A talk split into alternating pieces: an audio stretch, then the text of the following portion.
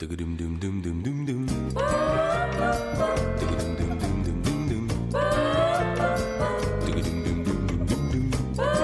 Onda Cero, Noches de Radio, Carlas Lamelo.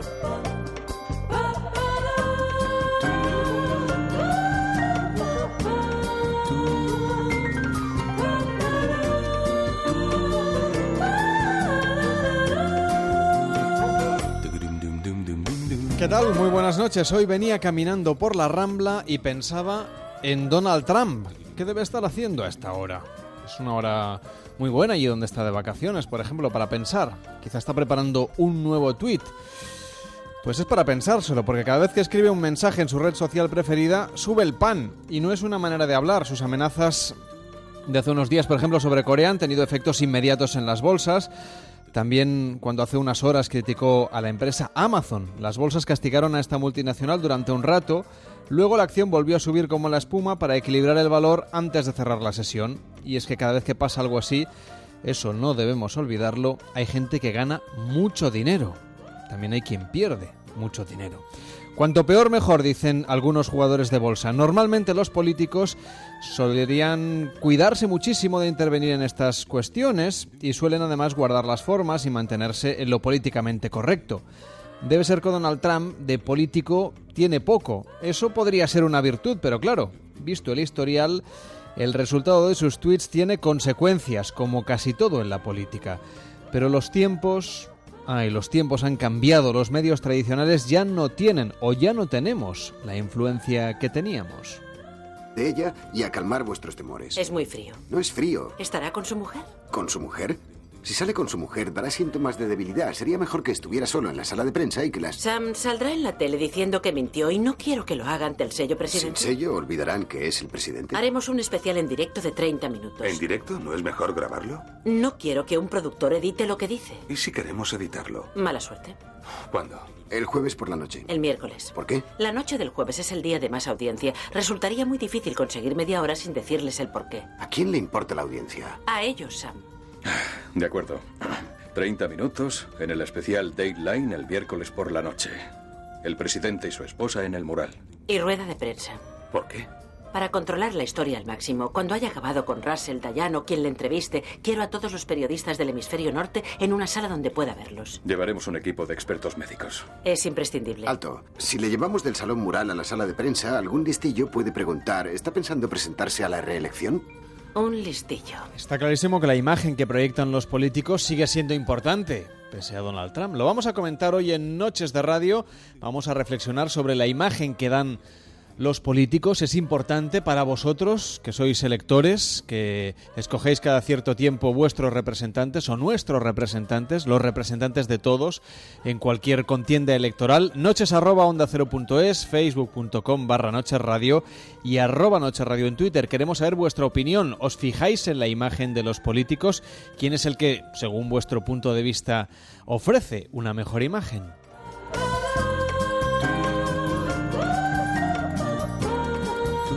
Cada noche en Onda Cero, Noches de Radio, con Carlas Lamelo.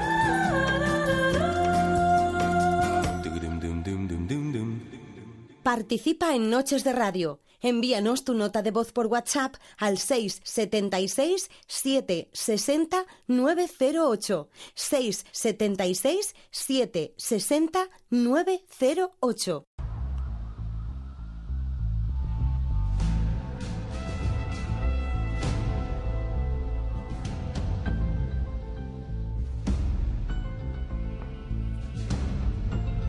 En la política la imagen es muy pero que muy importante. Escuchamos de fondo la banda sonora de House of Cards, aunque quizá no sea la serie apropiada para hablar de lo que vamos a hablar. Vamos a hablar de política, vamos a hablar de los políticos y de las políticas, pero lo vamos a hacer desde el punto de vista de su imagen. Casi, casi nos vamos a parecer algo más a la serie Scandal.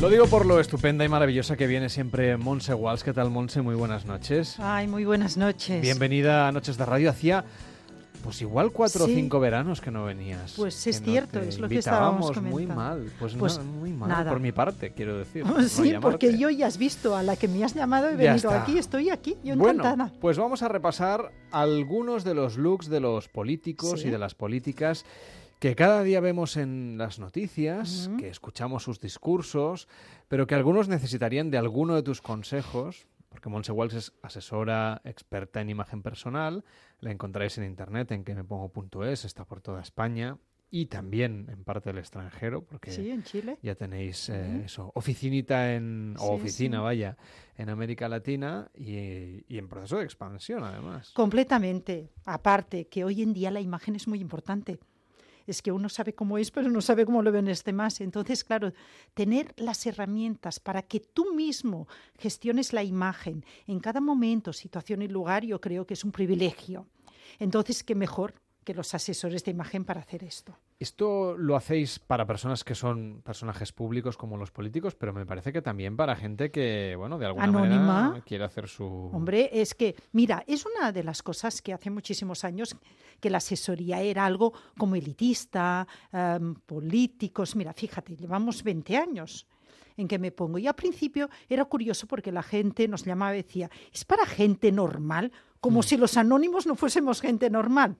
Pero claro, se referían a que, claro, la política, ahí la asesoría está relacionada mucho en un poder adquisitivo alto. Para nada.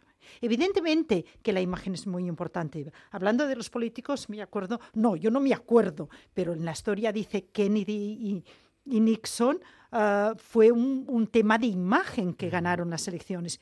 Entonces, no es de ahora, sino que viene de mucho lejos. Entonces, es cierto, nosotros asesoramos tanto a, políticos como a gente anónima, como a empresas, fíjate. Y a los presentadores de televisión, ¿a alguno le Y a cambiarías los, el look? hombre, claro. Y a los de la radio.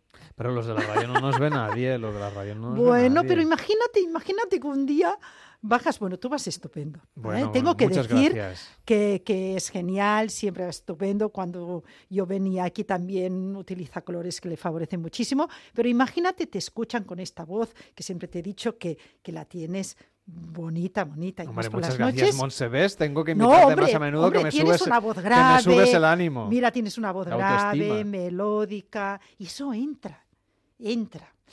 Entonces imagínate que bajas por la calle, ay, Carlos, Carlos, ay, tú eres el de la radio. Entonces, claro, no puedes dejar ni un minuto tu No, y imagen. ahora con las redes sociales tenemos que estar siempre, No, siempre no, en marcha. realmente la imagen, ahora vamos a ponernos en serio. Yo creo que la imagen aún, la persona aún ni se ha planteado el poder que tiene. Tenemos una larga lista de políticos a los que les vamos a hacer hoy sí. un repaso. Em, hemos tenido que descartar casi a los autonómicos, no sé si nos dará tiempo de hacer alguno. Teníamos Sí. la idea de, Sí. de hacer, pues no sé, a, a, Feijó, a Puigdemont, a, en fin, a Urcullu y, a- y a otros políticos autonómicos, pero de momento vamos a ir al podio Sí. estatal y luego también al internacional. El primero, Hombre. no por nada, pero tenemos que comentar al presidente del gobierno, Hombre, porque es el que tiene más presencia mediática y además el que nos representa en el exterior. justamente. Y, Y vamos a ver, mira, la imagen de Rajoy ha avanzado un poquito. Vamos a ver, de los inicios que nos iba con unos trajes poco estructurados, que nos iba con unas corbatas con un nudo simple, que no daba una imagen de seguridad, va empezando a llevar todos los trajes bien estructurados, los nudos ya son un poquito más gruesos, el doble Windsor, esto le aporta más seguridad. Sí que es cierto que yo le cambiaría un poquito lo que son las gafas y el peinado. Ujú. ¿Por qué? Las gafas, eh, si uno busca en la hemeroteca, ha mejorado. Lo que Bueno, pasa es que eh, es... ¿Cómo he empezado, Carlos? Sí, sí, sí, no, quiero decir que es que era diciendo peor cuando era Hombre, ministro. claro. que yo- Y me acuerdo con los trajes, Ujú. es que eran increíbles. Yo me acordaré siempre un- un- una vez que salió en prensa que ah, Zapatero y él iban con el mismo traje, el mismo color. Pero el traje de Rajoy, hoy por favor, las solapas, le hacía como, como un vaivén de aquellos de los trajes un poquito poco consistentes. Yo creo que un político, ya que nos tiene que representar ah, Bueno, y que, y que aspira a ganar elecciones. Bueno, este, y vale, el que nos sea. tiene que representar. Evidentemente tiene que aportar en su imagen, tiene que ser una imagen impecable, una imagen que cuando lo veamos lo veamos seguro, lo veamos distinguido, lo veamos cercano con la expresión, que a veces también con la expresión es algo distante y además activo. A veces incluso con los zapatos que lleva, con el largo del pantalón, ah, no aporta esa imagen activa que necesitamos de ver de un político. Entonces, Si alguien, cuatro inputs. si alguien busca fotos suyas en Google Imágenes, además es que encontrará fotos Lo que estoy todas diciendo, ¿no? terribles, ¿eh? Porque si, si buscáis a Pedro Sánchez, por ejemplo, ahora los comentaremos Ah, bueno. por separado. Sin embargo, Pedro Sánchez A en, ver, a ver, en todas las de fotos de, Google Sánchez. Imágenes eh, Pero- pero- aparece muy bien. Pero, pero a Rajoy le cogen siempre también con No, unas no, le caras- cogen como bueno, es. claro, como va saliendo, Lo sí. cogen como es. Tienes porque Pedro. Sánchez también es como es. Pero Pedro Sánchez es como el Suárez. ¿Sabes? Cuando, cuando salió Mm. ah, Suárez, que todas las mujeres les encantaba y lo votaron porque de lo guapo que era. Entonces a él le pasa un poquito a esto. Realmente tiene planta, siempre lleva unos trajes impecables, unas camisas impecables, una corbata impecable. El cabello parece que ni se mueve. Entonces es una persona que le guste el ideal o no, pero la imagen la tiene muy, muy cuidada. Vamos a hablar de nuevo de Rajoy. Vamos a ir a. ¿Nos hacia el volvemos para atrás? Sí, vamos a ver cómo le mejorarías tú la imagen. Pues Me mira. decías que, por ejemplo, debería cambiar de peinado. Más que de peinado, fíjate que la diferencia que lleva de peinado a barba es abismal. Entonces, claro, dices, le miro el cabello, le miro la barba, vamos a unificarle un poquito. El cabello yo le diría que eh, utilizase incluso productos de acabado y se le verían como un cabello más, más, mm, como más, no, más sano no es la palabra, como más brillante. Y entonces le aportaría una imagen muchísimo más seria y distinguida. Las gafas le aportaría un punto de luz, color. ¿Por qué? Porque él es tan gris del cabello y aparte que tiene la piel bastante opaca, que le podríamos aportar un punto de luminosidad en las gafas. Y esto le daría ese punto de dinamismo. Y los trajes impolucros, completamente estructurado de la espalda. Los cuellos deberían de ser siempre cuello italiano para aportar más mandíbula y aportar más seguridad. Y los nudos de la corbata deberían de ser dobles o Windsor. Y además con colores completamente fríos, como azul, es que ya va, ¿eh? con estos colores, pero bien intensos para, eh, para intensificar más las líneas del rostro y tener una mirada más profunda. ¿Podría mejorar en algo Pedro Sánchez? Hombre, siempre es mejorable. Vamos a ver. Mira, y te voy a decir más. Pedro Sánchez yo creo que incluso lo haría con un punto más de diseño, que si atreviese, su imagen ya es impecable, pues ahora que se la desestructure un poquito. Un poquito más Yo- casual. Ahí voy. Es aquel punto que dices, bueno, no hace falta llevarlo todo tan bien puesto. Y entonces estaría, estaría bien igual, porque él tiene plantas, su postura corporal, su manera de andar, eh, su gesticulación. Entonces todo esto eh, juega en ventaja. Pero sí que a lo mejor mm, llevar aquel traje, a lo mejor con una camisa, con un cuello importantísimo, pero sin corbata y con gemelos, este, le daría aquel punto identificador, ¿vale? Pero seguiría siendo él. Esto es lo que le haría. En este caso, por ejemplo, tenemos también a Albert Rivera, que también es un candidato que juega mucho con su imagen y la utiliza también como elemento destacado Hombre, en y su aparte le campaña gusta. electoral. Y aparte que él se le ve, le gusta. ¿Quieres decir que se Sí, gusta? Sí, se gusta. Y aparte sabe que gusta. Hay personas que, que dices, bueno, mi, mi imagen mm, no importa, soy yo, ¿no? Hay personas que hacen. Yo creo que Rivera es de los que, sí, se pone al espejo y dice, soy guapo, salgo y me gusto. Y si vemos desde los inicios, yo creo que tiene más cabello y todo. Eso, eso dicen por ahí. Bueno, vamos Hombre, a... vamos a buscar a Google, vamos a ver. Sí, las imágenes que en este caso son un No, no, pero, pero, pero, síntoma- pero vamos a ver, es que es que Bueno, es una algo estrategia positivo. también, No, no, es una no, estrategia también, claro. Pero es positivo. ¿Por qué los hombres no se pueden cuidar? Es que a partir de aquí, es que yo invito a todos los hombres que nos están escuchando que se cuiden, que no es cosa de mujeres, ni cosa de políticos. Pablo Iglesias, por ejemplo, siempre dice que cuando que sus asesor- asesores le dicen que cambie el estilo que lleva. no ¿Y lo si- vamos a ver? No lo sé, yo te pregunto a ti. Eh, Es aquello. Vamos a ver, Pablo Iglesias es una persona que yo creo que se ha creado él mismo su propio personaje. Entonces, claro, Pero él siempre dice que sus asesores le dicen que cambie, que deje de comprarse la ropa en, en un Sí. hipermercado y que se vaya al menos a una tienda de... hombre, yo también a lo mejor le diría por qué. Porque, es, porque si lo miras bien, él pasa desapercibido, su imagen. Ah, pero si lo miras bien, tiene muchísimo potencial. Y podría llevar la coleta igual, podría llevar esa, esa barba que lleva media barba perilla igual, pero bien cuidada. Y entonces, ¿qué le haría esto? Le haría una imagen más fresca. Incluso, incluso me atrevería a decir que él se sentiría como más seguro, se sentiría como, fíjate que cuando, cuando nosotros sabemos que nuestra imagen es impolucra, a la hora de andar también vas con una cabeza más alta, más erguida. Él a veces lo ves como encogido, lo ves como una postura corporal en, eh, en avance, ¿no? Y esto a veces también da una sensación de cansino.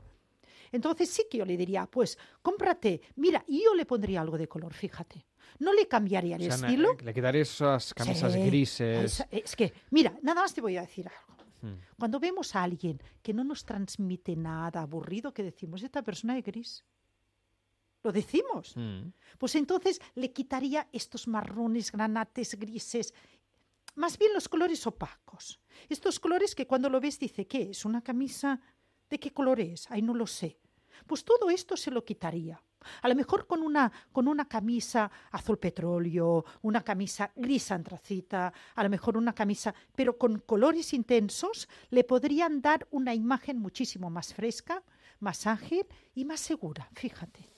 Bueno, ¿qué camisas me tengo que poner yo? Ya que que estás tengo bien aquí. así. No, hombre, pero dame pistas que por si me voy de Bueno, compras. mira, tú te tienes que colocar completamente colores fríos, porque tú tienes una tez completamente cálida. Mm. Y al tener una tez cálida, si te pones colores amarillos, colores tostados y ves, se te va a empatizar con tu tono de piel y ni te vas a ver invisible. Entonces, fríos, ¿qué colores son? Fríos, azules, grises, magentas. Ahora que estamos en vacaciones, atrévete con turquesas, con verdes, con rojos, con fucsias. Atrévete. Bueno, Y eh, si no todos es- los últimos colores que has dicho no tengo nada. Ya que- lo sé, pues cómprate, pues cómprate yo que sea, aunque sea un bañador. Bueno, bañadores Te fácil. pones un pareo. Muy bien. ¿Eres Ah, de los pareos? No, pero bueno, Ay, oye. Con lo guapos que mm, estáis los hombres con pareo. bueno, creo que me compraré una camisa fucsia antes. Bueno, una camisa fucsia o. Te- ¿Tenemos algún político más, por ejemplo? ah, se ha comentado mucho el, el flequillo de Carles Puigdemont, el presidente de la Ay, Generalitat, que sí. además ahora ¿Qué quieres es que te noticia diga? constantemente. Bueno, no sé. Es que se han hecho incluso Parodias y- parodias y todo. Claro, es que dices, cuando te encuentras con estas situaciones, que dices, cambias. Es que lo tienes que cambiar a él si toda su vida ha ido con su flequillo. ¿Para qué? Yo sí que le diría una cosa. ¿Sabes lo que le pasa con este corte de cabello?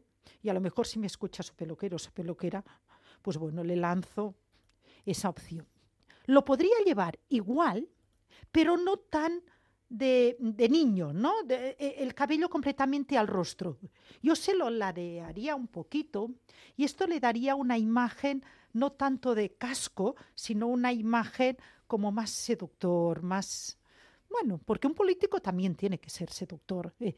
Entonces, un poquito el cabello más ladeado, yo creo que le aportaría una... le daría más juego, al menos. Cambiarlo, cambiarlo, no le cortaría ni el cabello corto, ni nada, pero sí que lo que no le haría es como ese flequillo hacia adelante. Yo se lo ladearía un poquito. Bueno, La te- gafa, un punto de color también, Mm, me encanta el se- punto de color con se- todos. Se lo cambiarías. Sí. ¿Qué me dices de Feijo, por ejemplo, el presidente de la Junta de Galicia? Bueno, Que mira. también, oye, ha sonado muchas veces como posible Sí, del sí, fin sí, de Mariano es- Rajoy es- como sustituto, así que... Bueno, pero este, fíjate que, que- que esta persona, de alguna manera, de Rajoy, este cuida algo más la imagen, ¿vale? Entonces su postura es diferente. Es diferente. Entonces, bueno, es aquello que, ay, nos va a costar, ¿eh? Nos va a costar porque esta persona, yo creo, alguna vez también le he visto con aquellas camisas que no son 100% luminosas. Y a veces los caballeros, y aquí lanzo, ya no para los políticos, sino para todos los caballeros, ¿vale? De España, que normalmente somos cálidos y opacos, que utilicen camisas completamente de color, bien saturadas. Porque a veces al utilizar estas camisas que no sabemos de qué color es, Mm. Hacen Que no que se te blancas, blancas, enturbian, que se te enturbia com- completamente la imagen. Y- Entonces, y- claro, el cabello, bueno, los cuatro pelitos que lleva delante, bueno. ¿Y las aquello- patillas de Feijó me dices? Bueno, ¿Se es que ¿sabes? ¿sabes lo que pasa? Mira, lleva una patilla un poquito larga, poquito. Quitarla, pero es que claro, si se la coloco arriba de todo, ¿cómo le va a quedar el rostro? Claro, es que todo depende. Fíjate, la patilla hace que el rostro se afine.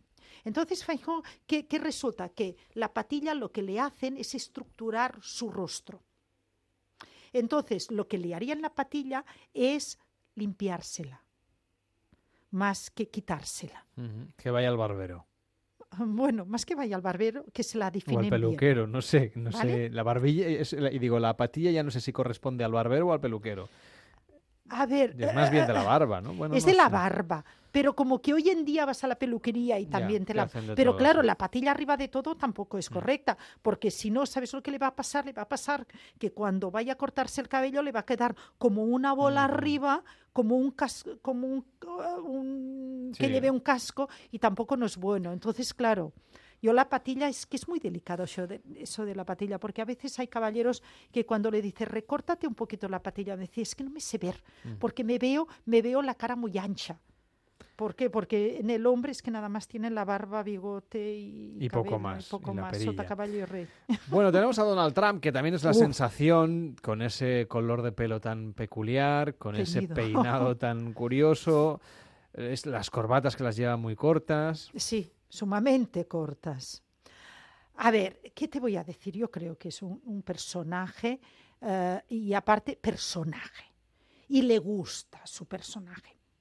Creo que es una persona que no aporta seguridad. Creo que es una persona que no aporta seriedad. ¿Qué aporta? Aporta una persona, bueno, divertida.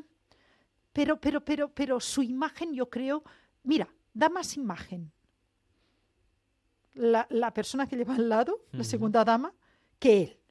¿Vale? ¿Por qué? Porque él realmente con aquel cabello que, que le va para un lado, para otro, aquel color amarillo, amarillo. Vamos a ver que intente colocarse un color de cabello más natural, más natural. Las corbatas, siempre rojas, hay más colores. ¿Vale? Siempre va con esta roja tan delgadita con, aparte él tiene el rostro muy ancho, de muchísima mandíbula. Sí, porque no está muy delgado tampoco. Ah, Justamente, y fijaos que va con unas corbatas como muy delgadas y dices, "Oh, oh, oh, oh, oh, oh, ¿qué pasa aquí?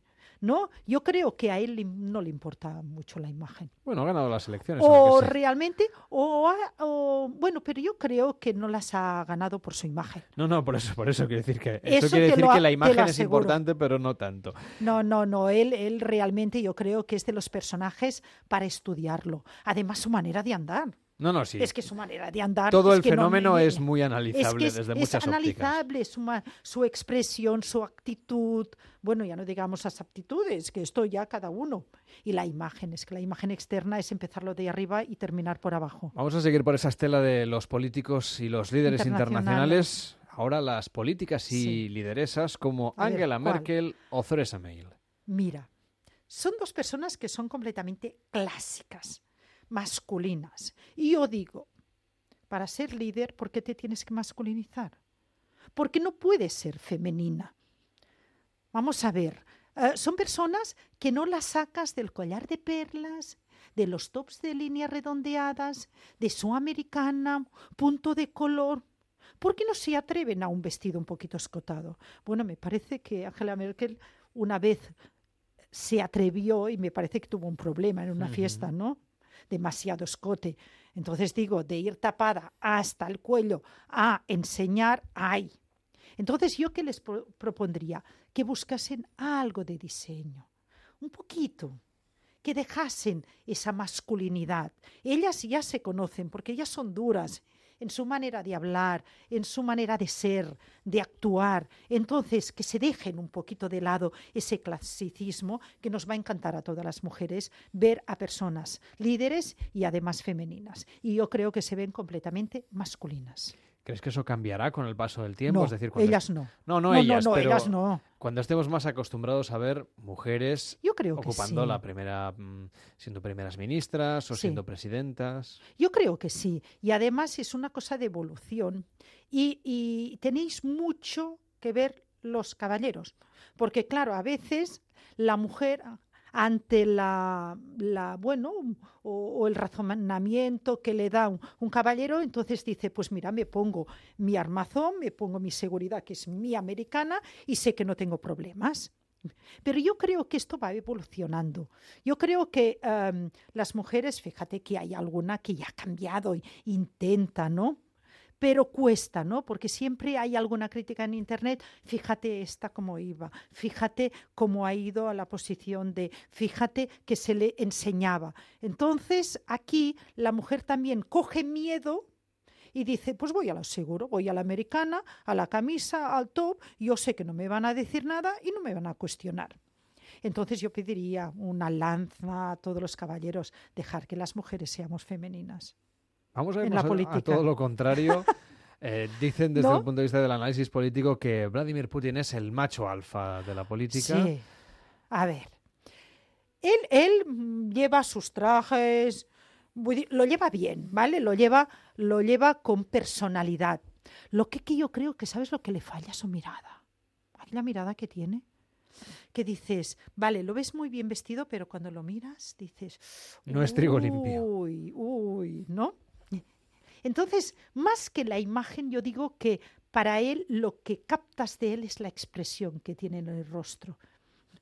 ¿Por qué? Porque hay políticos que te miran de frente, hay personas que, los ojos eh, se le ven con claridad. Él a veces hace como una mirada, gira los ojos, em, un, punto ladeado. Y entonces esto hace ostras, que no, es aquello fiarte, pero sí aquel punto que te da respeto, ¿no? Dices, muy bien vestido, muy, serio, muy seguro, porque es cierto, va con trajes muy bien estructurados a su hombro, su corbata, su camisa, no lo sacas de aquí porque es una persona que siempre lo veo, eh, em, ¿vale? Más o menos igual. Pero sí que es cierto que a veces ese punto que tiene en su expresión es difícil. Yo le diría que, que hiciese ejercicios de mirarse al espejo, de gustarse, de mirar mm, completamente no en así en cabizbajo ni cabizalto, sino lineal, porque yo creo que podría mejorar muchísimo. Bueno, otro líder mundial es el Papa Francisco. Ya sabemos que tiene el vestuario un poco más marcado por el protocolo, pero también ha querido marcar su estilo. Hombre, ya era una, ¿no? Realmente mm, tener realmente una... Bueno, es que, la imagen es la imagen, ¿no? Pero ¿cómo lo lleva? Y yo creo que, fíjate, a veces hablamos mucho de la imagen porque ahora... Ah, que hemos estado hablando bastante rato con los políticos, fíjate que nada más nos hemos centrado nada más con la imagen. Mm. Pero claro, todas estas prendas las llevamos encima de un cuerpo que anda, gesticula y proyecta. Entonces yo creo que Papa lo que tiene es que la proyección es dinámico, es, es, es guerrero. Es un Papa que le gusta, le gusta. Y entonces yo creo que es, que bueno, es una persona que se ha actualizado, que no vemos el papa, papa arcaico, el que, bueno, era todo. No, aunque vaya realmente con su uniforme, su actitud, su expresión, su manera de ser, su manera de actuar, es una persona actual y que está, está. Hemos hecho un repaso, yo creo que de buena parte de las caras y rostros conocidos que salen en las noticias, en los periódicos, en las revistas todos los días. Y lo hemos hecho con Monse Walls, que es asesora y experta en imagen personal. La encontráis en quemepongo.es. Gracias, Monse. Buenas noches. Gracias a vosotros. En Onda Cero, Noches de Radio, Carlas Lamelo. Pues ya llegamos a las 2 de la madrugada, será la 1 en Canarias. ¿Qué tal David Cervalló? ¿Cómo estás? Muy buenas noches. Buenas noches. ¿Has tomado nota de cómo te tienes que vestir si algún día quieres ser político? Insisto en que para eso hacemos radio, para poder venir en pijama, como vengo todas las noches aquí, mis pantuflas. Estás bien, estás cómodo, ¿no? Sí, sí, sí, sí. A esta hora de la madrugada podemos venir como queramos. Eso es. Un día hicimos el programa sin ropa, imagínate. Sí, pero esto, ya hace, esto ya hace unas cuantas temporadas. en fin, que llegan las noticias de las dos, la una en Canarias, volvemos enseguida, hasta ahora mismo.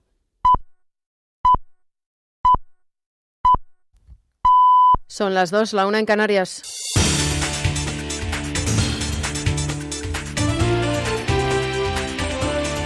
Noticias en Onda Cero.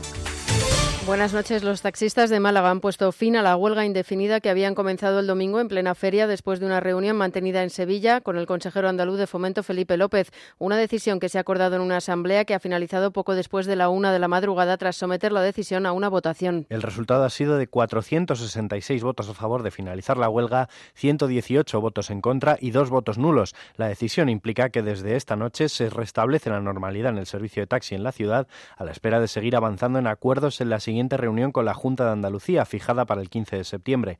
La Junta se ha comprometido a establecer una base de datos con las licencias de vehículos de alquiler con conductor existentes en Andalucía y una página web para registrar los servicios que prestan, dos requisitos que solicitaba el gremio. También exige al Gobierno que garantice la ratio de una licencia por cada 30 taxis, que actualmente no se cumple. Y el Gobierno ha dado luz verde a la puesta en marcha de un laudo arbitral para solucionar la huelga indefinida de los trabajadores de Eulen en el Prat, después de un Consejo de Ministros extraordinario el ministro de Fomento ha explicado que las partes tendrán un plazo máximo de 24 horas desde la notificación del acuerdo para elegir al árbitro Natalia Laseras. Si no lo consiguen, el Gobierno asignará a una persona las 24 horas siguientes que someterá antes a las partes para que formulen sus alegaciones. El árbitro dictará su decisión en el plazo de 10 días a contar desde la fecha de su designación. Íñigo de la Serna ha explicado que la decisión se ha tomado por la duración de la huelga y las posiciones irreconciliables que han mantenido las partes durante el proceso de mediación. También ha recordado que se trata de una excepción. Estamos ante un acuerdo con un carácter eh, excepcional que además tiene una aplicación específica a un caso muy concreto, a un caso singular y en unas circunstancias eh, muy concretas, muy especiales de seguridad, como es el de eh, el Prat. Pese al conflicto, el aeropuerto de Barcelona El Prat ha vuelto a funcionar con normalidad en la tercera jornada de la huelga indefinida de los trabajadores de seguridad privada, con unos servicios mínimos del 90% y el refuerzo con más agentes de la Guardia Civil. Los sindicatos de AENA han convocado de forma oficial una huelga de 25 días a partir del 15 de septiembre, paso al frente dado porque aseguran que siguen sin recibir una respuesta por parte de Fomento a sus reivindicaciones en cuanto a las mejoras de sus condiciones laborales y salariales. UGT ha mostrado su confianza en que puedan lograr un acuerdo que evite la huelga en una reunión que tienen previsto celebrar celebrar el 31 de agosto con el secretario de Estado de Infraestructuras, Julio Gómez Pomar. Los sindicatos reclaman un abono lineal que permita a los trabajadores participar en los resultados de AENA y en aire y la creación de 700 puestos de trabajo para garantizar la operación de los centros en condiciones de seguridad adecuadas, como explican desde UGT. En 2012 hicimos un ERE voluntario de 1.167 trabajadores. Desde entonces para acá con un recorte de, tal envergadura, eh, los aumentos de operaciones aeronáuticas y de pasajeros han ido en aumento, pero desorbitado cada año. Este año va a ser un récord absoluto. Y desde luego hay sitios, hay aeropuertos y servicios de aire que no tenemos personal para poder dar abasto. Y en Venezuela al menos 37 personas han muerto y 14 funcionarios han resultado heridos durante la toma de una prisión de Puerto Ayacucho, en el estado Amazonas. El gobernador de este estado ha asegurado que el suceso ha ocurrido por la actuación de una unidad especial del Ministerio de Relaciones Interiores, Justicia y Paz que intentó tomar por la fuerza el retén.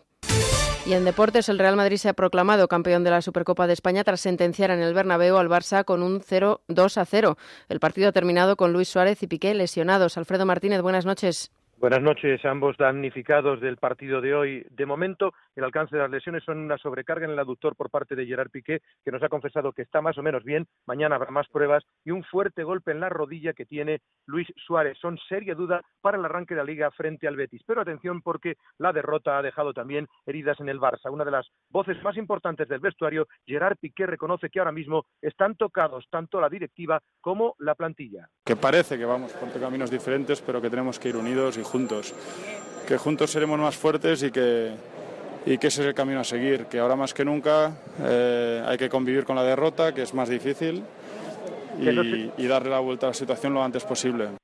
Piqué ha pedido que no se hagan malas lecturas de las manifestaciones de Pep Segura, que el tema ya está cerrado y que pudo haberle señalado como el responsable de la derrota en el primer partido. Por cierto, mañana será presentado Paulinho y el Barcelona, según Pep Segura, tiene muy cercanos la contratación de Coutinho y de Dembélé. Gracias, Alfredo. Con el deporte terminamos. Más noticias a las tres, las dos en Canarias y de forma permanente en onda ondacero.es. Siguen en compañía de Noches de Radio. Síguenos por internet en ondacero.es.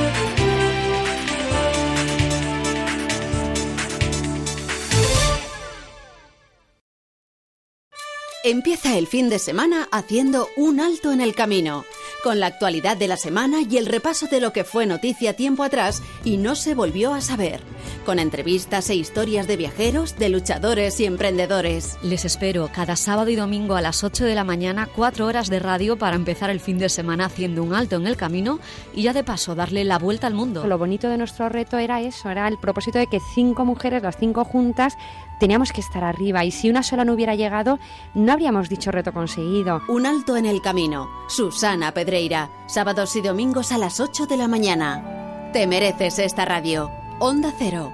Tu radio.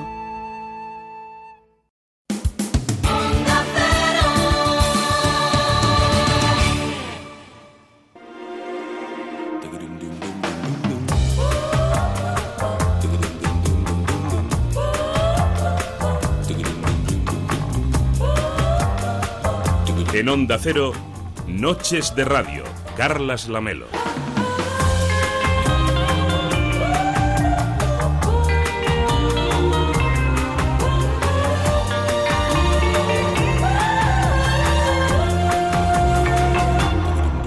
Son las 2 de la madrugada y 6 minutos, la 1 y 6 en Canarias. Esto es Noches de Radio en Onda Cero y estaremos hasta las 5 contando cosas. Por ejemplo, vamos a hablar de economía y vamos a darle un repaso a la situación económica y a cómo ha afectado, por ejemplo, alguno de los tweets de Donald Trump, seguimos con la materia de la primera hora, a nuestra economía y sobre todo también a la española, no lo de Donald Trump, sino, por ejemplo, cómo van a evolucionar los salarios en nuestro país y si vamos a tener o no un otoño calentito con protestas laborales. Lo vamos a comentar enseguida aquí con José Carlos Díaz, que es profesor de Economía de la Universidad de Alcalá. También tendremos la oportunidad de irnos de fiesta por España hoy en Xátiva, en Valencia, para disfrutar al máximo de, de, nuestro país. Nos iremos a Coruña para hablar de cine y también leeremos todo lo que nos comentáis en facebook.com barra Noche Radio y en arroba Noche Radio en Twitter. Nos dice de ese, por ejemplo, mira Carlas Lamelo ya he dicho muchas veces lo que opino de los políticos. Uno de los que se salva es Miguel Ángel Revilla, que me parece bien.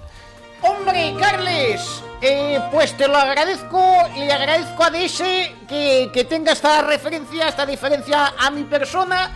Y ya que aprovecho para estar aquí, mira, traigo las medidas para solucionar lo que está pasando en España. ¿Ah, sí? Sí, Iñaki. Eh, me encanta estar en la sexta noche y voy a contarte. A mí también me gustaría estar en la sexta noche, pero. Ay, perdón, Carles. Pero sí, hoy es no es sábado, he hoy es. he ya no sé qué día he es. pasado con las anchoas y los sobaos. Es jueves ya oficialmente. Vamos a ver, te lo cuento rapididito. Son. No, 200... repollito y despacio, usted tranquilo, que tenemos Ah, hasta las tenemos 5. tiempo, no hay problema. Son 256.000 medidas Ah. para solucionar eh, los problemas de España. Bueno, pues no se preocupe usted, que yo, ya- medida. yo, Ah. yo- yo ya aviso a la brújula Sin para decirles que, que el resto de la programación de mañana no lo haremos, pero que la brújula sí. ¿Qué día vuelve Alsina y Julia? Eh, pues no lo sé, pero a la Finales vuelta de de las enero. Me da tiempo. Eh, vamos a ver, primera medida. Finales de enero ha dicho. Bueno, cuando sea, da igual. Yo No, hombre, volverán aquí. antes. Pero no tienes prisa, ¿no, Carles? Bueno, yo no, pero quizá los oyentes sí. Toma estos sobaos que te he preparado, ya verás. Segunda medida. Ah, no, si me falta la primera. Volvemos a empezar. Primera medida. Hmm. Es importantísimo que yo sea presidente de España. Bueno, un pequeño detalle sin importancia. Vamos no, la pequeño se- detalle, habría que convocar elecciones, usted tendría que presentarse. Segunda medida, cortamos Ganar. relaciones con Estados Unidos. Yo con el Trump no quiero saber absolutamente nada. Hombre, Apar- quizá si usted le manda unas anchoas y unos sobaos, yo le, yo le envío mejor... unas anchoas y unos sobaos a ver si se le pone el pelo bien, que lo tiene tieso. Vamos a ver, importantísimo, Carlis, que Rajoy me pague todo lo que ha prometido para Cantabria. Yo le he pedido unos hospitales, le he pedido eh, una serie de medidas y todavía estoy esperando. Así que, bueno, volvemos en seis minutos de publicidad, ¿no? Ah, no, que esto, esto no es como la televisión, aquí puedo hablar tranquilamente. Tercera medida. Bueno, yo si quieres te las cuento todas. No, ¿eh? yo creo que lo podíamos dejar aquí Bien. ya, si le parece bien. Sí, sí, sí, luego Si vuelvo. quiere, siéntese ahí en, en un... Póngase cómodo. Ahí en, la, donde- en la sala VIP, en la sala VIP. En la sala VIP, Sí, ¿eh? y va usted tuiteando todas las medidas. Digo yo que un gin tonic o una cosita van a tener ahí. Como mucho café y agua, no tenemos nada bueno, más. suficiente, Por ya no, tener, no tenemos ni... una sidriña, algún... Nada, ni, ni una tónica. Bueno, ¿qué hay que buscar? Si ¿Cómo se quiere agua, tenemos agua. Y si quiere café, tenemos café. Bueno, y las anchoas y los... bueno, agua voy a Sí, necesitar no, con no, tanta anchoa, nosotros ya te también, lo ¿eh? digo yo. Oiga, gracias por venir, ¿eh? Anda, Que vaya muy bien, hasta luego, buenas tardes. Sí, sí, sí, sí. Bueno, pues esto es Noches de Radio en Onda Cero. Nos vamos a ir hasta Coruña para hablar de la película de esta noche. Con a, a las 2 y 10, la 1 y 10 en Canarias, voy a saludar a Alberto Abuin. ¿Qué tal, Alberto? Buenas noches. Buenas noches, Carlos, ¿qué tal? En el año 2011 se produjo The Artist.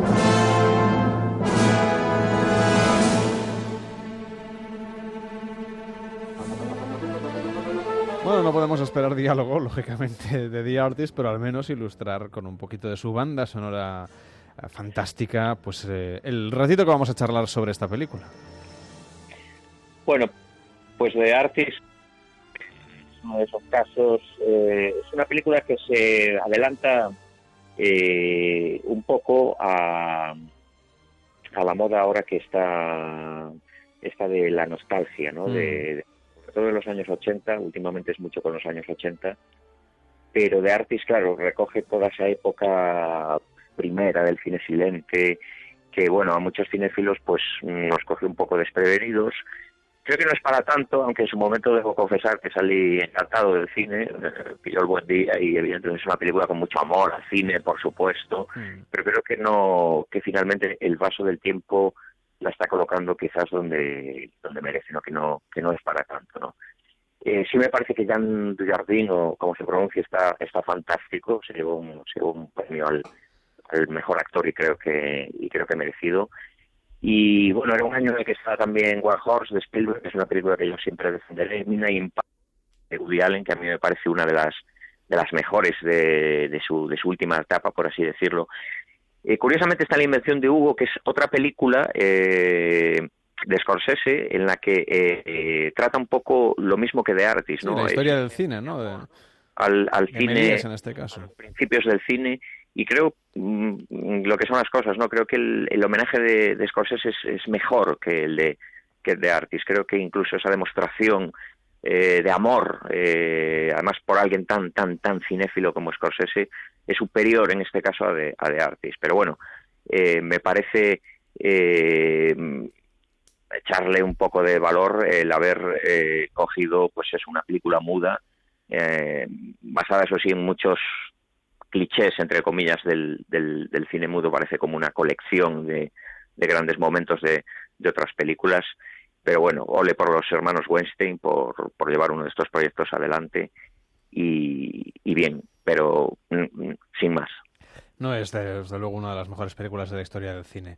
Bueno, pues, eh, pero en cualquier caso se llevó el Oscar en, en el año 2012, lo recogió en el año 2011 es la producción. Que vaya muy bien, muy buenas noches. Buenas noches Carlos Noches de Radio. Onda Cero.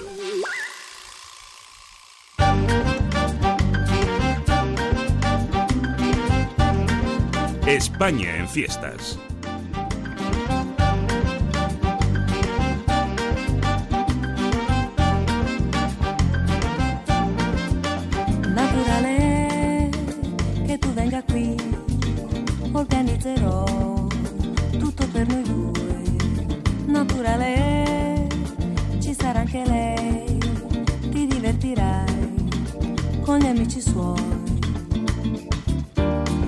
La notte buia si farà, e con la notte chissà che accadrà. Bueno, y ahora nos vamos a ir de fiesta por España. ¿Qué tal, Manuel? ¿Cómo estás? Buenas noches. Muy buenas noches, Carles. Yo quiero saber qué es lo que nos preparan en Xátiva, en Valencia. Pues mira, hasta allí en la Comunidad Valenciana nos vamos a ir porque desde la semana pasada se están celebrando estas fiestas que tienen un gran recorrido histórico. Hablamos de la Feria de Agosto de Játiva. Y para hablarnos de todo lo que está pasando, lo que, es, lo que ha pasado y lo que queda, tenemos al teléfono a Silvia Faust, que es propietaria del restaurante Shekebo en Játiva. ¿Qué tal, Silvia? Buena nit. Hola, buenas noches. ¿Cómo va todo? Muy bien, de maravilla. ¿Y ¿Qué tal por el restaurante? ¿La gente se anima a salir más a cenar, a comer cuando hay fiestas? Uy, la gente se anima muchísimo. Xativa es una maravilla y su población es muy alegre. Y bueno, la gente disfruta de, de la calle. Estamos en verano, estamos en el Mediterráneo y es tiempo de eso. Y aquí en el restaurante Chequebo, ¿qué es lo que podríamos, eh, no sé, saborear? A esta hora ya la cocina debe estar más que cerrada, pero mañana, por ejemplo, si fuéramos a, a cenar a Shativa y luego hiciéramos el programa desde allí, que eso sería fantástico por otra parte, pero bueno. Pues sí. Cervelló ya, ya está Sí. comprando los billetes. Sí, sí, sí. No, a ver, eh, para que tenemos una agenda igual ya el año que viene, si tenemos que ir cada día en un sitio Oye, diferente. pues no, no sería mala idea. ¿eh? Yo sigo Sí. lanzando ideas a ver si alguien alguien nos hace caso. No- bueno, ¿qué? noches de radio Silvia, si te, si te venimos a ver, si te venimos a ver, Silvia, ¿qué es lo que nos ofrecerías? Bueno, nosotros tenemos una cocina muy sencilla. Eh, simplemente ofrecemos cocina valenciana tradicional. ¿Y qué más quieres? Para la feria hacemos básicamente tapas, croquetas de bacalao, que son típicas, eh, las espardeñes, que son sardinas, reforzadas. Y bueno, pues eso, vamos, esta temporada, estas fiestas, vamos de tapeo, que es lo que a la gente le gusta, tapear y ver, conversar. yo no me voy a ir a Shativa a comer sushi. Quiero decir que yo lo que Ah. quiero es que me deis cocina, cocina tradicional del sitio al que Sí, voy. Es lo que hacemos, sí. Sí, sí. Porque claro, luego Manuel que me lleva de chiringuito, por ejemplo, a Cantabria, y me dicen que, que lo que hacen son nachos, pues Manuel, ¿qué quieres que te ¿Pero diga? cómo? ¿Cómo, Manuel? Eh, Pero hacen de todo, ¿eh?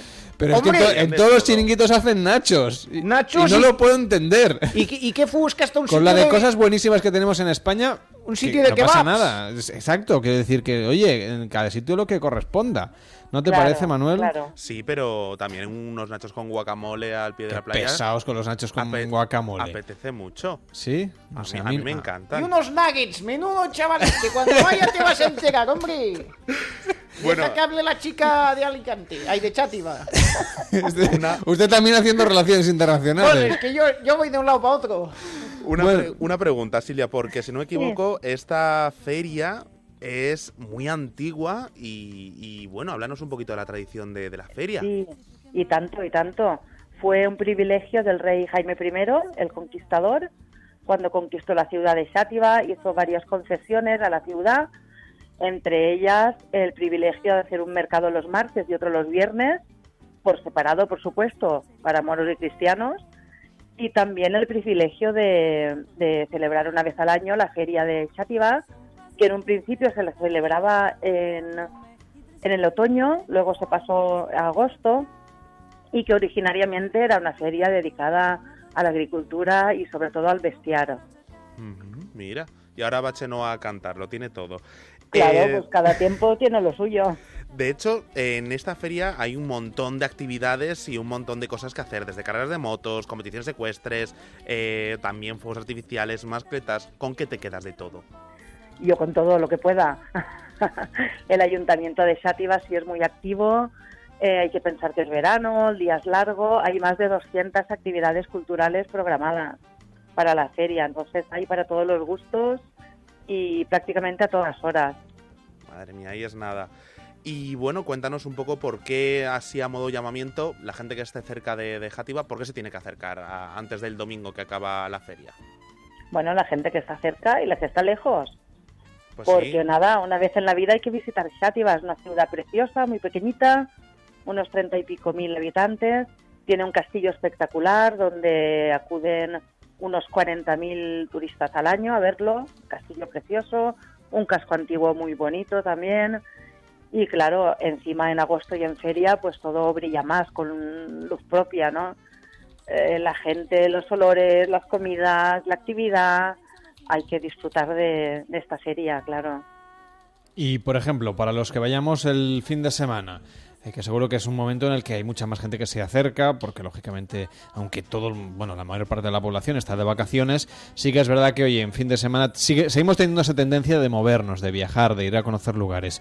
Los que trabajamos en agosto nos podríamos acercar, además desde Onda Cero Barcelona, donde hacemos el programa, podríamos llegar fácilmente para disfrutar justamente de estas celebraciones, que es lo imprescindible de las fiestas de de este fin de semana. Lo imprescindible es darse una vuelta por el Real de la Feria, que es donde está eh, el principal mercado de expositor, como si dijéramos. Puedes encontrar desde un simple botijo tan típico hasta, por ejemplo, un stand de la universidad donde los estudiantes de diseño exponen sus ideas. Imagínate, lo imprescindible es lo que a uno le guste, hay una gran variedad y se puede elegir prácticamente a la carta. Y Silvia, ¿se ha notado que estamos saliendo de la crisis? ¿Tú notas más alegría, por ejemplo, en las fiestas? Estamos saliendo, estamos, hay que ser ¿Verdad que sí? optimistas. Bueno. claro que sí. Pues vamos a hablar de seguida, enseguida sobre el tema con José Carlos Díez, que es profesor de Economía de la Universidad de Alcalá, pero antes nos hemos dado un paseo por Xàtiva con la propietaria del restaurante Chequebó, de, que es Silvia Faust. Gracias por estar con nosotros y buena nit. por supuesto. Buena nit. Las noches de radio son diferentes en Onda Cero.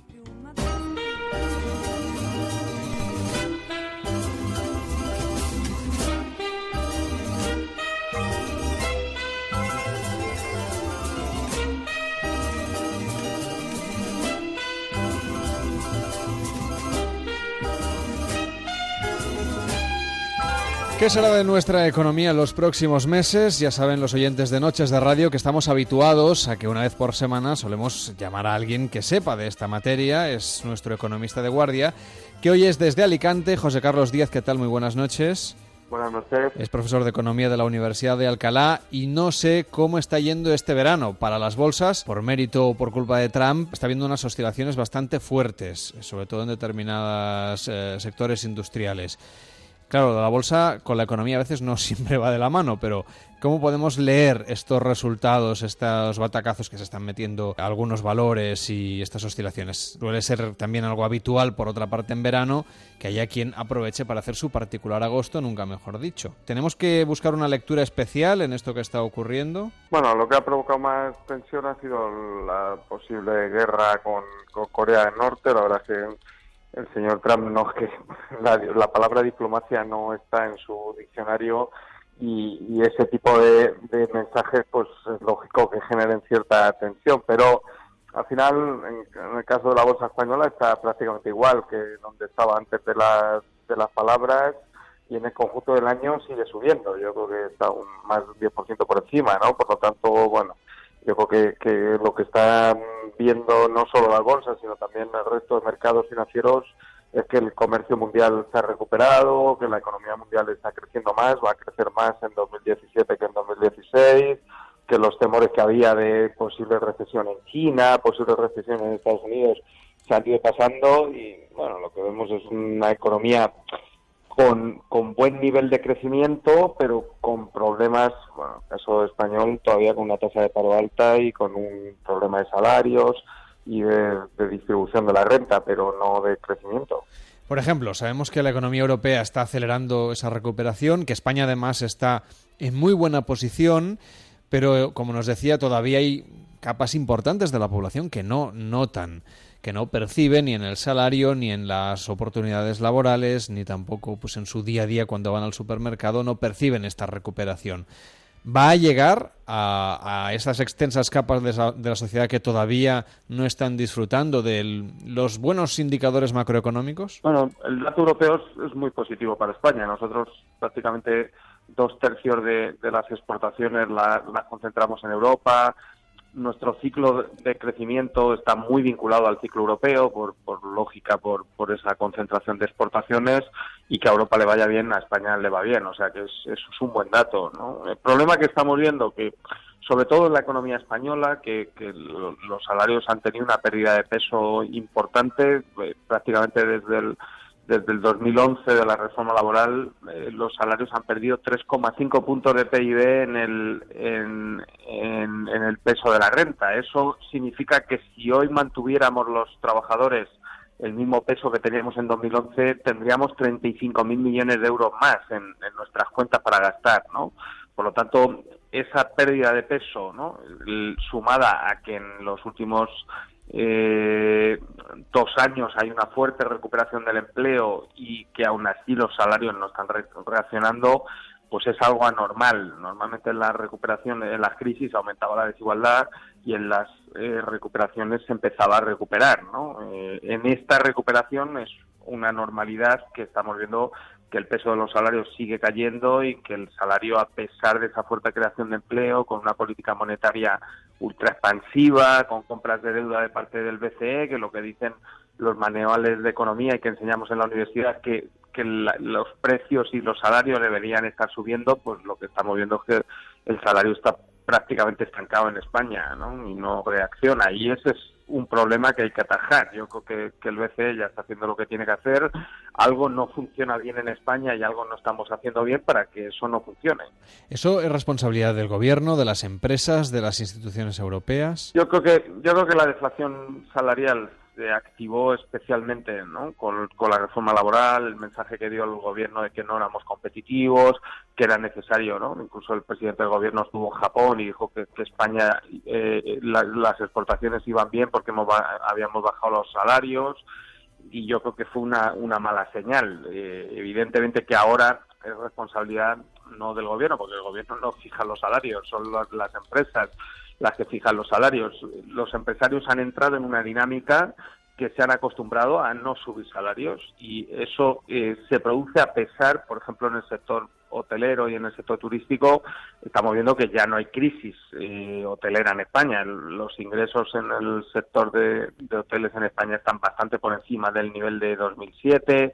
Eh, llevan tres años espectaculares con crecimientos de beneficios del 30 o del 40% y aún así los salarios en el sector de hostelería no crecen. ¿no? Por lo tanto, es, un, es una anomalía que se inició con, con la reforma laboral y la señal del gobierno y que ahora los empresarios no reaccionan. ¿no? Yo creo que lo normal es que el gobierno hiciese algún una especie de pacto de rentas, como se hizo en, los pactos de la Moncloa en el 77, en vez de para que subiera tanto la inflación, para eh, ahora eh, en el 77 fue para contener la subida de salarios, ahora sería para reactivarla. Si no se hace eso, bueno, lo que estamos viendo y que pasa en, también lo, lo enseñan los libros de historia y, tiene cierta lógica es que empezamos a ver conflictividad laboral, ¿no? Empieza por los aeropuertos y bueno, parece que más sectores se van a unir a, las huelgas y a las manifestaciones, lo cual es una pésima noticia para la economía y sobre todo para los ciudadanos que sufren este tipo de huelgas. Este era uno de los escenarios sobre el que queríamos reflexionar esta noche. Hemos visto el caso del aeropuerto del Prat, que ahora se ha hecho extensido a toda la red de AENA. Da la sensación que se prepara un año eh, caliente en el sentido de las reivindicaciones laborales. Pues eh, pinta que sí, no sé si los ciudadanos lo, van a aguantar, porque es verdad que los que los sindicatos son instituciones que, están bastante tocadas, ¿no? De hecho, en, el FIS eh, salen bastante mal valoradas y yo creo que, que, España y todos los países desarrollados, pero España también ha cambiado, ¿no? Esta no es la España del 77 o, ¿no? Aquello era un país industrial, con un peso de los de las empresas y del, empleo público de las empresas industriales donde están más sindicalizadas en este momento somos una empresa de servicios hay un porcentaje importante de empresas pequeñas donde es más difícil ¿no? que haya un peso sindical importante y, y yo creo que la sociedad también ¿no? Eh, percibe se ha hecho en cierta medida más pragmática no sé, ¿eh? si, o sea, sí tiene pinta de que vamos a ir a un, a un otoño caliente. Yo creo que pinta que, el otoño va a estar más caliente en Francia, ¿no? Parece que el señor Macron eh, va a hacer una reforma laboral, va a hacer una reforma del sistema de pensiones francés, que es bastante generoso con los trabajadores, ¿no? De hecho, en el caso del sector público, los funcionarios franceses se jubilan a los 60 años, o sea que que yo creo que, que si es por, por imagen internacional, parece que Francia nos va a ganar un poquito en el otoño caliente, ¿no? Yo creo.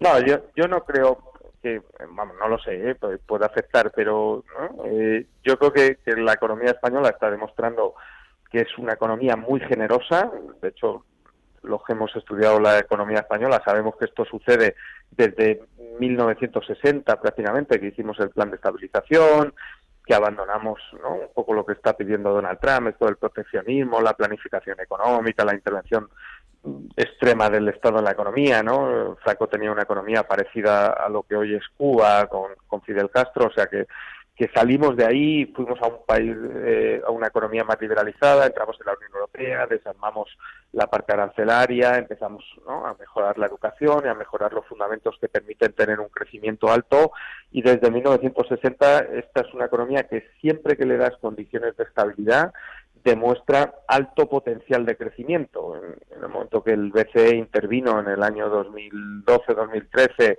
eh, estabilizó bajo las primas de riesgo ¿no? y ha vuelto a haber condiciones estables para que las empresas vuelvan a invertir, pues han vuelto a invertir y han vuelto a crear empleo. ¿no? Yo creo que eso es una buena noticia de la economía española. Ahora lo que queda, ¿no? que tampoco es tan complicado, lo hemos hecho durante 40 años, es repartir mejor ¿no? ese, ese, esa, esas rentas y ese crecimiento que se está generando. ¿no? Por ejemplo, no lo sé, yo, entiendo que está en su tierra el señor Rajoy, está de vacaciones y está relajado, ¿no? Eh, en un acto que ha hecho de partido ha salido con el logotipo detrás de Otusa, ¿no? Eh, Otusa es una empresa de un amigo íntimo de él y, me parece muy bien que tenga amigos, pero es, es la empresa que peor eh, trata a los trabajadores de sus hoteles, ¿no? Es la empresa a la que ha pillado la inspección de trabajo con eh, camareras de piso que llevarán tres años con contratos en práctica renovados. Eh, bueno, si ese es el tipo de empresa y el tipo de empresario que va a promocionar el gobierno del PP, pues evidentemente que yo creo que tendremos un problema, ¿no? Yo creo que hay buenos empresarios en el sector hotelero, como es el caso de Antonio Catalán, que, ¿no? que está en es una empresa de Marriott, eh, ha, creado 14.000 empleos en el mundo y ha dicho que sus beneficios van bien y que ha decidido subir el sueldo a sus trabajadores de la cámara de piso, que ha sacado a todas esas camareras de piso que estaban en su contratación y las ha vuelto a poner en salario de convenio. Bueno, pues yo creo que ese es el camino, ¿no? Eh, luego hay que ir, salirse del sector hotelero y del sector turístico y buscar eh, cómo sustituir el empleo que se creó en la burbuja y en la construcción en otros sectores. ¿no? El turismo está bien, pero hay que diversificar, solo de turismo no vamos a vivir, hay que desarrollar empresas de nuevas tecnologías, hay que desarrollar empresas con más diseño, con mejor producto, y que creen empleos de calidad y que paguen buenos salarios.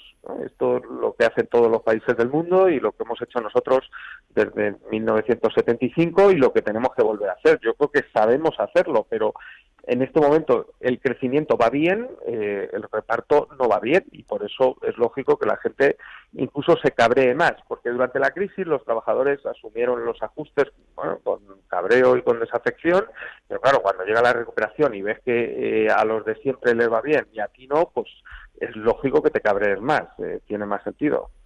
El propio Antonio Catalán, allá por el año 2016, ya pidió una subida del salario mínimo y derogar la reforma laboral. Hace poco, a principios de julio, fue la propia ministra de Empleo la que pidió esa subida de los salarios. Eh, más allá de esta petición así Vox Populi, ya hemos visto que, que el margen de maniobra es reducido en general, ¿qué indicadores deberían mostrarnos que efectivamente esos salarios se van a subir? Por un lado, ya hemos visto la subida del salario mínimo interprofesional, pero ¿qué cosas deberían pasar para que las personas que nos escuchen y que son asalariadas, que seguramente son la mayoría, pues eh, intuyan que su situación económica personal o en general la de las personas que, que reciben rentas del trabajo va a mejorar en los próximos meses?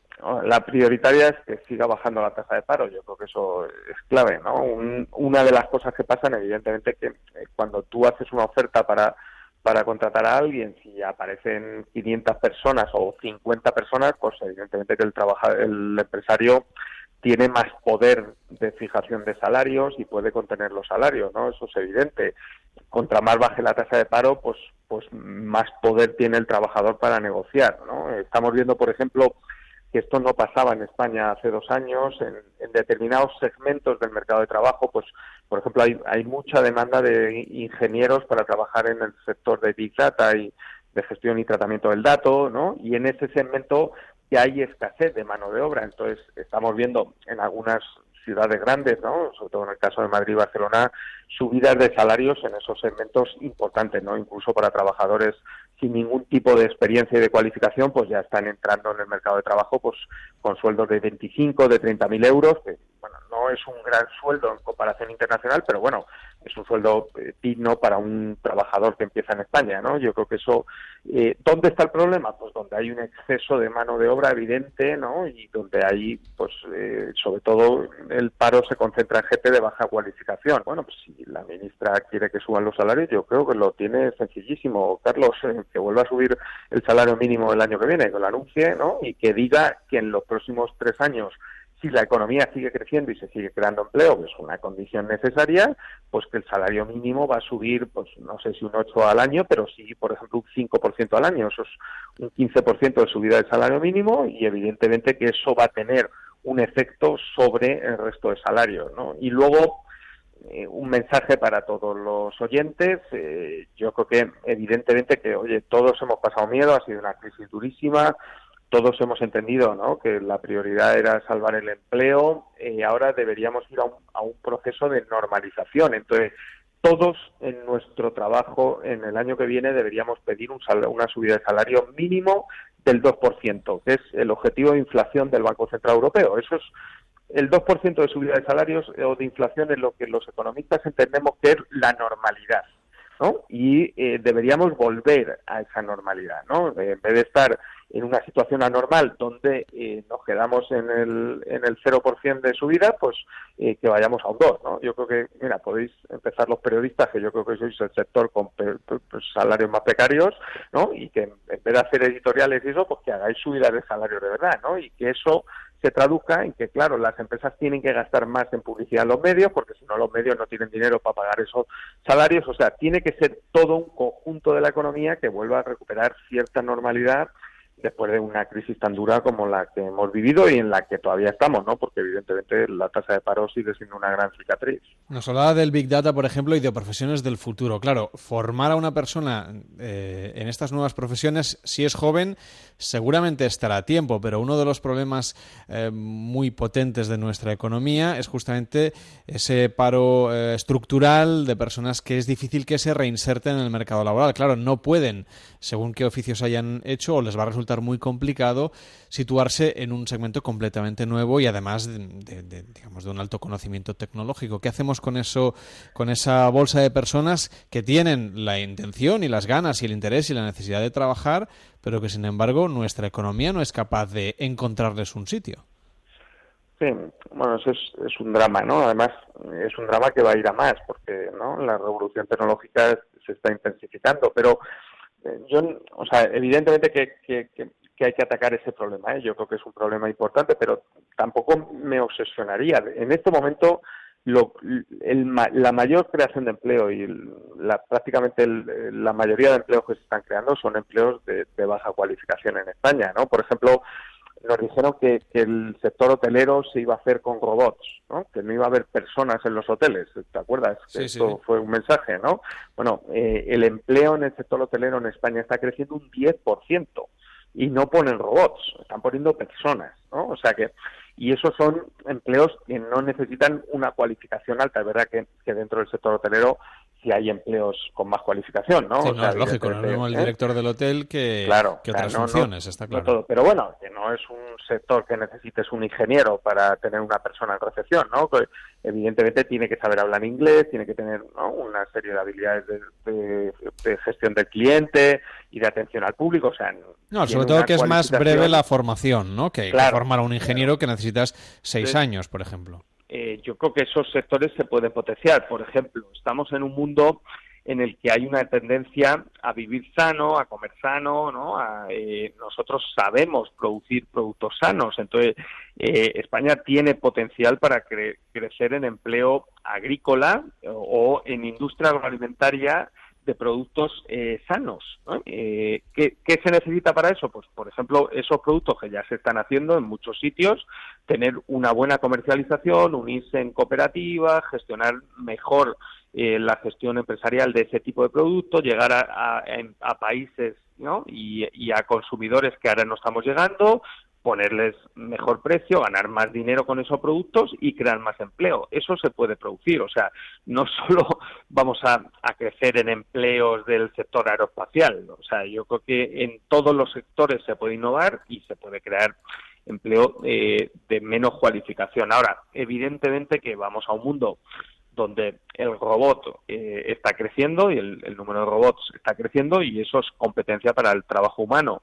y el, el segmento de trabajadores que va a sufrir más, pues evidentemente es el, trabajador con menos cualificación que haga un trabajo que sea fácilmente programa, programable, ¿no? Que es, eh, o, fácilmente previsible, ¿no? Que es lo que el robot puede sustituir, ¿no? Donde haya que cambiar sistemáticamente cada hora de, de cosas que hacer, pues evidentemente es más, más complicado de hacer, ¿no?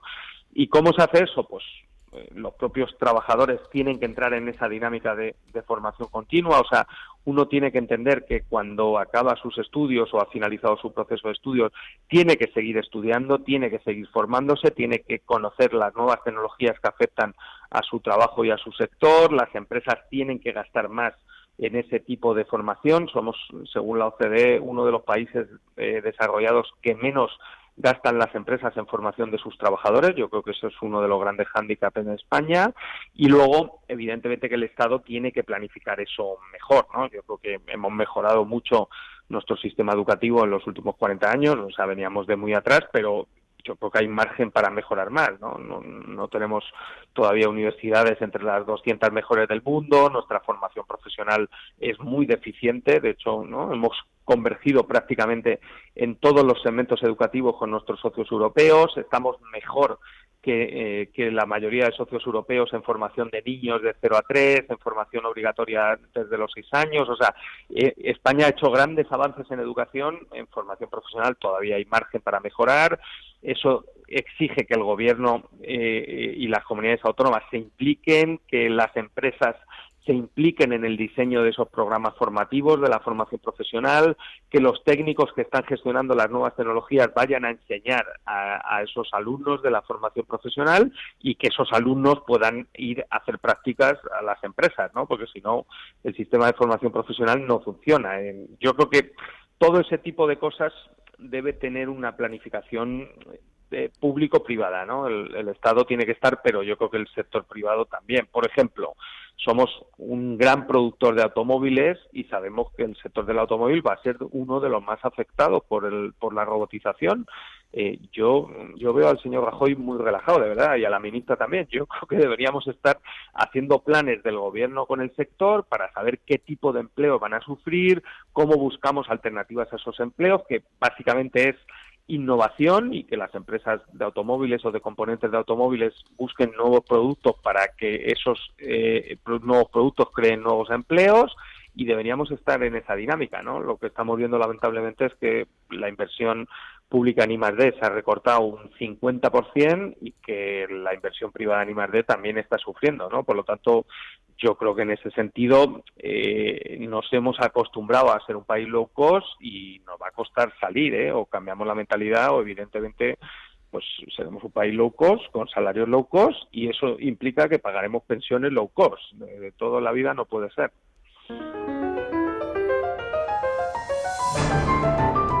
Aterrizamos ahora un poco y con esto ya acabaremos en la economía más próxima al ciudadano. Según la OCU, las familias se van a gastar a la vuelta de las vacaciones de media en España y por cada hijo 1.212 euros durante el próximo curso entre material escolar, eh, matrículas, actividades extraescolares, eh, uniformes, ropa, etcétera, etcétera.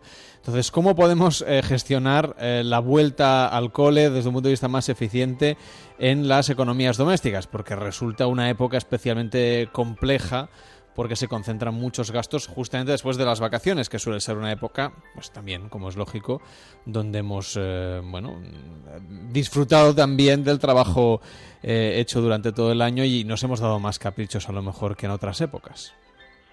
Bueno, eso, hombre, las familias ya están un poco acostumbradas porque todos los septiembre pasa eso, ¿no? O sea, que lo lógico es que, que estén preparadas y siempre, hombre, te sorprende y hay una concentración de gastos ahí mayor y tienes más problemas de lo habitual, ¿no? En general, evidentemente que, que buscándonos el, la, lo que hemos hablado, ¿no? Eh, por ejemplo, estamos teniendo este año una subida de la inflación eh, próxima al 1,5, 2% y los salarios están estancados, ¿no? Y, y, eso lo que significa es que con el, con el mismo salario podemos comprar menos cosas, ¿no? Un, un 1,5% menos, ¿no? Por eso es tan importante normalizar los salarios, tampoco estamos hablando de subidas de salarios desproporcionadas, ¿no? O sea, yo creo que estamos hablando en esta entrevista de ir a un proceso de normalización, ¿no? Y luego, pues evidentemente que en las familias la clave es eh, una búsqueda tuya de dónde puedes tener... Al final, como trabajador o como, como familia no dejas de ser un, una propia empresa que vende servicios, ¿no? Tú, tú eres un trabajador que vendes tus servicios, ¿no? Y te interesa estar en una empresa donde sabes que te van a cuidar bien y, ¿no? y te interesa, en el caso de los hijos, el gasto en educación no es un gasto, es una inversión, ¿no? Te interesa lo que estamos viendo y lo que dice la encuesta de población activa es que los, los, las personas en España que tienen estudios universitarios ya tienen una tasa de paro del 8%, o sea, están próximos al pleno empleo. Otra cosa es que luego no estén bien colocados y que no tengan el salario adecuado, ¿no? Que eso está pasando también y, es muy habitual, ¿no? Pero por lo menos tienen empleo. ¿Dónde se concentra el desempleo, la pobreza, la desigualdad y todos los problemas de la economía española? Pues gente que no ha acabado ni la secundaria, ¿no? Ni en, en nivel de estudios, que es un porcentaje muy alto de la población, ¿eh? Prácticamente uno de cada tres españoles eh, en edad de trabajar no ha acabado la secundaria, ¿no? Por lo tanto, yo creo que hay un, plan a corto plazo para las familias que es que todos hagamos un esfuerzo en nuestras empresas, ¿no? Por pedir una subida de salario normal del 2% y exigir también al gobierno que se implique en esta en este proceso y dos eh, a medio y largo plazo, evidentemente uno tiene que estar buscando la empresa ¿no? y el sitio donde puede sacar más provecho a su propio capital humano y cobrar un salario mayor y la búsqueda. ¿no? Yo creo que eso es positivo. ¿no? Eh, si tu empresa no entiende que tú quieres vivir mejor y que, eh, y que estás exigiendo cuando llegan los beneficios una subida de salario, pues evidentemente que no es una empresa en la que uno deba estar, ¿no? Debería estar buscando la posibilidad de cambiarse y buscarse otro sitio, ¿no? Porque esa empresa es una empresa low cost y pagará salarios low cost. Pues ha sido interesantísimo, la verdad es que charlar esta noche de economía con José Carlos Díez. Muchísimas gracias por estar en Noches de Radio y hasta la próxima. Muy buenas noches. Un placer, como siempre. Un saludo.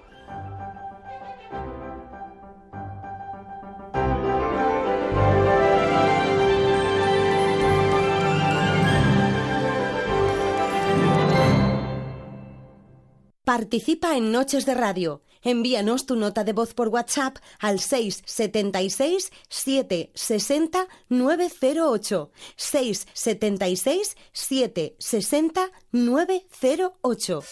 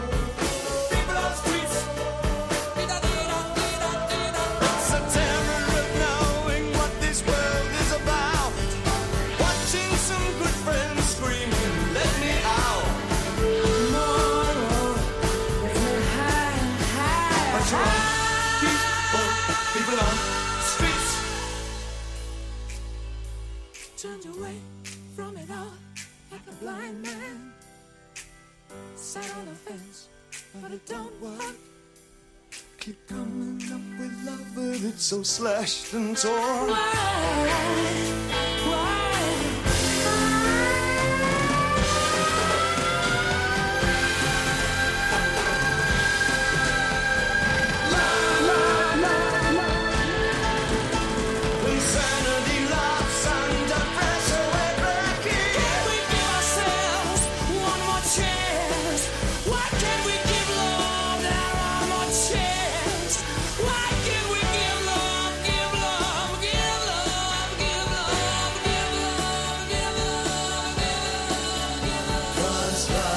sun.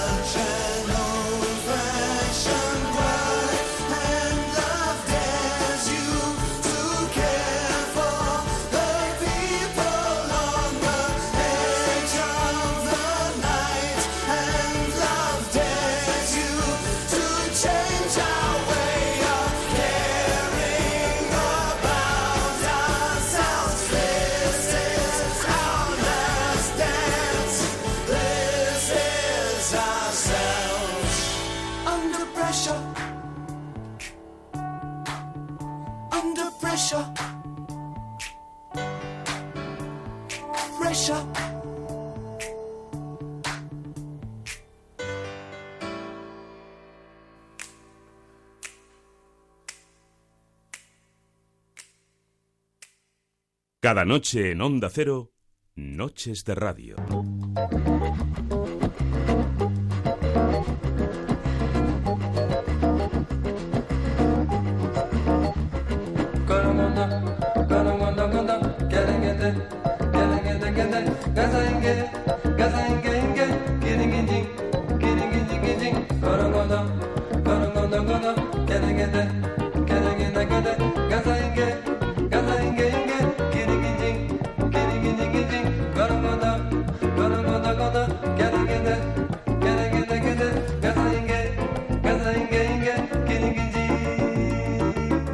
Nos quedan ocho minutos para llegar a las 3 de la madrugada, las 2 en Canarias. Estamos en Noches de Radio en Onda Cero, viendo la tele a través de la radio. ¿Cómo? Pues con Manuel Campillo, que se encarga justamente de llegar pues un ratito antes a la radio. Nosotros, que conste, Manuel, que estamos aquí desde antes, ¿eh?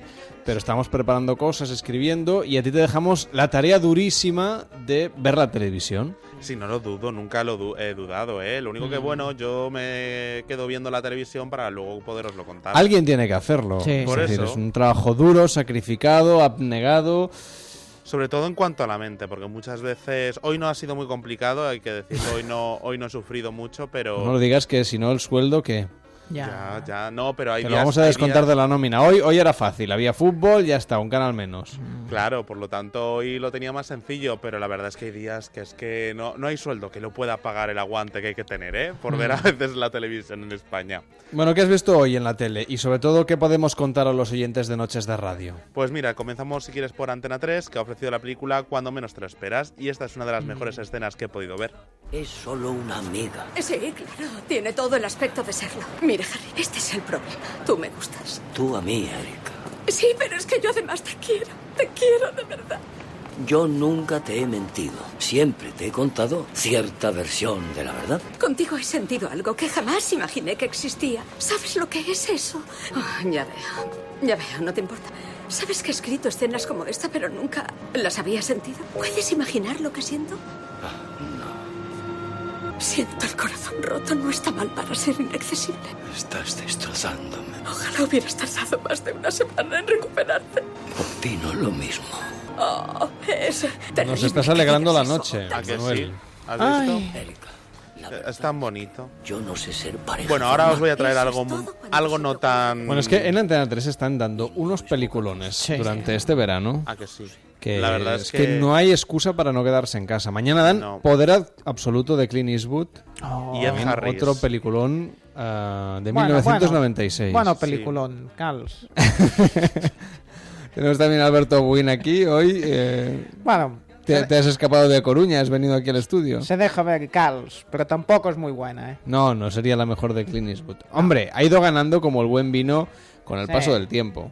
Hmm. Digo sí, yo. No, no está mal, Cals. Bueno, eh, en cualquier caso, que la dan eh, esta noche de jueves, Poder Absoluto, en Antena 3, que este- como decíamos, están dando unos peliculones cada noche y de manera, bueno, absolutamente exitosa, por cierto, por parte de la audiencia. Pero ¿qué otras cosas hemos podido ver en esta noche de miércoles, en esta noche de, de San Roque? Pues ya de nuevo en cuatro ofrecían una nueva entrega de Tú, yo y mi avatar. Esta noche una bella dama debía de ser conquistada por tres maromos. Uno de ellos, a decir la verdad, le ha dejado un poco con la boca abierta. Hablamos para que nos pongamos en situación de un merenas, friki, disfrazado tanto en la cabina de control de- de- del original y que también ha hecho disfrazarse a su avatar, ojo, de tortuga ninja. No y esto creo. no. No. concuerda mucho con la princesa que le habían presentado, porque ella es más del lado choni de la vida. Me gusta mucho el cosplay. ¿Eso qué es? Vale, pues mira, te explico. Va, un grupo de música. Ah, Coldplay. Que no, que no, que, que broma, que te estoy tomando el Me pelo. estás vacilando. Pues tú no sabes con quién estás jugando. Mira, Este es un casco de Power Ranger. ¿Pero esto lo has hecho tú? Sí. Sí. Me he quedado alucinada, con una bisagra y todo para que se abriera y se cerraba. Imagínate tú y yo viendo una película sentados en el sofá de casa. ¿A que no te convence nada? Pero con las máscaras y todo. No va a dar salampión, niño. Me pone cachonda ver a alguien disfrazado. Si el disfraz le queda como un guante, los uniformes. Me encantan, me vuelven loca. ¿Usas colonia? Eh, poquita, pero sí, suelo usar siempre la misma de este rollito deportivo. O sea, no usas colonias follables. No la había oído en mi vida. Sí, de estas que hueles y, y te tiemblan las piernas. Debería ir dejando la colonia deportiva en Mm. cualquier estantería y empezar a comprar bote de colonia follable por todos los lados. Yo creo que la mía es follable, sí. A ver, ¿puedo leerte? A ver, eso me... ¿Qué tal? Pues sí, súper follable. ¿A que sí? Pero qué nivel, oye, nos han dado la marca de la colonia, empieza a interesarme esto. Ah, ¿eh? es- No, sí, no por han dicho favor. la marca. Qué Eso- pena. No Ya. se puede comprar ya. Yo quiero dos potes. O- o de follable. O de, o de follable. dos frascos. Sí. O de polvo. O, o de polvé, sí. Qué maravilla. Esto no lo había oído nunca yo, Yo tampoco. Pues, Y así pues, nos va. Claro. claro. Hemos tenido que verlo. Así nos va. En un Sí, programa de suerte que tenemos un programa de servicio público como es tú, yo y mi avatar y mi colonia para triunfar. Ay. Totalmente. Es que yo fui a un colegio de monjas, estas cosas no las puedo decir. Sí, sí. Mira, si quieres, vamos a cambiar un poco de tercio porque en la No, sexta. haría falta tampoco, ¿eh? No, yo creo que hay que hacer un especial de dos horas cualquier día. O sea, Sí. como los especiales de policías en acción en, en Mega, Sí. hay que hacer un, día un programa de seis horas solamente de tú, yo, mi avatar Oye, y... yo me ponía Y delante colonia de de Y Manuel. Campillo. Y colonia de folla. Sí. la... Yo me es que ponía delante de la tele y, y lo veía entero, ¿eh? Yo no he visto ningún trozo. Y ahora quería poner un vídeo aquí en la web, pero claro, te ponen tres anuncios en... Sí, sí, sí. La antes, verdad. antes de enseñarte al avatar. Sí.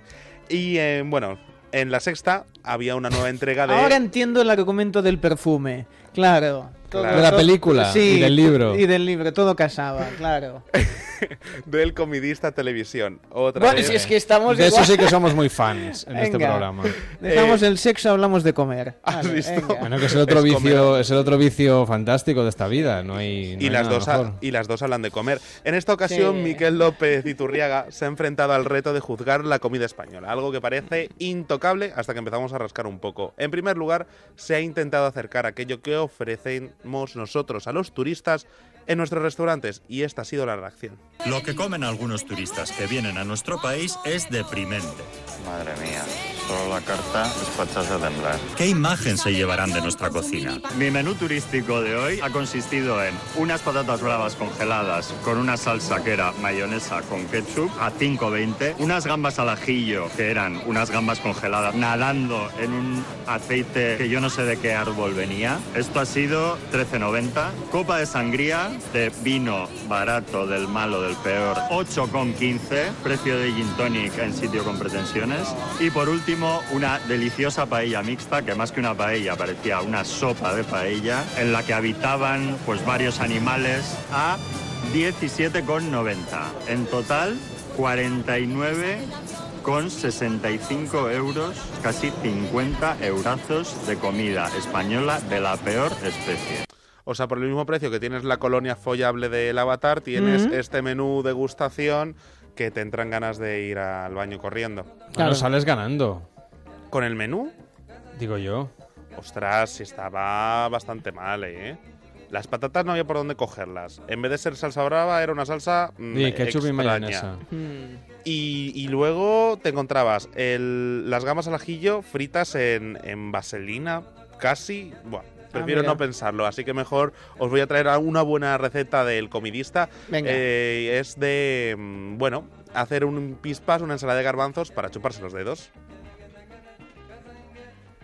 Esta va a ser mi primera penitencia. Comer en la carretera. Miquel, a comer. Pero Cristina, ¿pero qué haces tú aquí? Pues que estoy muerta de hambre. Garbanzos y verano es posible. Garbanzos y plato rico y finolis también es posible. Vamos, que los garbanzos tienen más posibilidades de lo que parece. Lava y escurre bien los garbanzos cocidos. Si son de bote, te recomiendo darles un hervor para suavizar el sabor y dejarlos enfriar. Cuece dos huevos durante 8 minutos en agua hirviendo. Pásalos por agua fría, pélalos y pícalos. Pela el pepino, córtalo por la mitad a lo largo y luego a rodajitas. Mezcla en un recipiente los garbanzos con el huevo picado, el pepino, dos cucharadas de alcaparras, bacalao desalado desmigado con las manos y un manojo de perejil picado o troceado también con las manos. Prepara una vinagreta con aceite de oliva. Bueno, pues ya tenemos la receta lista. Sí, sí. Y para todos aquellos que os lo hayan perdido en A3 Player ya lo tienen. Pues para allá que vamos a verlo. Por cierto, Xavi Sorinas, que fue productor de este programa y que también de Noches de Radio y que ahora es uno de los protagonistas de este programa, del Comidista TV. Lo comentamos a la vuelta, después de las noticias. Hasta ahora mismo. Son las 3, las 2 en Canarias.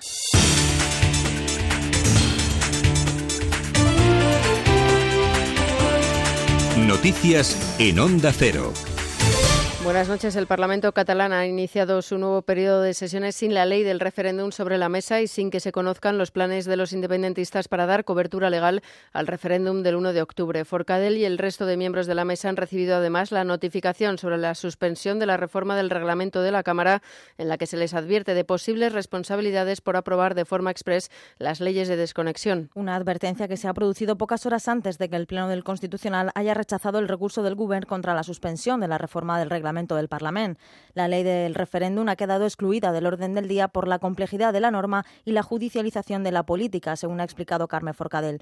Para el Gobierno es la prueba del desconcierto que se vive entre los independentistas. El primer secretario del PSC, Miquel Iceta, ha dicho que ya tienen preparada la solicitud del dictamen al Consejo de Garantías Estatutarias por si se inicia la tramitación de la norma. Bueno, es un despropósito más en esta comedia de disparates que estamos viviendo. Nosotros lo que creemos es que esto solo tiene un, un sentido, que es evitar que la oposición pueda pedir un dictamen al Consejo de Garantías Estatutarias de Cataluña. El Gobierno ha dado luz verde a la puesta en marcha de un laudo arbitral para solucionar la huelga indefinida de Eulen en el Prat. Ahora las partes tendrán un plazo máximo de 24 horas desde la notificación del acuerdo para elegir al árbitro. Si no lo consiguen, el Ejecutivo asignará una persona en las 24 horas siguientes. El árbitro dictará su decisión en el plazo de 10 días desde, desde su designación. Íñigo de la Serna ha explicado los pasos a seguir tras un Consejo de, Minist de Extraordinario, pero también ha respondido a las peticiones de los sindicatos para un pacto global que permita recuperar los derechos del sector en la seguridad privada, algo para lo que hay un acuerdo informal.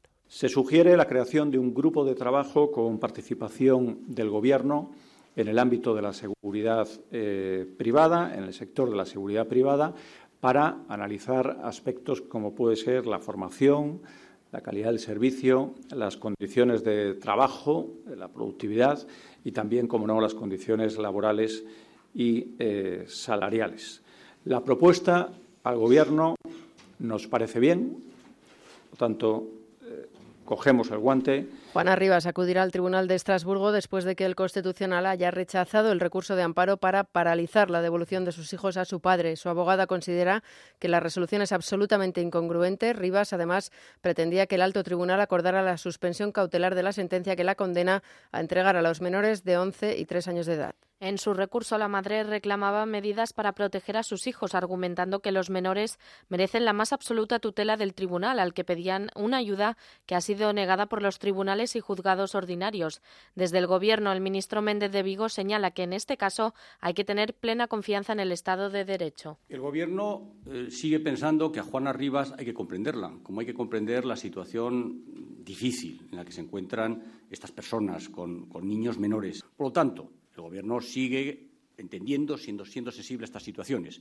El Gobierno también eh, respeta el Estado de Derecho y tiene plena confianza en los tribunales españoles y en el Estado de Derecho porque el Estado de Derecho es el que garantiza que la libertad es igual para todos. El presidente de Estados Unidos ha disuelto dos consejos de asesores que habían perdido integrantes por su polémica reacción a la violencia en Charlottesville. Son el Consejo de Fabricantes Estadounidenses y el Foro de Estrategia y Política. Hoy, mientras han seguido las declaraciones de líderes del partido de Donald Trump criticando la equivalencia moral que estableció entre los neonazis y los manifestantes de izquierda. En las filas republicanas continúan las críticas hacia el mandatario. Varios legisladores se han manifestado en contra, también los dos expresidentes Bush e incluso asesores de la Casa Blanca, según The New York Times. Trump ha evitado hacer más comentarios al respecto. Sí los ha hecho el fiscal general Jeff Sessions. De ninguna manera podemos aceptar ni disculpar el racismo, la intolerancia, el odio, la violencia, ni ninguna de estas cosas que con demasiada frecuencia surgen en nuestro país. Y en deportes, victoria del Real Madrid en la Supercopa de España tras derrotar al Barcelona por 2 a 0 en el Bernabéu. Los de Zidane venían de ganar 1-3 en la ida y han sentenciado en el Estadio Blanco. Los goles, ambos en la primera mitad, han sido para Asensio en el minuto 4 y para Benzema en el 39. Tras el partido, el madridista Dani Carvajal ha comentado la superioridad del equipo tanto en la Supercopa de Europa como en esta final contra el Barça. Nuestro objetivo, empezamos el día 10 de julio a trabajar con la mente puesta en estos dos títulos y creo que hemos sido superiores tanto en Manchester como al Barcelona en la ida y en la vuelta. Justos vencedores y ahora a empezar el campeonato de liga con, con mucha confianza. Con este nuevo título, el Real Madrid se hace con su segundo en apenas un mes desde el comienzo de la nueva temporada. Más noticias a las 4, las 3 en Canarias y de forma permanente en onda0.es. Síguenos por internet en ondacero.es.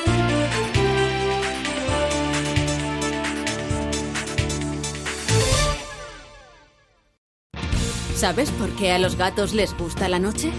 ¿Cómo sudan los perros? ¿Conoces los beneficios de tener mascota? Todas las respuestas con Carlos Rodríguez. Preguntas, consejos, noticias, dudas, consultas. Las mascotas y demás bichos, bichitos y bichazos tienen su espacio en Como el perro y el gato. Sábados a las 3 de la tarde y domingos a las 2 y media. Como el perro y el gato. Ofrecido por Royal Canin. Te mereces esta radio. Onda Cero. Tu radio.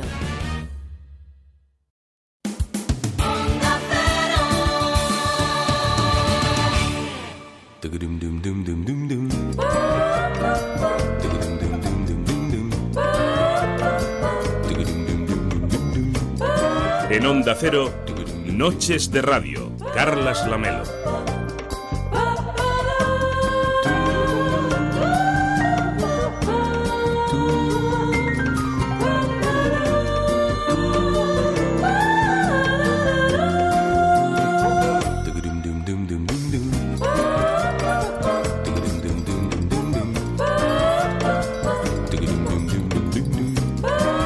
Son las 3 de la madrugada y 6 minutos, las 2 y 6 en Canarias, estamos en Noches de Radio contando un montón de cosas. Enseguida nos vamos a preguntar, será en la próxima hora, por ejemplo, cómo van a ser los coches automáticos. No automáticos que no les tengas que poner la marcha, que esto ya hace años que los conocemos, sino los autónomos, los que van a ir absolutamente solos, que nos vamos a dedicar a escuchar la radio o incluso a ver la televisión en el coche. Y eso va a llegar pasado mañana, como aquel que dice. Lo vamos a comentar aquí en Noches de Radio. Si te gustaría tener un coche automático, autónomo, mándanos un correo electrónico a noches.onda0.es y nos lo cuentas, o en facebook.com barra nochesradio o en arroba nochesradio en Twitter. Y si ahora vas conduciendo, por ejemplo, bueno, más que si vas conduciendo, si vas de copiloto, mándanos también un- una nota de voz al 676-760-908. 676-760-908. ¿Qué harías tú en el coche si no tuvieses que conducir? 676-760-908.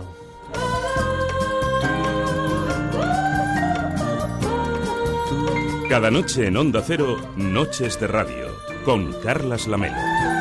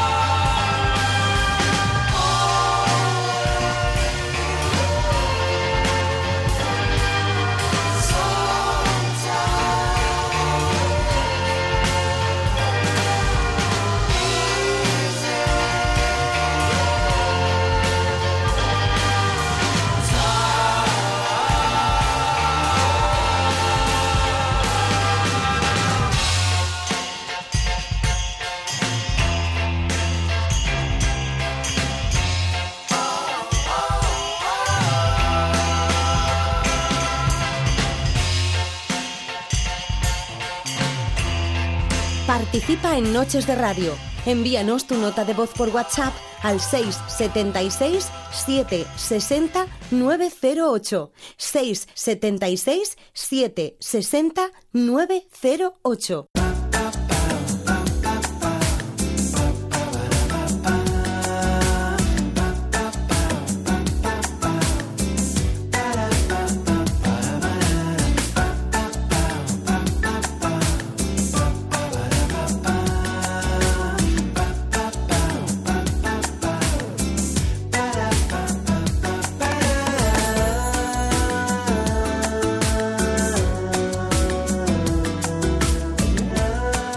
David Sarballó, ¿cuál es para ti el mejor superhéroe de la historia del mundo del cómic, del cine Uy. y de todas las apariciones varias de los superhéroes? Es difícil, porque esta siempre es como. ¿Tú eres más de papá o de mamá? Mira, de, ¿Eres de DC Comics o eres de...? Eh, claro, mira, te digo uno de cada casi. Yo me quedaría con los cuatro fantásticos y con Batman. Pero esos son Imprescindible. cinco, es verdad. cinco superhéroes. Estás abusando cinco. un poco de la pregunta. Hoy en Noches de Radio nos preguntamos por qué nos fascinan los superhéroes. ¿Han llegado a salvar el cine? Desde luego, las cuentas corrientes de alguna productora y distribuidora cinematográfica, la verdad es que sí.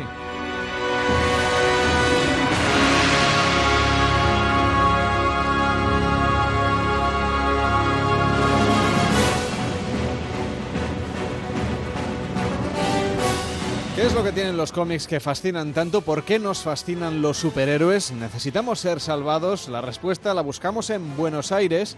Hacia allí nos vamos para saludar a Juan Manuel Domínguez. ¿Qué tal, Juan Manuel? Muy buenas noches. Muy, muy buenas noches.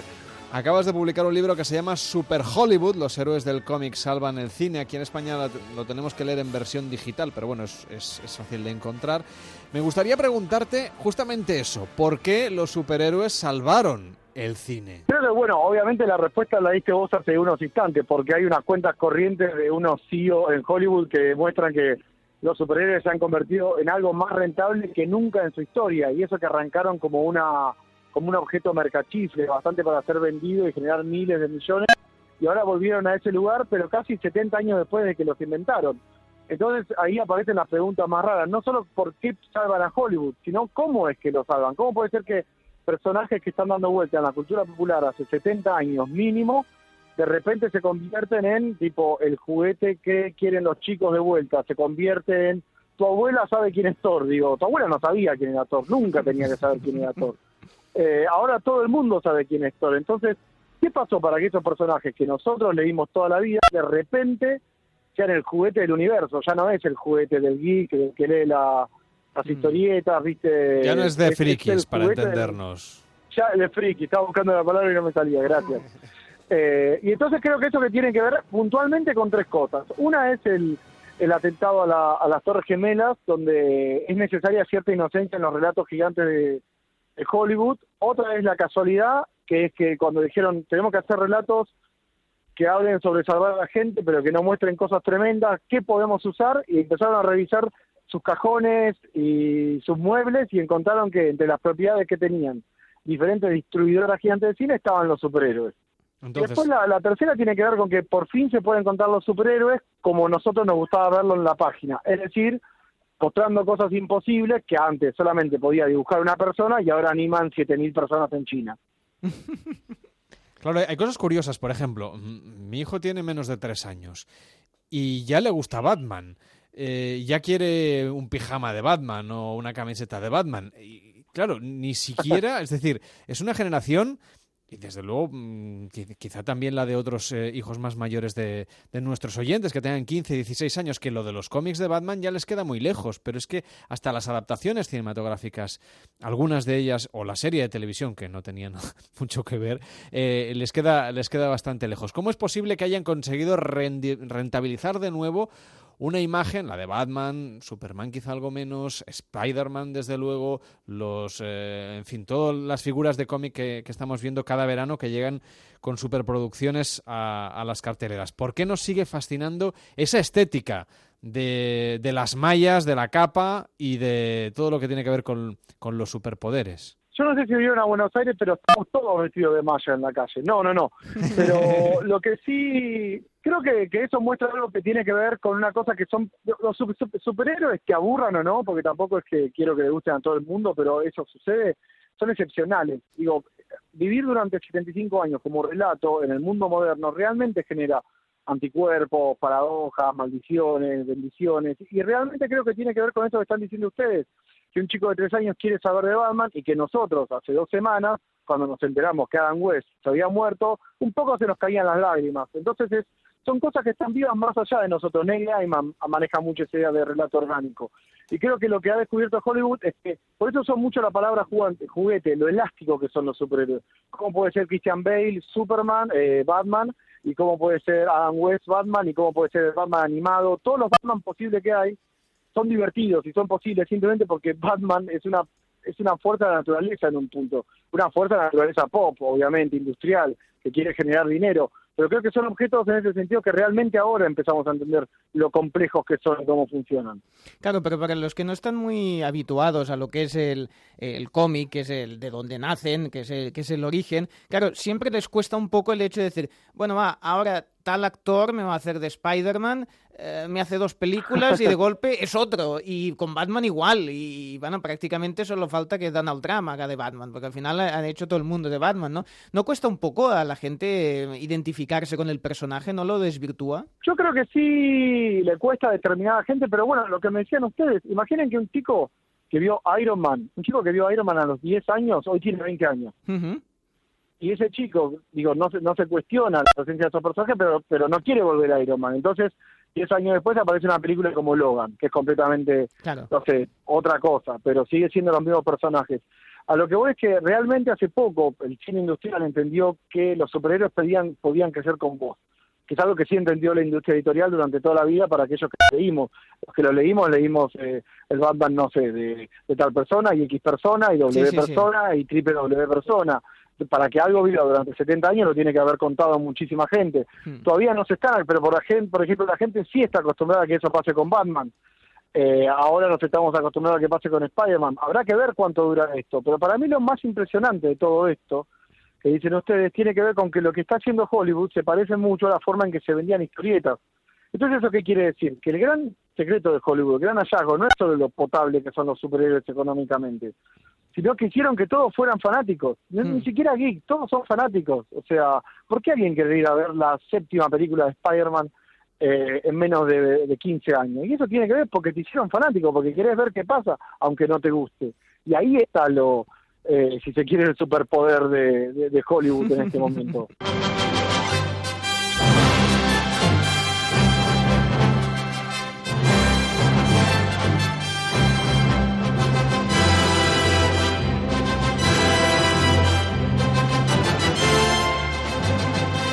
Pero hay superhéroes, eh, por ejemplo, que tienen mejor prensa que otros. Me parece a mí que Superman no le está yendo la cosa demasiado bien. No, Superman necesita un agente, un agente de relaciones públicas inmediatamente. Eh, Un community manager creo casi. que lo, sí, creo que lo que me- lo que te muestra eso es que sí, los superhéroes están funcionando, pero los superhéroes están funcionando de la forma que pueden funcionar en nuestro mundo. Suena redundante lo que digo, tautológico, pero Superman es el gran ejemplo. Superman, digo, a todos nos gusta Batman, y Batman que es impresionante y cool y fascinante en una pantalla, pero Batman es el menos superhéroe de los superhéroes. El superpoder de Batman es ser Batman, entonces ser canchero y ser sobrio y decir la palabra justa y romperte la cabeza cuando te la tiene que romper. En cambio, Superman es un ideal, y de hecho está hasta la idea de la frivolidad, del billonario que tiene una vida secreta. Piensa en cuánto se parece Iron Man a la idea de una celebridad, porque la verdad que Iron Man, para los que no conocen las historietas, tampoco es que era el Superman de Marvel. O sea, el gran chiste de Iron Man en la actualidad, para que funcione como funcione, es que es Robert Downey Jr. Y es en serio, ese es el poder de Iron Man en este momento. Es Hollywood. Es un tipo que se cayó y volvió a subir. A lo que estoy yendo con esto es la idea de la celebridad, la idea del superhéroe canchero.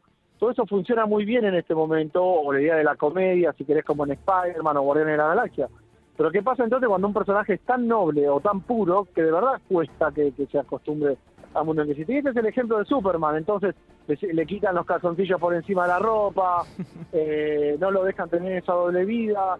le quitan toda, no sé si toda la gracia, pero al menos la, la, la intencional inocencia que tiene de vez en cuando el personaje. Creo que, que Superman es, es como un parámetro de, de que a veces a Hollywood todavía le sigue dando un poco de vergüenza hacer superhéroes. Entonces no quiere hacer una película de Superman que sea una aventura de Superman. Tiene que hacer una aventura de Batman que sea política y que hable del mundo después de Bush. Tiene que hacer una película chiquitita de Spider-Man. Superman es un parámetro muy grande de lo que todavía no puede hacer el cine de superhéroes. Piensen que en los 70, cuando se confiaba más en el cine, los espectadores hicieron las películas de Superman que eran espectaculares Sí. y, y tenían fallas y eran absurdas y Superman volvía el tiempo atrás. Nadie le importa las reglas de consorcio de los superhéroes. Lo importante es que el relato sea fascinante. Y la verdad que con la música que pasaron recién, y cuando uno piensa en Christopher Reeve, nunca vio a nadie mejor vestido de superhéroe en su vida, jamás. Nadie. Y claro, es que seguramente, Eh, seguramente eh, la- en el momento, este Superman de Christopher Reeve que todos tenemos ahí inmortalizado, eh, estaba hecho perfecto para lo que se podía hacer en, en esa época, ¿no? Entonces, posiblemente otros caminos que siguieron, pues a lo mejor el Spider-Man de la época no estaba suficientemente bien hecho, y en cambio ahora sí que se está poniendo toda la carne en el asador y hace que sean creíbles, que los malos mm, sean espectaculares, con efectos especiales, y eso, co- como decías, que evolucionan eh, la, la forma de ver los, estos mm, cómics, también la pantalla ahora sí tienen medios para poder impresionar a todos, ¿no? Sí, sí, seguramente, pero, pero por ejemplo, hay, hay algo que eh, eso va a empezar a aparecer ahora, que es lo siguiente. Todas las imágenes son posibles, como ya vimos de verdad a Spider-Man moviéndose por Manhattan, y, y- y un año antes habíamos visto Manhattan cayéndose del cielo, literalmente, no sí. por un efecto especial, como vimos cosas que pensamos que no íbamos a ver nunca en nuestras vidas. Entonces hay cosas que empiezan a tener otro valor. Entonces, por ejemplo, uno piensa en Superman que yo te digo, ¿no es cierto? Y vos pensás que esa capa, esa capa era de tela y estaba colgada, tenía un peso. Y vos le ves la capa a Superman hoy, y es una capa digital. Más allá de que te guste o no, no estoy yendo, no estoy atacando una idea contra otra.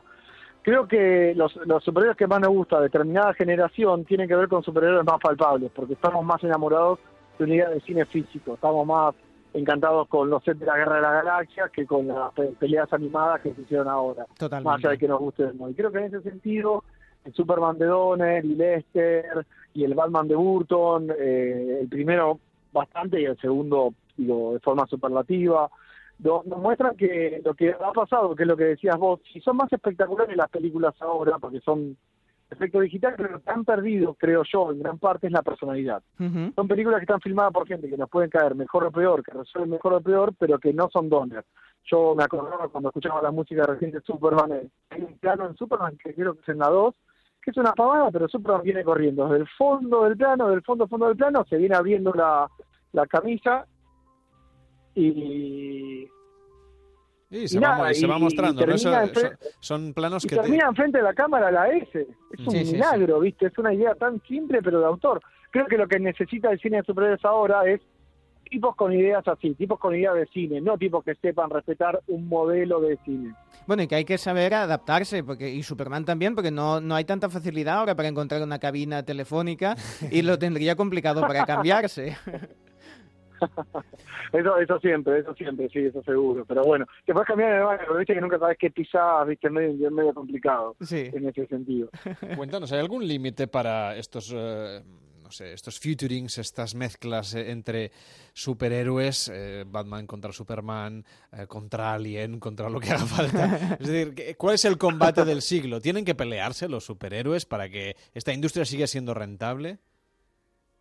No, bueno, eso seguramente que sí. Bueno, hay una cosa que es impresionante. Ustedes fíjense que nosotros hablamos de los superhéroes como si fuera un universo narrativo donde pueda aparecer cualquier superhéroe, pero en realidad los superhéroes, y por eso quiero reforzar lo que se había dicho al principio, los superhéroes son estos superhéroes.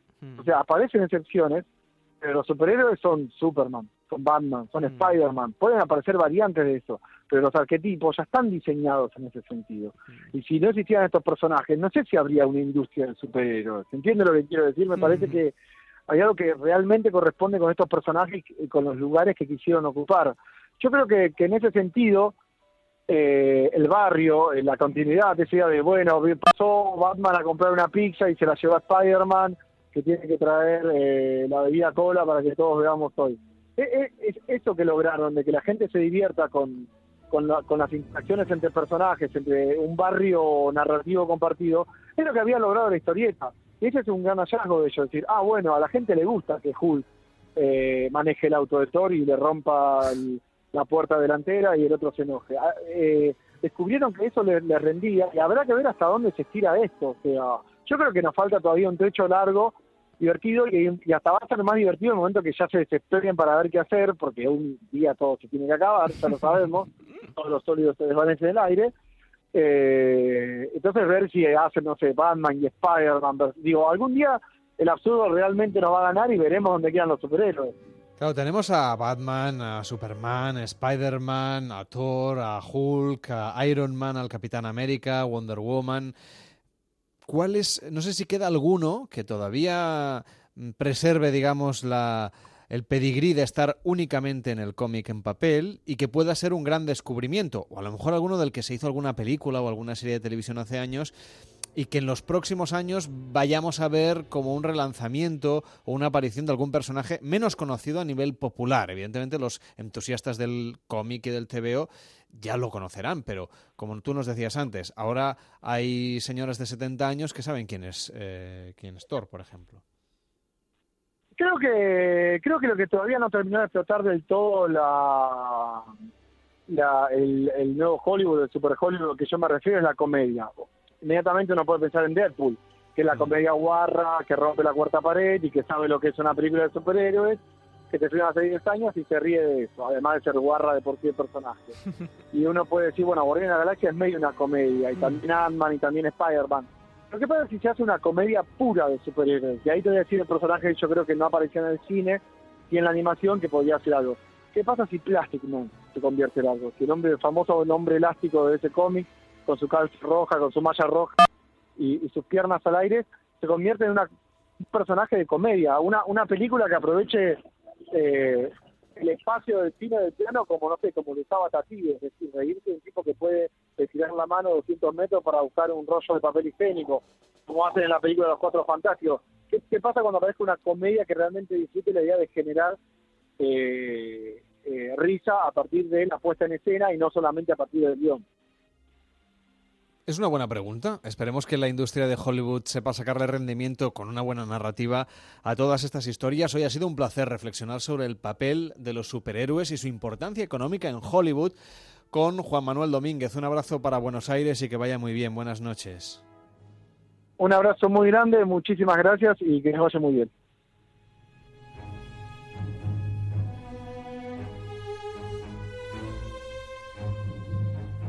Las noches de radio son diferentes en Onda Cero.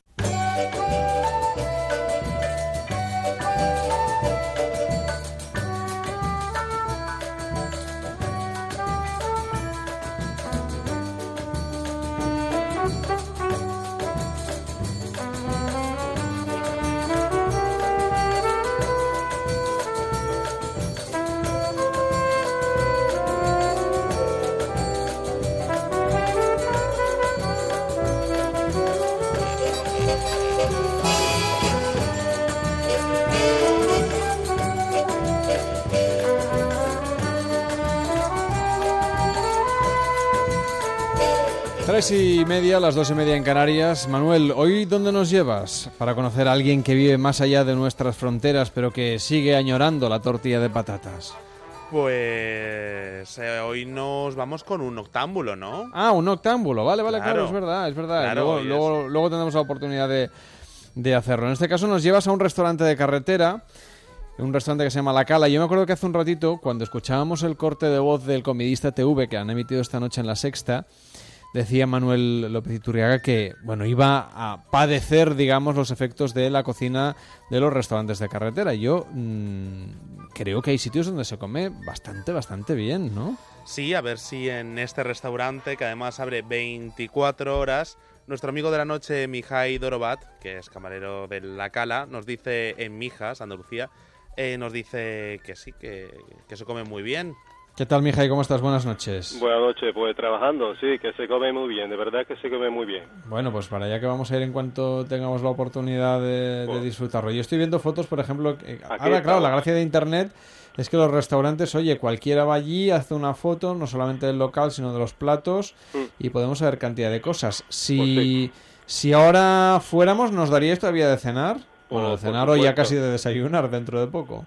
Sí, pues desde bocadillo, eh, tostadas, sándwiches, hamburguesas, de todo. Porque Platos func- combinados. ¿Funciona Aquí la cocina toda la noche? de gente. ¿Funciona la cocina toda la noche, insisto? To- to- toda noche, toda noche. Las 24 horas. ¿Y qué tipo de gente suele acudir a vuestro restaurante de madrugada? Pues normalmente gente que sale de trabajar, sobre todo camareros eh, de limpieza, guardias civiles, policías, gente que está currando de noche y ya luego también la gente que sale de la discoteca, de Lopao, digamos la gente que está de fiesta, de marcha. O sea, los currantes y los que vienen de disfrutar. Eso. En cuanto a la, en cuanto a los cuerpos y fuerzas de seguridad, ¿qué es lo que suelen eh, pediros? Porque claro, yo sé que son clientes que normalmente son muy mm, fieles a los, lo- a los locales donde van, Pues- que además se les identifica fácilmente, esto mucha, sí. Mucha café y mucho bocadillo, claro. Café y bocadillo, hombre, pues tienen que cuidarse ese estómago, Hombre, ¿eh? Por supuesto. Nuestros policías son- y, son- y son guardias unos civiles. currantes, son unos currantes y con esa ocasión le doy todo mi agradecimiento porque muchas veces eh, tenemos que apoyarnos con, con ellos.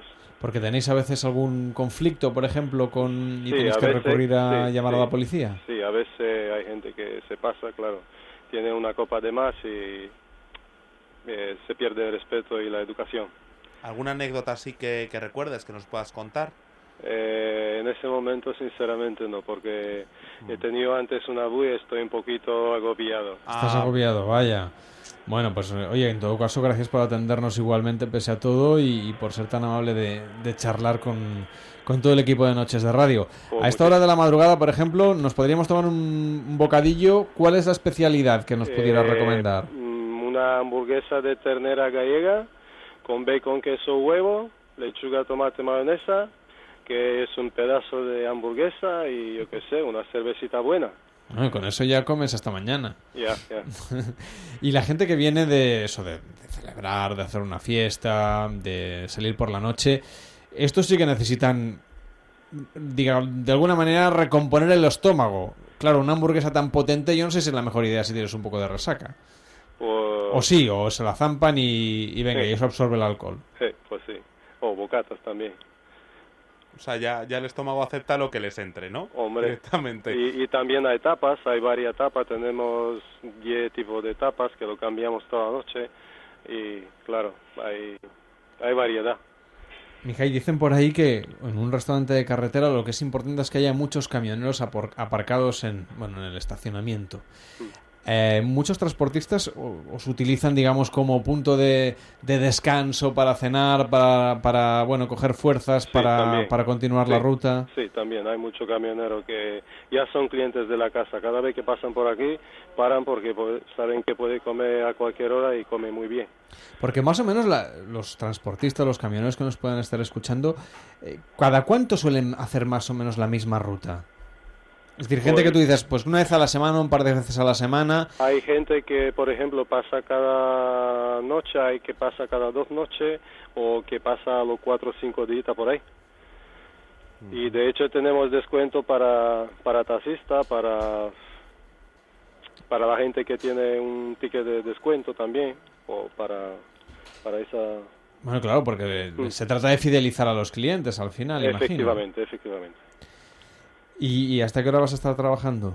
Hasta las 8 de la mañana, Hasta las 8 de la mañana. ¿Ya has entrado? a las 12. A las 12 de la noche. Bueno, lo- tus o- ocho horitas de jornada. Es Pero claro, viviendo al revés, de todo el mundo. ¿cómo lo llevas? Pues sinceramente ya estoy acostumbrado, porque llevo ya tiempo con eso y estoy acostumbrado. ¿Cuántos años llevas trabajando por la noche? 11 años. No está mal. O sea, ya, ya al final te has hecho... O sea, para ti lo raro ya sería irte a dormir mm, cuando se pone el sol. Eh, depende del día, también tengo que hacer mm, cosas que hace cualquier gente normal, ¿no? Que hay que hacer compra, hay que ir a los bancos y al médico y Eso sí que está muy mal pensado, ¿eh? Para los que trabajamos de noche. sí.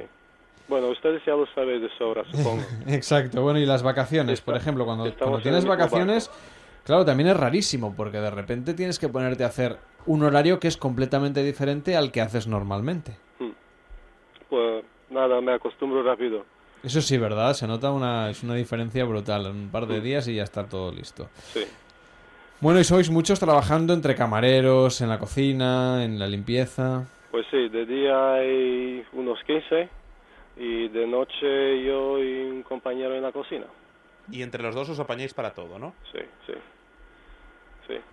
Porque claro, luego dentro de un ratito ya os vais a poner con los desayunos, me imagino. A partir de las 6 ahí entra el esfuerzo, sin problema. Entra gente, ¿no? Porque si hay algo que pasa en, la- en los bares de carretera es que la gente, hombre, no es que... Todo tiene que ser muy rápido. Eso te iba a decir, no, no es que pase nada, pero todo el mundo quiere Sí, velocidad, mismo, en ¿no? el momento, sí. Y de repente, claro, a lo mejor se os- no sé si os pasa en la Y zona en la que y se llena también en un momento. sí. Exacto, llega un autocar, por ejemplo. Oh, eh, lo o un peor que coche- puede pasar. O un coche de línea. Y, y- y- y claro, de repente se te bajan 30, 40 personas y todo el mundo quiere su café y su bocata en 10 minutos. Sí, pues estamos también acostumbrados a esto. Bueno, ya sabéis más o menos, ¿no? A qué hora suelen pasar y demás. Sí, Y es en plan, venga, que llega el autobús de línea y todo el mundo a hacer cafés. sí, pues sí. Bueno, pues que acabas de pasar una muy buena noche trabajando, que sea leve el ratito que queda hasta las 8 y muy buenas noches. Un abrazo. Muchísimas gracias igualmente para ustedes y para todo el mundo. a seguir disfrutando de la radio, del trabajo, de la gente que trabaja de noche. La verdad es que los restaurantes de carretera hacen una labor importantísima ¿eh? y a veces se habla muy poco de, de su trabajo y de la calidad gastronómica a veces que hay, de cocina tradicional, muchas veces también de kilómetro cero y con muy buenos productos, aunque no sea cocina muy sofisticada visualmente, pero eso no quiere decir que no hayan buenos guisos, buenos asados y... Y bueno, también buenos bocadillos, que tiene su arte lo de hacer un buen bocadillo. Manuel, ¿tú de qué te tomarías el bocadillo ahora? Pues mira, yo tengo que confesaros que muchas noches a la que salgo de aquí me cojo un bocadillo en, en la cafetería que tenemos aquí abajo y el lomo queso lo bordan. ¿Sí? Tengo- sí. Está muy bueno. Bueno, Muy, no- muy tampoco bueno. es muy sofisticado el lomo queso, ¿eh? No, pero la verdad es que además te lo hacen en el momento y súper bien, súper bien. Pues aquí no tenemos cafetería. ¿No? Ni Pero- lomo ni queso. No. Pero bueno, nos, no sé, mm, nos alimentamos del aire. Sí. Cualquier día nos vamos a Madrid y hacemos el programa contigo. Pues aquí bienvenidos, ¿eh? Sí, hombre, Sí. solo por el lomo con queso y por tu compañía. Ah, gracias. Yo- sí, sí, sí. Las dos cosas me parecen buenas ideas. Y quizá un día podemos hacer a los que hacen el lomo queso. ¿Están toda la noche también? Sí, sí, sí. Bueno, pues así Están un día todas que- las- El señor, Pues el queremos señor conocer a los que queso. hacen los bocadillos de lomo queso en A3 Media. Vale. ¿Cómo se llama el nombre? ¿Juan Lomo Queso? O- No, no, mira, hay un, hay un nombre porque van rotando Sí. que se llama Pedro, que la verdad es que es Pedro genial. Lomo Queso. Y desde aquí creo que esta semana no está aquí abajo porque lo he visto por la tarde-noche, entonces él, él no, no entra a las 12, pero le mando un abrazo si nos está escuchando. Oye, ¿y hay mucha gente en la cafetería de A3 Media hasta ahora? A esta hora, eh, trabajadores prácticamente ninguno, alguno va pasando y demás, y luego empleados allí en la cafetería uno. Bueno, ya no, yo me refería a trabajadores, o sea, clientes, a gente que va a tomarse Ah, un café, a compañeros nuestros de trabajo. Sí, sí, sí, lo único que van cambiando. Mm. Ahora hasta ahora quedan los de informativos de aquí, de, de compañeros de Onda Cero, nosotros, y luego ya sí que el equipo de, de Antena 3 Noticias, que hay gente todavía en la redacción, y luego pues todo el equipo de La Sexta, de, de, por ejemplo, de continuidad también. Bueno, Eh, pues ya un tienes ahí una entrevista para la semana que viene. O sea, queremos conocer al señor que hace los bocadillos de lomo queso para la gente de A3 Media que trabaja a estas horas de la madrugada. Lomo Queso. Y que nos mande un bocadillo de lomo queso, aunque nos llegue frío. Microondas sí tenemos aquí en Onda Cero Ah, pues mira. Barcelona. Os lo mandamos. Nos falta la cafetería con lomo queso. No estaría mal, ¿eh? Que ahora en el boletín de las 4 alguien nos trajese un bocadillo, aunque fuera de tortilla francesa. Ya no pido la sofisticación Mm. del, del lomo queso. Bueno, que tengas una feliz noche. Te saludo luego para irnos de chiringuito. Aquí solo hablamos de comida, ya lo ves. ¿Has visto? Qué En panda fin. estamos hechos. Gracias, Manuel. Un abrazo. Un abrazo. En Onda Cero, Noches de Radio, Carlas Lamelo.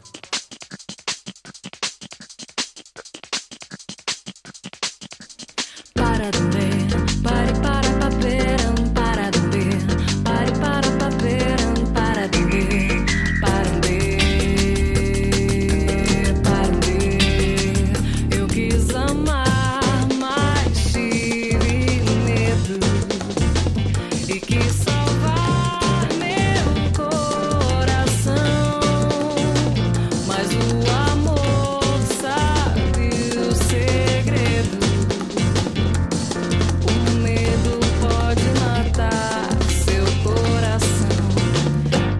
de beber, de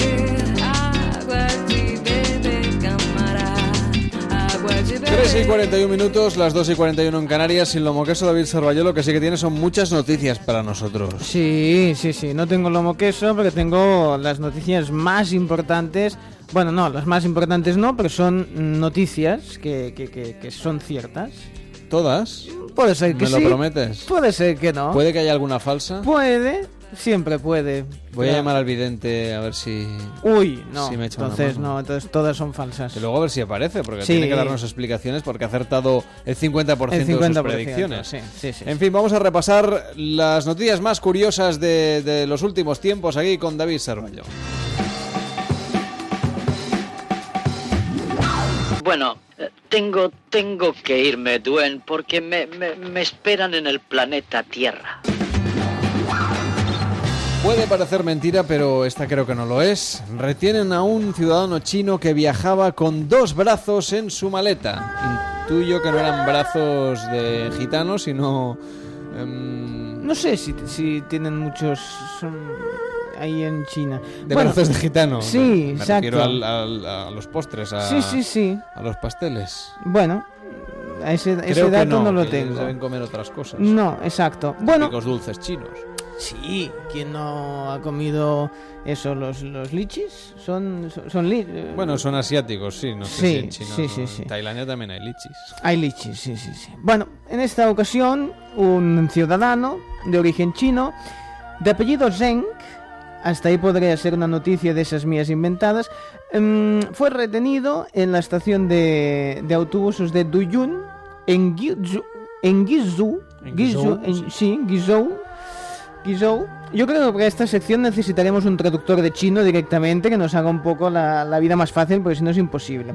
Pues bien, como os decía, fue retenido y analizado con lupa después de que el personal de seguridad descubriera dos brazos humanos, dos brazos humanos ocultos en su equipaje. Claro, una cosa es que el equipaje sea de mano y otra muy distinta, equipaje de brazo. ¿eh? Ese tema no estaba controlado. ¿Quién sabe? Igual hay unas medidas protocolarias sobre qué extremidades están permitidas llevar y qué miembros deben ser, digamos, facturados. ¿eh? Que si se pudieran llevar todos los miembros que quieras, eso sería la... Bueno, en fin. Que digo yo que mm, de plástico sí que se pueden llevar. En concreto yo sé de muchas que van en avión con uno de... Bueno, ya me entendéis.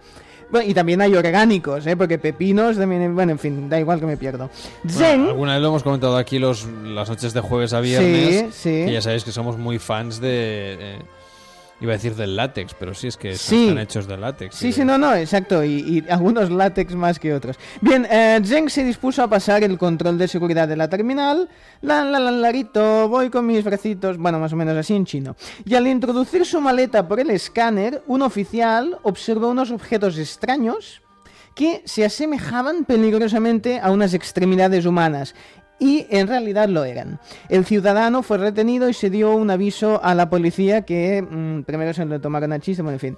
Cuando los agentes llegaron a la estación encontraron dos brazos envueltos en bolsas de plástico y en proceso de descomposición en el interior de la maleta. Esto Pero después de hablar del lomo de- queso... Qué no cosa más desagradable nos estás contando, Sí, David. da cosita el tema, sí, sí, sí. Zeng, el bueno de Zeng, ya, eh, Zeng para los amigos, sin inmutarse, alegó que los brazos pertenecían a su hermano mayor, al que se los habían amputado tras sufrir un accidente y ahora se los llevaba para que el día que se muera pueda ser enterrado junto a ellos. ¿Es que es bonito esto?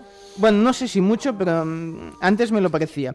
Según la tradición de su pueblo, el pueblo que habíamos dicho de Duyun, en Guizhou, China, los muertos tienen que ser enterrados con todas las partes de su cuerpo, del, del suyo, digamos, ¿eh?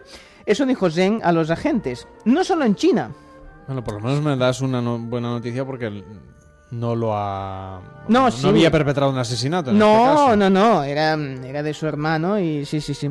Bueno, ah, la legislación china estipula que las personas pueden desplazarse con cualquier parte del cuerpo humano si llevan un certificado médico, una autorización policial y un permiso del Departamento de Salud.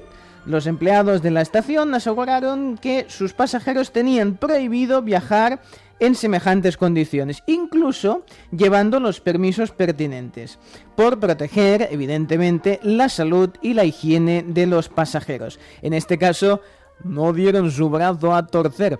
Bueno, según Zeng, eh, informó a South China Morning Post, periódico de cabecera aquí, que lo miramos todas las, todas las importante, el noches. South China Morning Show. Sí, sí, sí, el Morning Show, sí, sí.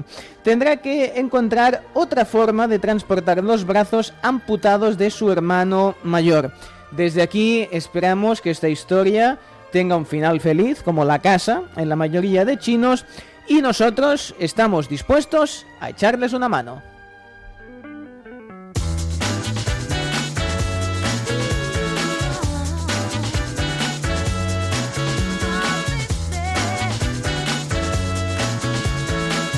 ¿Qué hace el sábado por la noche? Me voy a suicidar. Tenemos a medio planeta enfadado con España porque Sí. resulta que ha estado colgado el nuevo capítulo de Juego de Tronos y nadie se le ha ocurrido descargarlo porque aquí ya lo sabe todo el mundo que somos muy de respetar la propiedad intelectual. Mucho. y por eso nadie, nadie se lo ha descargado. Pero no solo somos noticia por eso, sino que ha habido una disputa en una comunidad de vecinos por ver Juego de Tronos con el volumen alto y encima hacer spoilers. Tranquilos, nosotros no haremos spoilers. Porque no vemos Juego de Tronos. Sí, yo sí que lo Ah, ¿tú estoy, sí? yo sí que lo estoy viendo. No, como no me dices nada. Sí, no, porque lo veo en silencio, lo veo para adentro. Em, al menos nosotros no haremos spoilers. Otra cosa es lo que pasa en esta comunidad de vecinos, nuestra comunidad. El tema está en que dos vecinos han iniciado una disputa a través de una serie de notas en el rellano de su comunidad porque uno le pide al otro que baje el volumen de la televisión o de el aparato con que lo vea. Hoy en día se ve por todos lados. ¡Ah! Lo ven por el telefonillo, ¿eh? Señor Alteros, ¿eh? Lo ven. Bueno, pues em, que baje el volumen de la televisión mientras ve Juego de Tronos porque le hace spoilers. Claro, tú dirás. Ya lo ven, sí, sí, sí. Eso es como cuando, ¿te acuerdas cuando había la transición, David, entre la TDT y la televisión analógica? Sí, me acuerdo, sí. Que si tú tenías eh, ya la TDT y tu vecino la analógica, el gol Hay goles. sonaba antes en la casa del vecino y claro, tú estabas ahí en la última jugada y ya sabías el resultado. O si- Exactamente. o si fallaban el penalti. Sí, ahora los aficionados culés también sabemos el resultado antes de que se produzca el partido porque perdemos. Bien, Bien, porque tenemos a nuestro vidente Calderón. Sí, sí, sí, Vidente Calderón la, la clava y además acierta bastante. Bien, no todo el mundo es capaz de compaginar su vida laboral y familiar para ir tan al día de estas series como para garantizarte que no te hagan spoilers. En concreto, en tu caso, Carlas, te pasa eso y por y solo has visto el primer capítulo, es decir, tienes un alto índice de probabilidades que No, al revés.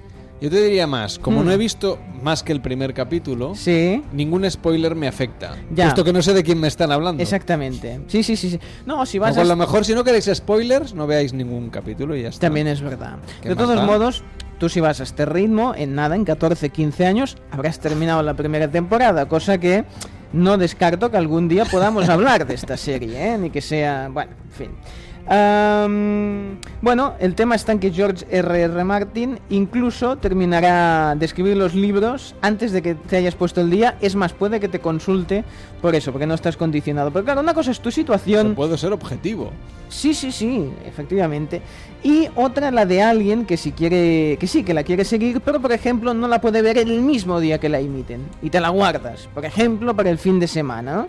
La cosa ya es chunga entre compañeros de trabajo, gente en el metro, en el ascensor, y más si tu vecino sigue la misma serie que tú y lo hace, como decíamos, con el volumen alto. Esto es lo que ha ocurrido en una eh, comunidad de vecinos donde, decíamos, uno deja una nota en el rellano pidiendo al otro que baje el volumen de la televisión mientras ve Juego de Tronos.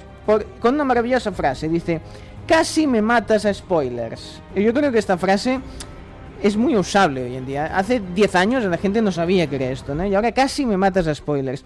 Bien, el acusado respondió con otra notita, dice, me dejé llevar por la emoción de la noche, pues esta es oscura y alberga horrores.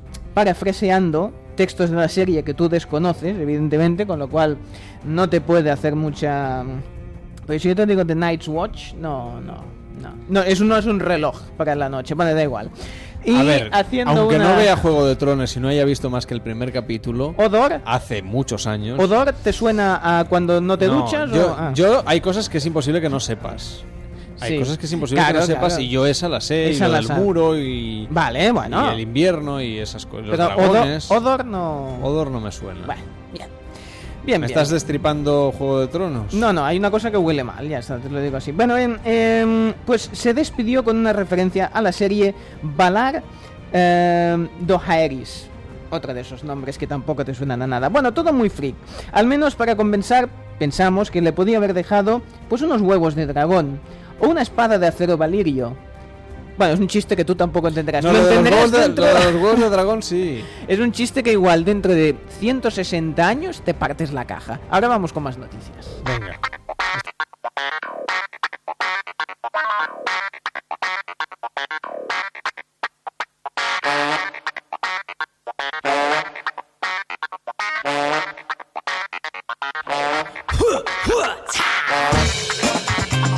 Dice usted que ha trabajado en una oficina.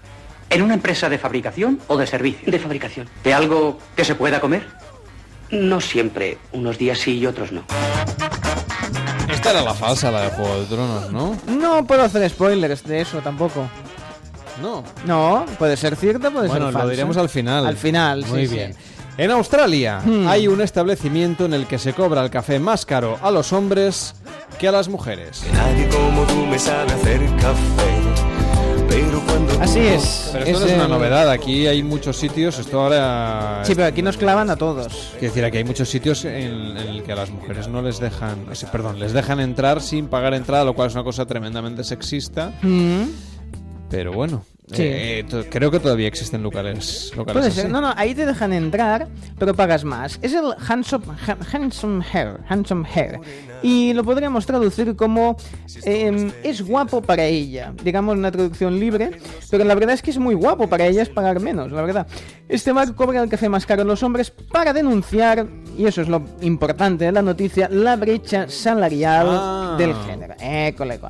Es un bar vegano hecho por y para mujeres. Está situado en Melbourne, Australia, y su creador ha decidido cobrar el café un 18% más caro a los hombres. Eso es lo que ha decidido Alexandra O'Brien que ha querido dedicar este espacio. Dice, podemos, eh, la noticia pues da datos. En España la retribución media de las mujeres es aproximadamente un 18,8 inferior a la, de- a la de los hombres, mientras que la media de la Unión Europea estaría en el 16. De esta forma, pues es como que compensas esta diferencia salarial con eh, el aumento de precio. Y pone, eh, se puede consultar por internet, hay unos gráficos, ¿no? Hay unas normas. Dice, regla número uno, las mujeres tienen prioridad para sentarse. O sea, no solo es más caro, sino que tienen derecho a silla. Eh, los hombres, la 2, los hombres pagan un 18% más, ah, que será donado, atención, y eso también es importante, a asociaciones que trabajen para mujeres. Está bien. Y regla número 3, el respeto debe ser mutuo. Dice que en tres días hemos abierto el café, eh, que hemos abierto el café, eh, hemos soportado una tormenta en los medios sociales, bueno, porque ha habido cierta polémica, pero bueno, al final han dicho que solo lo van a hacer en principio un día a la semana. Veremos si esta medida se, se acaba imponiendo en otros sitios, ya que como mínimo decimos que los beneficios son donados a asociaciones. Bueno, veremos si se acaba y, y si pasa con otras bebidas. Si va un becario o una becaria no le cobran nada. Bueno, eso no lo sé, eso no lo sé. Y tampoco sé si es solo con bebidas o también con las comidas. No sé cómo va el tema.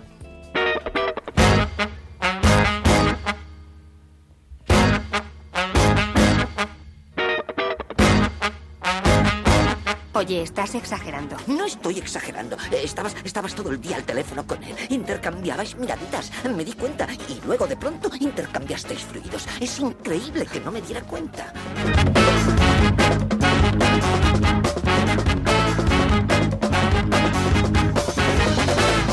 Última noticia que os contamos antes de llegar a las noticias de verdad, que serán las que llegarán a las 4 o las 3 en Canarias. Una youtuber acaba con el pelo en llamas mientras grababa un vídeo.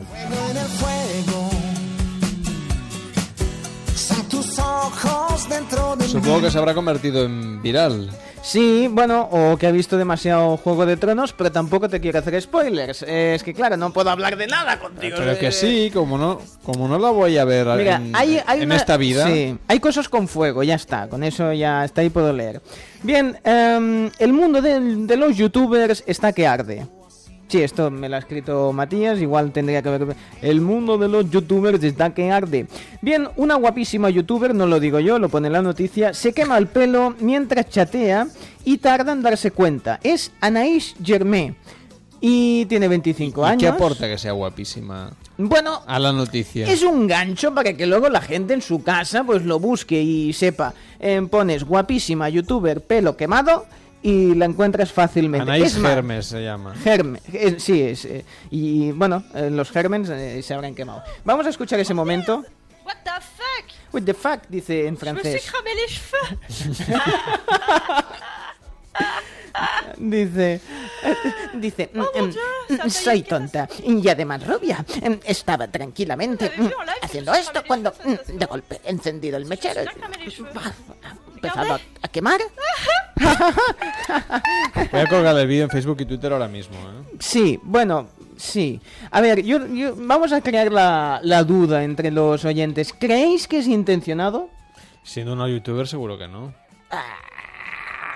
Yo tengo la... ¿Pero cómo se ha quemado? El- ¿De dónde sale el fuego? Un 70% de mis personajes considera que sí lo, lo ha hecho Ah, conscientemente. pero lo haces ella misma, tiene un mechero en la Sí, mano. ¿sabes eso tonto que coges el mechero y empiezas No, a esto, hacer es, esto es- esto es intencionado. Vas Que lo juzguen los oyentes. Está el vídeo ahora mismo en facebook.com barra Noche Radio y en arroba Noche Radio en Twitter. ¿De Sí. verdad creéis que esto no es una cosa para convertirse en viral? A mí, sinceramente, me huele a chamusquina. Anda. Sí, sí, sí, sí. Yo creo que, ya te digo, hemos, hemos estado los personajes hablando, que...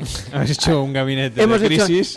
hemos hecho un gabinete, el gabinete Julia, Julia, horrendo. No, me refería a un What the gabinete de... un- Ay, what the- what the fuck, me- Me dice. refería a un gabinete de crisis. Dice, what the fuck. Eh, entiendo. Eso en los romanos no pasaba. En los romanos no pasaba. En los No había griegos- youtubers. No, los griegos jugaban, no jugaban con fuego. Jugaban con esas cosas maravillosas. Pero jugaban con fuego. Yo creo que esta es. eh, no es falsa, o sea, es cierta. El pelo arde. Sí, he visto el vídeo. Sí, pero. La falsa es la de Juego de A ver, Tronos. la chica es rubia. O Sí, sea, eso eso, sí. ya mm, da Te pistas. estás luciendo esta No, noche. a ver, Dice que era guapísima. Ahora... Ah, no, no. A ver, hay chicas mm, guapísimas, rubísimas, que son listísimas. Y luego está la youtuber esta que se llama Anaís Germé y que como no nos está escuchando podemos decir lo que queramos. No lo sabes, ella. a lo mejor está de vacaciones en Torremolinos Bueno, pues... mm, y, y está escuchando Onda Cero. Anaís, mm, si quieres un día vienes a la radio mm, y nos traes tu pelo y el No, mechero. no, que aquí no se Ah, puede encender fuego. ah, pues... mm, Solo faltaría. Pues no aquí lo único que arde es el queso fundido del lomo queso que se Ay, toma sí. Manuel. Ay, eso sí que me, lo, me comería un lomo de queso. Buenísimo, buenísimo, Julia, Julia. Un día hablamos del lomo, del lomo y el queso. El queso, y te lo pinto. No, no, yo ya le he pedido a, a Manuel una especial ensaladilla rusa, que a ver si llega antes de que acabe el verano. Y Sí, ahora también. sí, le estamos terminando un de peinar. Si no, acabamos haciendo un especial salmorejos, que también. Bueno. Salmorejos del mundo. por Oye, lo ejemplo. bueno se hace, sí. No, no, mi propósito es acabar haciendo un programa de cocina en Onda Cero. Pero cocinando. Bueno, Aquí directo. primero tienes que limpiar la cocina. Venga, hasta ahora mismo.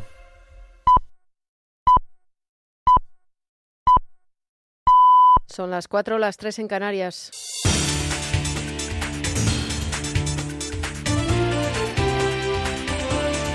Noticias en Onda Cero. Buenas noches. Cuarta jornada de la huelga indefinida de los trabajadores de Eulen en el aeropuerto del Prat. La normalidad es la protagonista en los controles de seguridad que deben pasar los viajeros. Este jueves, la plantilla y la dirección de Eulen buscarán un nombre de consenso que actúe como árbitro tras la decisión del Gobierno de aprobar un arbitraje de obligado cumplimiento para poner fin al conflicto. Si las dos partes no se ponen de acuerdo, será Fomento el que asigne a una persona que tendrá que dictar su decisión en el plazo de 10 días. El, ministerio, el ministro de Fomento ha explicado que se ha llegado a este punto por la duración de la huelga y las posiciones irreconciliables que han mantenido las partes en el proceso de mediación. Íñigo de la Serna también ha asegurado que esta solución es excepcional y ha aludido al perjuicio para la economía nacional del conflicto. El Gobierno entra, eso, sí, con contundencia y con firmeza en un conflicto que está generando un problema importante a la economía, a los españoles, a los turistas que nos visitan y a la imagen del país y entra desde el momento en que ha fracasado la mediación con la agilidad suficiente para tomar decisiones que hacen que eh, el aeropuerto haya recobrado la normalidad y se establezca un cauce ya para la solución definitiva del conflicto. El exsecretario general del sindicato Aberchale Lab, Rafael Díez Usabiaga, saldrá este jueves de la prisión del Dueso después de cumplir una condena de seis años y medio por el intento de reconstruir la ilegalizada Batasuna. A las puertas del penal cántabro le esperarán familiares, amigos y compañeros, entre los que puede que esté el coordinador general de H. Bildu, Arnaldo Otegui, quien cumplió la misma pena por este mismo procedimiento. Usabiaga se trasladará des- después al País Vasco, donde será protagonista de dos actos de recibimiento y homenaje, después de no haber sido prohibidos por la Audiencia Nacional al no tener constancia de que se vaya a producir ningún delito. La prohibición de los homenajes en Cantabria por parte de la delegación del Gobierno ha sido calificada por Otegui de ataque a la libertad, mientras que el vicesecretario de Comunicación del PP, Pablo Casado, ha tachado de intolerables las muestras de apoyo. Hoy hemos conocido que va a salir a la calle el líder sindicalista Berchale Usabiaga. Y ya han anunciado algún tipo de homenaje que desde el Partido Popular queremos decir que no se puede tolerar. Y lo que esperamos es que todas las autoridades judiciales estén muy pendientes para no tolerar ningún tipo de homenaje. El gobierno británico ha anunciado su propuesta para la frontera británica entre las dos Irlandas. Londres defiende una- un paso sin barreras entre la República de Irlanda e Irlanda del Norte tras el Brexit. La primera ministra Theresa May dice que debe ser lo más abierta posible, sin ninguna infraestructura física, una vez se produzca el divorcio. Mientras esperamos al Brexit, por supuesto que queremos asegurar que no veamos un retorno a las fronteras del pasado, que no veamos un retorno a las fronteras rígidas y que podamos asegurar el flujo crucial de bienes y personas entre Irlanda del Norte y la República de Irlanda pueda continuar en el futuro. Los embalses se secan y actualmente están al 45% de su capacidad. La Reserva Hidráulica de España ha perdido en 12 meses el agua equivalente a toda la cuenca del Ebro o del Guadalquivir. Desde 1997, la sequía de este año solo se ha visto superada por 2006, cuando los embalses estaban al 43% en la misma época del año, y en 2005, cuando estaban al 44%. El 2017 va camino de ser el más seco de la década y el tercero peor de los últimos 20 años. Elena Sánchez. Los embalses españoles siguen perdiendo agua. La reserva hidráulica es de 25.201 hectómetros cúbicos, lo que supone una disminución de 803 solo en la última semana. La cuenca con mayor agua embalsada respecto a su capacidad total es la del Cantábrico Occidental, que se encuentra al 83% de su capacidad, seguida del Cantábrico Oriental al 74%. Las precipitaciones han afectado principalmente a las cuencas de la vertiente atlántica. La máxima se ha producido en San Sebastián Donostia con 42 litros y medio por metro cuadrado. Con respecto al mismo periodo del año pasado, la reserva de agua española ha sufrido una bajada del 15,6%. Y en deportes, el Real Madrid se ha hecho con la Supercopa de España tras vencer al Barça por 2 a 0. Los goles de Asensio en el minuto 4 y Benzema en el 39 han dado a los de Zidane su segundo título en apenas un mes de temporada. Tras la derrota, el jugador del Barça, Gerard Piqué, ha hablado de la importancia que el estado de ánimo ha tenido en el devenir del encuentro. En este juego, pues el- los estados de ánimo también, hace- también cuentan y, y ellos pues vienen en una muy buena dinámica, nosotros no. Y, y nada, que no- recibir un gol tan temprano ha hecho que, que el partido se nos hiciera una montaña. Y en tenis, David Ferrer se ha clasificado para los octavos del torneo de Cincinnati, al igual que Pablo Carreño, Carla Suárez y Garbiñe Muguruza. Menos fortuna para Feliciano López, que ha caído ante Dimitrov. Las noticias vuelven a las 7, las 6 en Canarias, en más de uno con José Miguel Azpiroz. Pueden seguirlas mientras en ondacero.es. Síguenos por internet en ondacero.es.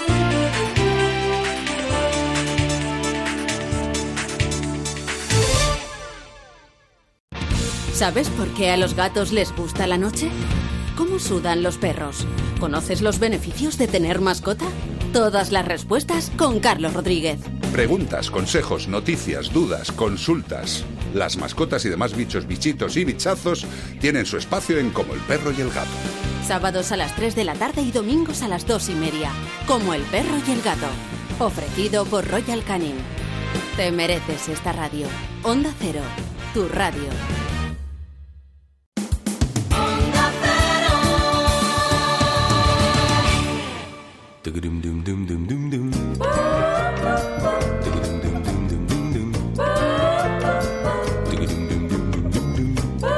En Onda Cero, Noches de Radio. Carlas Lamelo.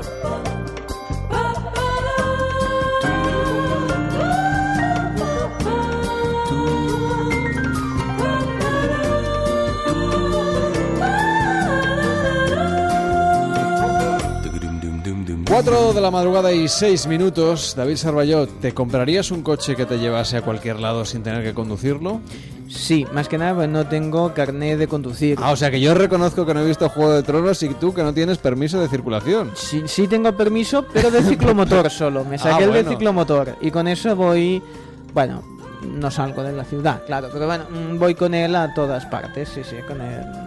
Tengo los 15 puntos, ¿eh? O sea, o sea, que me están buscando, pero que no tengo el de... condu- Por tanto, estoy esperando a que... mm, Yo te digo la verdad, esperaba que algún día ya sean tan automáticos que puedas sacarte un tipo de carné que sea solo para no tengo cambio de marchas, o sea que no necesites estar con el con el cambio de marchas, con el O sea, pedal, con el no- embrague. No, es lo más difícil, ¿eh?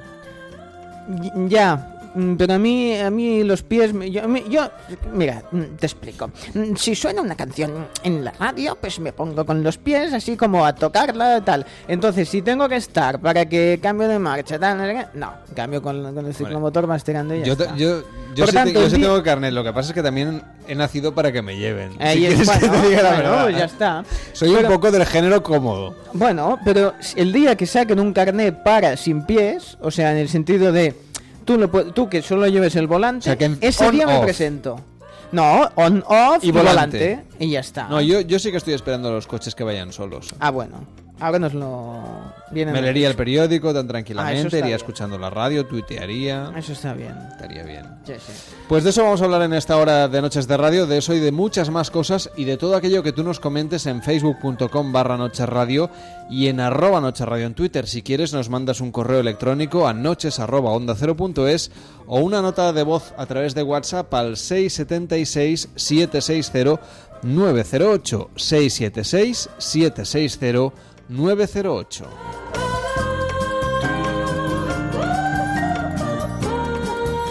Cada noche en Onda Cero, Noches de Radio, con Carlas Lamelo.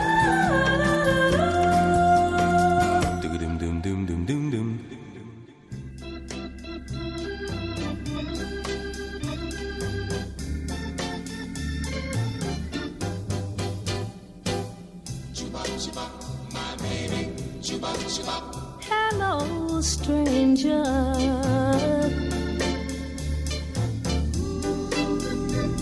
It seems so good to see you back again. How long has it been?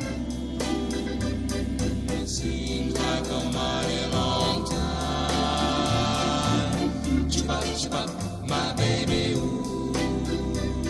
It seems like a mighty long time.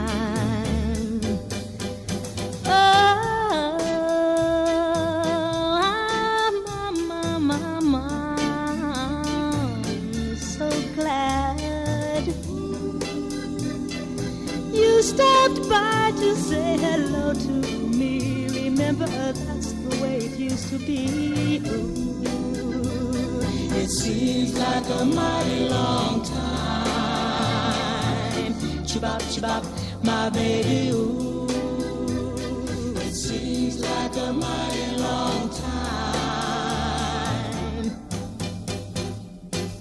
Chibop, chibop, my baby. Chibop, chibop, my baby. Chibop, chibop, my baby. Chibop, chibop, my baby. Chibop, chibop, my baby. Chibop, chibop, my baby. Chibop, chibop,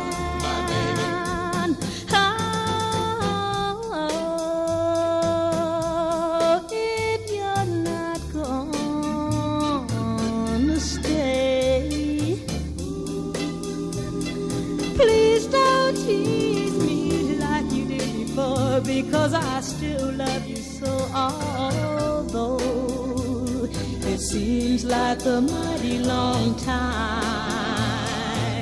chibop chibop, my baby. Ooh. It seems like a mighty long time. Chibop chibop, my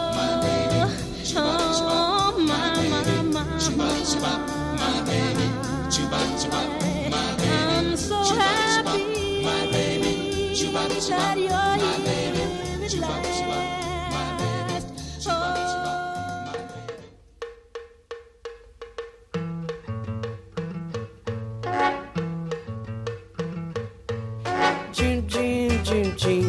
Faz o tamborim, tim, tim, tim.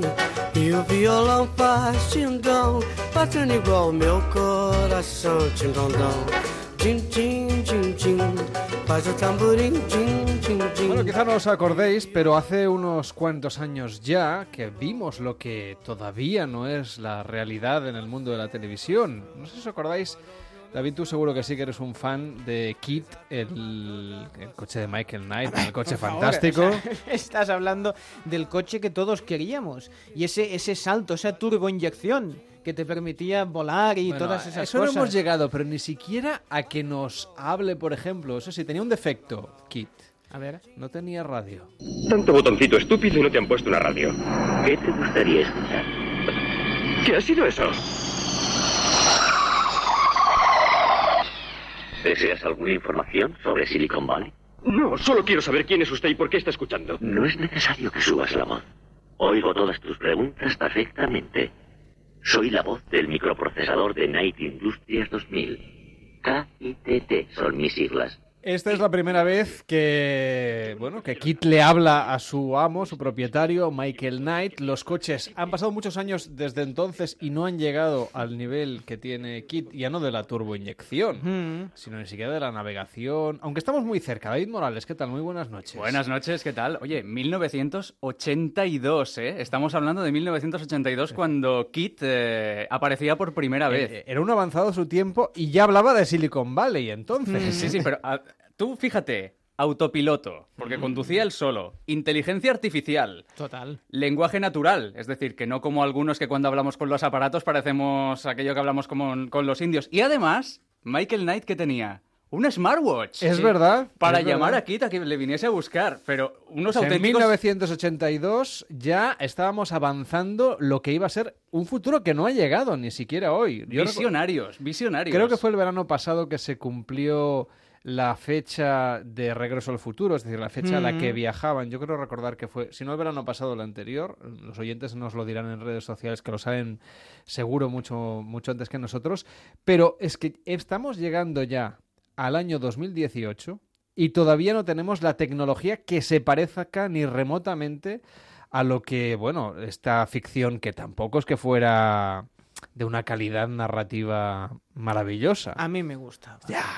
Bueno, Todo- tenemos Todos que- hemos echado la sobremesa con Tenemos que pensar fantástico. que en aquella época los coches más vendidos en nuestro país eran el Renault 5, el Seat Panda o el Ford Fiesta. Sí. Era un Pontiac, ¿no? El Ford Fiesta todavía existe, Todavía parece. existe, versiones renovadas, pero en aquella época las primeras versiones. Bueno, ¿eh? yo- recuerdo una de las- mis primeras visitas siendo un niño al Salón del Automóvil de Barcelona, que pasa por ser uno de los más importantes del mundo, y había coches eh, que se levantaban las puertas hacia arriba, algo que Mm. parecía que se iba a instaurar y demás. Y no. Hay alguno que. Algún se Tesla pone- por ahí hay se- que y lo que se pone ese extra porque, Mm. bueno, es como muy de fardón, ¿no? Pero no. Seguimos abriendo las puertas en, el, en, en un sentido absolutamente incómodo, yo creo. Eh, Sí, sí, sí. De hecho, bueno, incluso había coches antiguos, eh, anteriores. eh, había por ahí unos, unos SEAT eh, Mm. que abrían al revés. No sé si os acordáis, que sí. abrían las puertas al revés. En este sentido hemos cambiado, pero tampoco hemos avanzado demasiado, ¿eh? En algún modelo, me parece que de 600 tenía el maletero delante. También, Mm. también, cierto. Bueno, no estamos hablando aquí para hablar de coches o sí, sino para hablar de cómo serán los coches del futuro, los, los del futuro más inmediato, David. Sí. ¿Cómo van a ser los coches que van a circular por nuestras calles? Dicen que en menos de 10 años, de una manera bastante novedosa. Los De- coches que conocemos tenemos que empezar a olvidarlos. De hecho, se habla de que en los próximos 15 años vamos a tener unos avances, cada, cada 5 años aproximadamente, habrán nuevos avances y nuevas implantaciones. De todos modos, que si serán voladores, eléctricos, híbridos, de nitrógeno, autopilotados, con inteligencia artificial, colectivos, porque se habla de muchas cosas. Yo creo que hay una persona que sabe muchísimo de, tecnología y que hoy la hemos invitado para que nos resuelva muchas de las dudas. Ella se llama Elena Santos, pero seguro que la conocéis eh, mucho porque es influencer, es blogger, es youtuber y eh, la reconoceréis como Chica Jig. Muy buenas noches. Buenas noches, ¿qué tal estáis? A ver, Elena, cuéntanos. Ya hemos visto que ha pasado mucho tiempo, que el cine y la televisión se avanzan a los tiempos. Pero Sí. todavía no tenemos coches que hablen solos, aunque tengamos Siri, aunque tengamos Cortanas, aunque tengamos el, el- el altavoz este de Amazon, que yo estoy como loco que, que venga, Echo. Echo, que venga a nuestro país. El nuevo Sí, de yo Apple, también. que solo hemos visto la forma, pero no sabemos qué va a hacer. Eh, esto aplicado a los coches, porque Google ya, los analistas financieros Mm. dicen que uno de los grandes negocios de Google va a ser equipar el, el software de los coches del futuro más inmediato. No estamos hablando de dentro de 20 años, sino de los, de, en fin, de los próximos 5 o 7 años. Sí, sí, no. La mayoría de las empresas, de las grandes marcas, hablan de la década entre 2020 y 2030 y lo comparan incluso con el cambio de, de cuando se iba en caballo a cuando se empezó a ir en coche. O sea, que va a ser una revolución importante. Y, y lo que tú dices, la- las grandes tecnológicas, o sea, no, no solamente las marcas de toda la vida de coches, tipo, yo qué sé, General Motors o Ford o Toyota, los de siempre, sino que las tecnológicas, Google, Apple, también se han metido y están súper interesadas y están enfocadas sobre todo al desarrollo de eso, de tecnologías de, de inteligencia artificial y de, de automatismos para permitir que los coches algún día, algún día, conduzcan solos o con la mínima intervención humana posible, eso sí. Pero ya se habla, por ejemplo, de que los coches van a ir solos y nosotros vamos a ir simplemente viendo una película, es decir, siguiendo Sí, Netflix o HBO o... Claro, todo esto va a cambiar muchísimas cosas, desde luego la forma de Claro. conducir, pero también... Ahora estas plataformas tipo Uber y Cabify Mm. y demás, que los taxistas pues eh, cargan contra ellas porque se les, en fin, les están arruinando el negocio, es Mm. que estos choferes de Uber y Cabify casi te diría que, según lo que cuentas, también tienen los días contados. Que Claro, dentro de 10 o 15 años, Sí. esta gente mm, van a ser canibalizados por sí mismos, porque estos coches de Uber o Cabify irán solos. Claro, sí, sí. Bueno, se habla que hay como diferentes niveles de automatismos. Ahora estamos en el nivel cero, que es prácticamente lo tenemos que llevar el coche nosotros, y el nivel máximo dicen que es el nivel 5, que es el coche va solo y si acaso tú en, no sé, en zonas, por ejemplo, que no estén todavía metidas en el GPS o en condiciones de tiempo atmosférico muy, muy malas, entonces tú sí que tomas control del coche. Pero entre ese 0 y ese 5, pues hay varios niveles. Y para que os hagáis una idea, por ejemplo, los coches de Tesla ahora que tienen el autopiloto y, y que bueno que son conocidos por eso, estarían a un nivel 2 ahora mismo. O sea que todavía hay, hay tiempo y hay, hace falta mucho desarrollo y mucho trabajo en ese sentido. Y ya no solo de tecnología, sino también pues todo el marco legal y de regulación que se tiene que pensar también con, con estos temas. Porque claro, ¿qué pasa cuando un coche autónomo, no sé, tiene un accidente? Sí, el debate ético sobre si matar al peatón eh, a- y salvando al conductor o, o- matar al conductor y salvar a cinco peatones, ¿no? Es, es un tema complicado. Pero, por ejemplo, mm, Sí. vamos a hablar de lo que, más allá de que si conducen solos o no, que es el nivel más elevado y seguramente lo que Mm. está más lejos en el tiempo. Gadgets, aplicaciones, cosas que ya tenemos, ya tenemos coches que tienen wifi, por ejemplo. Que esto es, ah, Sí. yo como no tengo coche, no sé ni cómo funciona. Eh, ¿Esto qué va? ¿Que lleva una tarjeta SIM el coche o?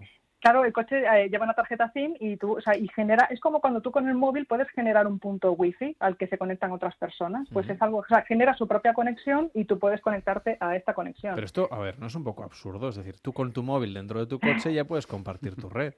Ya, ya lo tengo, es que claro, mi coche no Es lo que yo cuando veo que venden, no, este coche tiene wifi, pienso, pero ¿para qué lo quiero? Ya, no, no sé. Bueno, es, un, es, un, es una estrategia de venta más, claro. Ya, Es- es- un es- y supongo que a la, a la gente, a la gente, a los millennials, ¿no? Como dicen, pues supongo que les llamará la atención, pues aquello de, oh, mira, voy a estar conectado hasta cuando conduzco, ¿no? No tengo que Ya, dejar de sí, mirar o sea, mi Instagram. Pero, pero el móvil ya lo tiene, ya tiene internet, no lo acabo de entender. yo. Bueno, supongo que, que es, que tendrá aplicaciones futuras y que esto ahora Sí. Pues está ahí. No sé, ¿qué otras cosas van a incorporar los coches en los próximos meses, años? Pues mira, a mí lo que me llama mucho la atención es todo el desarrollo que está haciendo Tesla ahora, porque, a ver, hay muchas marcas. Tesla ha sido un poco como el, eh, la chispa, ¿no? Que ha hecho que los demás se pongan las pilas, eh, nunca mejor dicho, con lo de las pilas, porque son coches en, en muchos casos eléctricos, además. Y ha animado a las grandes marcas de toda la vida, eh, de las que decíamos antes, a, a empezar a investigar en este campo, porque hace 10 años oír hablar de coches eléctricos era raro y ya de coches autónomos era directamente de ciencia ficción. Y, y con esta empresa que ha empezado a, a- investigar tanto y a poner tanto de dinero y de recursos y tal, pues parece que todos han interesado por el tema. Y también es un poco relacionado con la conciencia que hay ahora mucho más eh, importante que antes de pues del cambio climático, de lo importante que es cuidar del planeta, de por ejemplo, eh, no sé, todas las ciudades europeas que están cada vez restringiendo más el tráfico. En Barcelona, por ejemplo, en un par de años creo que no se podrá circular con diésel y cosas así.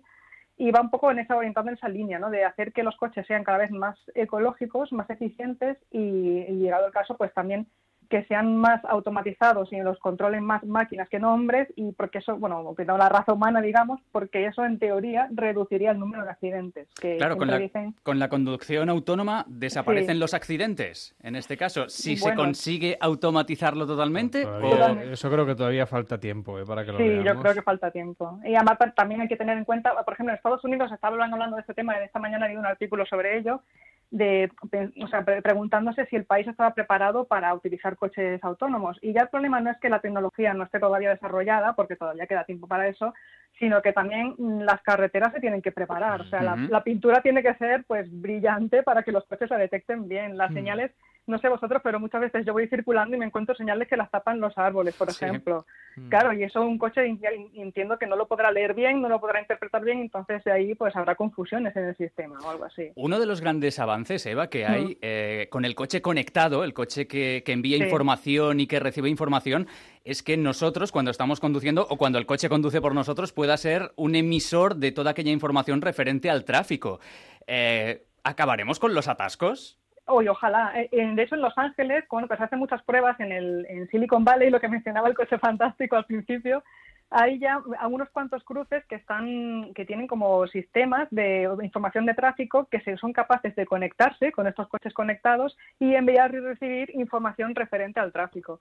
Y hoy en día, a ver, con un GPS y con Google Maps también, con aplicaciones de GPS y con Google Maps, ya es posible evitar atascos porque recibes información en tiempo real sobre el estado de la carretera, de si hay atascos o no, y el propio GPS, la propia aplicación, te, te recomienda una ruta alternativa para evitar ese atasco. O sea que eso sí que lo veo bastante realista en el futuro. Vamos. Yo tengo ganas de ver cómo insultamos a coches. Mm. Porque, claro, la gente necesita cabrearse y Uy, la sí, sí. fábrica que te parió. Ah, pero tú imagínate, si Netflix, por ejemplo, uno de los vídeos a nivel mundial que más consumo tienen son el de una chimenea ardiendo, que la gente se lo pone para tener una cinta romántica, pues supongo que podrás, yo qué sé, mm, te- podrás discutirte con el coche, ¿eh? una Mm. especie de Siri o de Cortana que te, que te dará Sí. la réplica. y Como. Kit. Kit Como tenía Kit, aquel sí. punto socarrón también. Sí, pues sí, sí, necesitamos un los coches que tengan Era ese un poco punto Sancho también. Panza también, Kit, Y luego este existía caso, un el malo de. Kit, el otro de Kit también. Es verdad. que- Es que yo era muy fan de esa serie. Era Cart con K, ¿no? Me parece. Exacto. Sí. Sí, con, con- o sea, K-A-R-R, creo. Yo Sí. era muy fan y me he sentido muy vieja cuando habéis dicho que era del año 72, madre mía.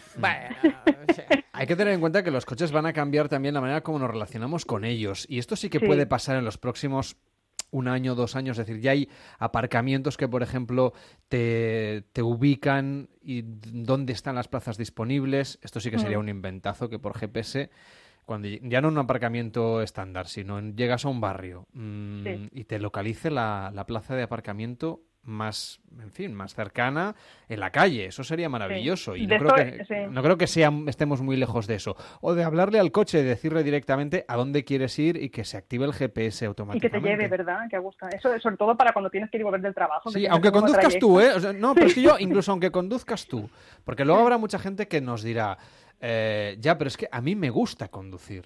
Mm, Sí, a mí, por ejemplo, a mí me gusta conducir. Entonces, si A te no gusta conducir, yo, yo estoy encan- Yo ojalá mañana ya tuviera un coche que me lleve, que me lleve solo. Pero hay gente que le gusta, entonces Sí. ya incluso est- estos amantes de la conducción, ya lo del coche automático no lo ven claro, que aquí en España se venden muy pocos. Automático Mm. me refiero a lo de las marchas, ya no que vaya solo.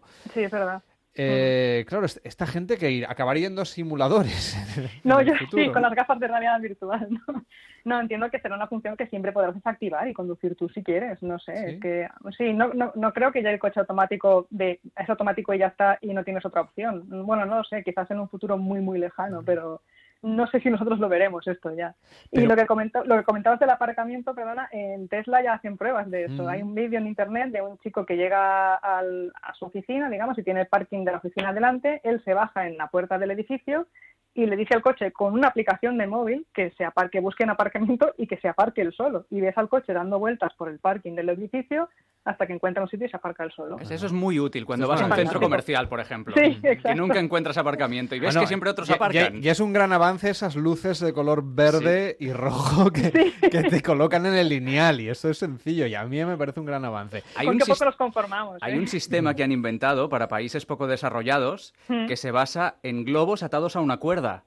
Si Ah. no tienen suficiente dinero para las infraestructuras de luces, con Sí. un globo atado a una cuerda, cuando tú aparcas, el globo queda más bajo y entonces cuando ves un globo Ah, que está flotando arriba, ¿Ves? es que hay un aparcamiento libre. Es que la tecnología no siempre tiene que ser digital, ¿eh? Puede ser, puede ser analógica. A mí hay una cosa que me preocupa. Si, si estos coches están conectados, si Mm. tienen que. eh, La señal de GPS, datos, datos, datos. Si te quedas sin megas el coche, o sea, tienes un accidente, ¿cómo va eso? Estoy sin Va gasolina lento, ¿no? y, sin, y sin megas. ¿Cómo.? No tengo ni idea. Debe ser. Claro, es que estas preguntas. hay que- Vaya que- pregunta esta- Claro. Estamos Ahí- examinando a Elena. Todavía Vale, tenemos que avanzar en ese aspecto, ¿eh? Elena, quiero un vídeo en tu canal de YouTube explicando eh, cómo solucionar estas cosas. Pues no te preocupes porque en breve habrá un vídeo sobre estos temas. O Qué sea bueno. que... Bueno, y Elena, por ejemplo, Dime. hablábamos de Kit, eh, que le podíamos hablar. ¿Cuándo le vamos a poder hablar al coche? Porque al móvil ya le podemos hablar, al reloj ya le podemos hablar. ¿Tú realmente quieres hablarle al móvil? Porque yo cuando hablo, o sea, Yo perdón, sí. al coche, porque yo cuando le hablo al móvil me frustro mucho, porque todas estas asistentes por voz al final me acaban diciendo, esto es lo que he encontrado en internet, y pienso, pues bueno, ya es lo que yo lo que quiero es buscado que espabilen ya la- Sí. las Siris y las Cortanas y, y- y Exacto, etcétera. eso sí. Pero que, por ejemplo, igual que pasa con el altavoz eco de, de Amazon, que, es- que en España todavía no se vende, que Ujú. tú le puedes decir, oye, mañana, ¿qué tengo que hacer, por ejemplo? Sí, eso O sea, es fantástico. aunque sigas conduciendo de manera normal, es decir, no estamos hablando de, de algo que, que llega en un Mm. futuro muy, muy tardano, sino es, oye, es posible ya, o oye, estoy yendo hacia Móstoles, dime mm, qué previsión del tiempo me voy a encontrar allí. Sí, eso hoy en día con algunas aplicaciones lo puedes hacer. Yo lo que hago, por ejemplo, en, cuando voy conduciendo y tengo que mandar un mensaje para decir que llego tarde o lo que sea, lo puedes dicta- dictar con Siri y así puedes mandar un mensaje sin ningún peligro porque no, no coges el volante, o sea, no, perdón, no sueltas el volante en ningún momento, no miras la pantalla del móvil, simplemente lo le dices el oye Siri y dictas el mensaje. Claro, pero es O sea al móvil al que se Sí, lo estás claro. pidiendo. Pero, Pero bueno, esto pero el coche ya muy pronto se tiene que sincronizar ya con esto. Exacto. Muy- o sea, sí, porque ya, ya existen sistemas de ese tipo. Existe el, el Google Car y el Apple Car y todos estos sistemas que integran las funcionalidades de tu móvil en el sistema de entretenimiento de, el que viene integrado en el coche. O sea, que esto es una cosa que ya está más avanzada que, que el coche autónomo. Vamos, Eh, vamos a poco a poco, pequeños pasitos. Oye, Elena, ¿tú crees que eh, dejaremos de tener coches propios? Porque dicen que tendemos a Mm. aquello de utilizar mm, coches colectivos, que, que todos eh, te- seamos propietarios de todos los coches y cuando lleguemos a un lugar, el que tengamos más cercano sea, sea el que cojamos. Cuando, en este caso, cuando sean los coches ya autónomos, ¿tú crees que, que va a pasar esto? ¿O que somos en- todavía demasiado individualistas como para querer tener el nuestro? Yo creo que sí. Lo he probado ese sistema. En, algunas ciudades de Europa ya lo tienen y lo veo súper práctico para moverte por dentro de la ciudad porque además no, no tienes que traer tu coche de fuera si vives en las afueras, por ejemplo. Te despreocupas de temas como gasolina y cosas así y la verdad es que funciona muy bien. Pero no sé, lo veo, yo creo que todavía nos costará un poco renunciar a eso del coche propio. Y también porque hay un problema añadido a este tipo de servicios, que es la gente que a veces es muy lista y se coge un coche de estos y en vez de devolverlo al sitio donde lo tienen que devolver, a- al parking propio, pues lo dejan en otro sitio o en otro parking o se lo, se lo quedan, entre comillas, directamente. Es como cuando la gente coge un bicing y no lo devuelve a una estación de bicing, sino que se queda la bicicleta. Pues también hay gente que hace esto con estos coches. Eh, Claro, un coche es un poco más caro que una bicicleta. Eh, pero Claro, en este caso, y- realmente lo de la bicicleta en ciudades como Madrid, Barcelona, Sí. Valencia, ha funcionado Muy bien. Muy Sí. bien. Y, Sí, sí. y la gente renuncia a la propiedad. Se habla también de, Mm. bueno, de, de- de la fortaleza que están cogiendo las, los servicios de lavandería, eh, que lo de tener cosas, bueno, Sí. parece que parece que va a cambiar De en- en, hecho, los próximos hay años. estudios que dicen que si compartiésemos coches, eh, dándoles un uso al 100%, en vez de utilizarlo, como yo, por ejemplo, que lo utilizo solamente el fin de semana, eh, con un 20% del parque de automóviles que tenemos actualmente ya sería suficiente. Con lo cual también tenemos que pensar un poco en el cambio que se produciría en nuestras ciudades. Claro. Podríamos tener eh, pues muchas más avenidas dedicadas a los peatones y no tanto a los coches y más espacios, menos espacios dedicados al aparcamiento y dedicados a, a otras, a otras funciones, con lo cual yo creo que También mucho más paro en la industria del también mucho más para la automóvil. industria del automóvil, sí. Es que todo, todo tiene siempre su lado malo, no sé. A lo mejor los coches estos compartidos quedan ya para desplazamientos dentro de la ciudad y el coche propio privado pues solamente para la gente que lo necesite para ir de una ciudad a otra o para viajes o algo así. Ya Y que te tenemos la- aquí, Elena, cuéntanos Sí. cómo te seguimos a través de YouTube, sea viendo tu vídeo mientras vamos de pasajeros, no de conductores en un coche, Sí. O bien vayamos donde vayamos, en el transporte público, en nuestra casa. ¿Cómo te seguimos en las redes? Pues mira, yo en todas partes soy chica geek, eso es fácil de encontrarme en Twitter, en Facebook, y en Instagram y en, y en YouTube también me podéis buscar como chica geek y ahí veréis mis vídeos que son todos de tecnología y siempre desde un aspecto ah, didáctico. O sea, yo lo que intento es enseñar a la gente a utilizar la tecnología y a sacarle el máximo partido, que de eso se trata, ¿no? Para eso está. Oye, y los asistentes virtuales, que hablaremos de ellos eh, dentro de unos días. Sí. ¿Tú crees que van a mejorar, que vamos a ver un salto cualitativo en, en los próximos meses? No lo sé, ya te digo que me frustra mucho porque siempre espero que hagan más y que sean más y luego al final no, no son tan útiles. A ver, yo, yo utilizo Siri, pero para cosas muy, muy concretas como poner una alarma o un recordatorio y poco más, pero para otra, intento mantener una conversación con ella, imposible. El único que he visto un poco más avanzado es el, el que viene, eh, sí, no, bueno, el, Google Assistant, el que viene en los teléfonos Pixel Mm. y creo que también viene en el Samsung S8. Ese es un poco más avanzado en el sentido que ya reconoce eh, conversaciones previas, o sea, es capaz de tener en cuenta lo que, has, lo que ha hablado antes contigo para interpretar una nueva pregunta y cosas así. Y es un poco más currado que, que Siri o que Cortana. Pero la cosa va lenta, ¿eh? porque ya hace mucho tiempo que tenemos a estos asistentes y no veo que haya mucha mucha diferencia, vamos. Bueno, pero claro, es que tiene que ser complicadísimo esto, Ya. yo. Que, el- que reconozcan todo el lenguaje natural, que sean, Exacto. sepan expresarse de manera natural y que sepan también interpretar el contexto Bueno, para darte la solución sí. adecuada. Pero si entre, si maridos y mujeres que Ya. llevas años y no te entiendes, Ya. ¿cómo te va? Es que, a ver. No, y que las- los desarrolladores de aplicaciones también las incorporen, digamos, est- ¿no? Porque lo, lo Sí. importante Sí. no solamente lo que sería el asistente virtual, sino que si requieres de otro mediador, por ejemplo, resérvame un vuelo, pues hace falta que la plataforma de reservas de vuelos Hmm. pues incorpore, digamos, los algoritmos y la tecnología necesaria como para que pueda hablar con Siri, aunque sea en términos de bits. Sí, Bueno, a- muy... a, me- a dime. medio camino tenemos los bots en eso. En Estados Unidos Sí. se utilizan mucho en Facebook Messenger los bots para hacer, yo qué sé, encargar flores o comprar cosas por internet o pizzas o algo así. Mucha gente lo hace a través de bots, que eso también es un poco eh, asistente también. Claro que sí. Bueno, pues la tecnología que está cambiando muchísimo. Muchísimas gracias por estar con nosotros.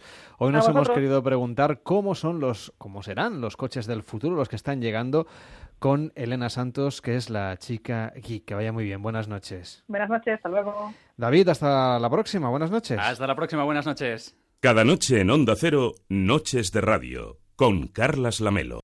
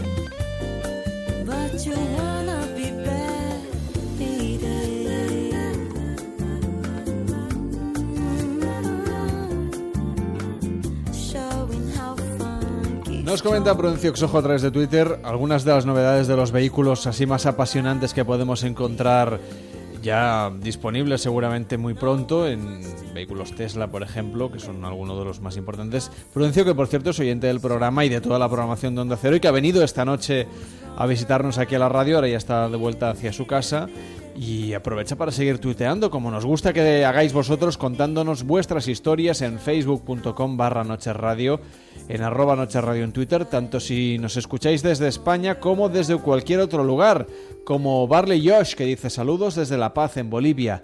Viví mucho tiempo en Madrid.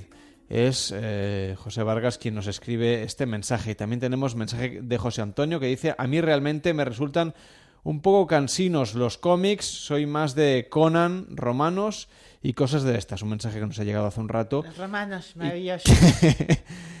Si usted es más de Conan, es... eh, Eh, no- Conan, Conan, Conan es fabuloso. Conan tiene unos músculos, eh, tiene un cuerpo definido, digno de pintar o de esculpir. A mí me, apetece esculpirlo. A él, Aquaman, a todos, a todos. Supergirl, muy- eh, Supergirl no. ¿Es no. muy de leer cómics? Soy, soy... ¿Es más de Batman o de Robin? Soy de Robin, yo. Soy de Robin.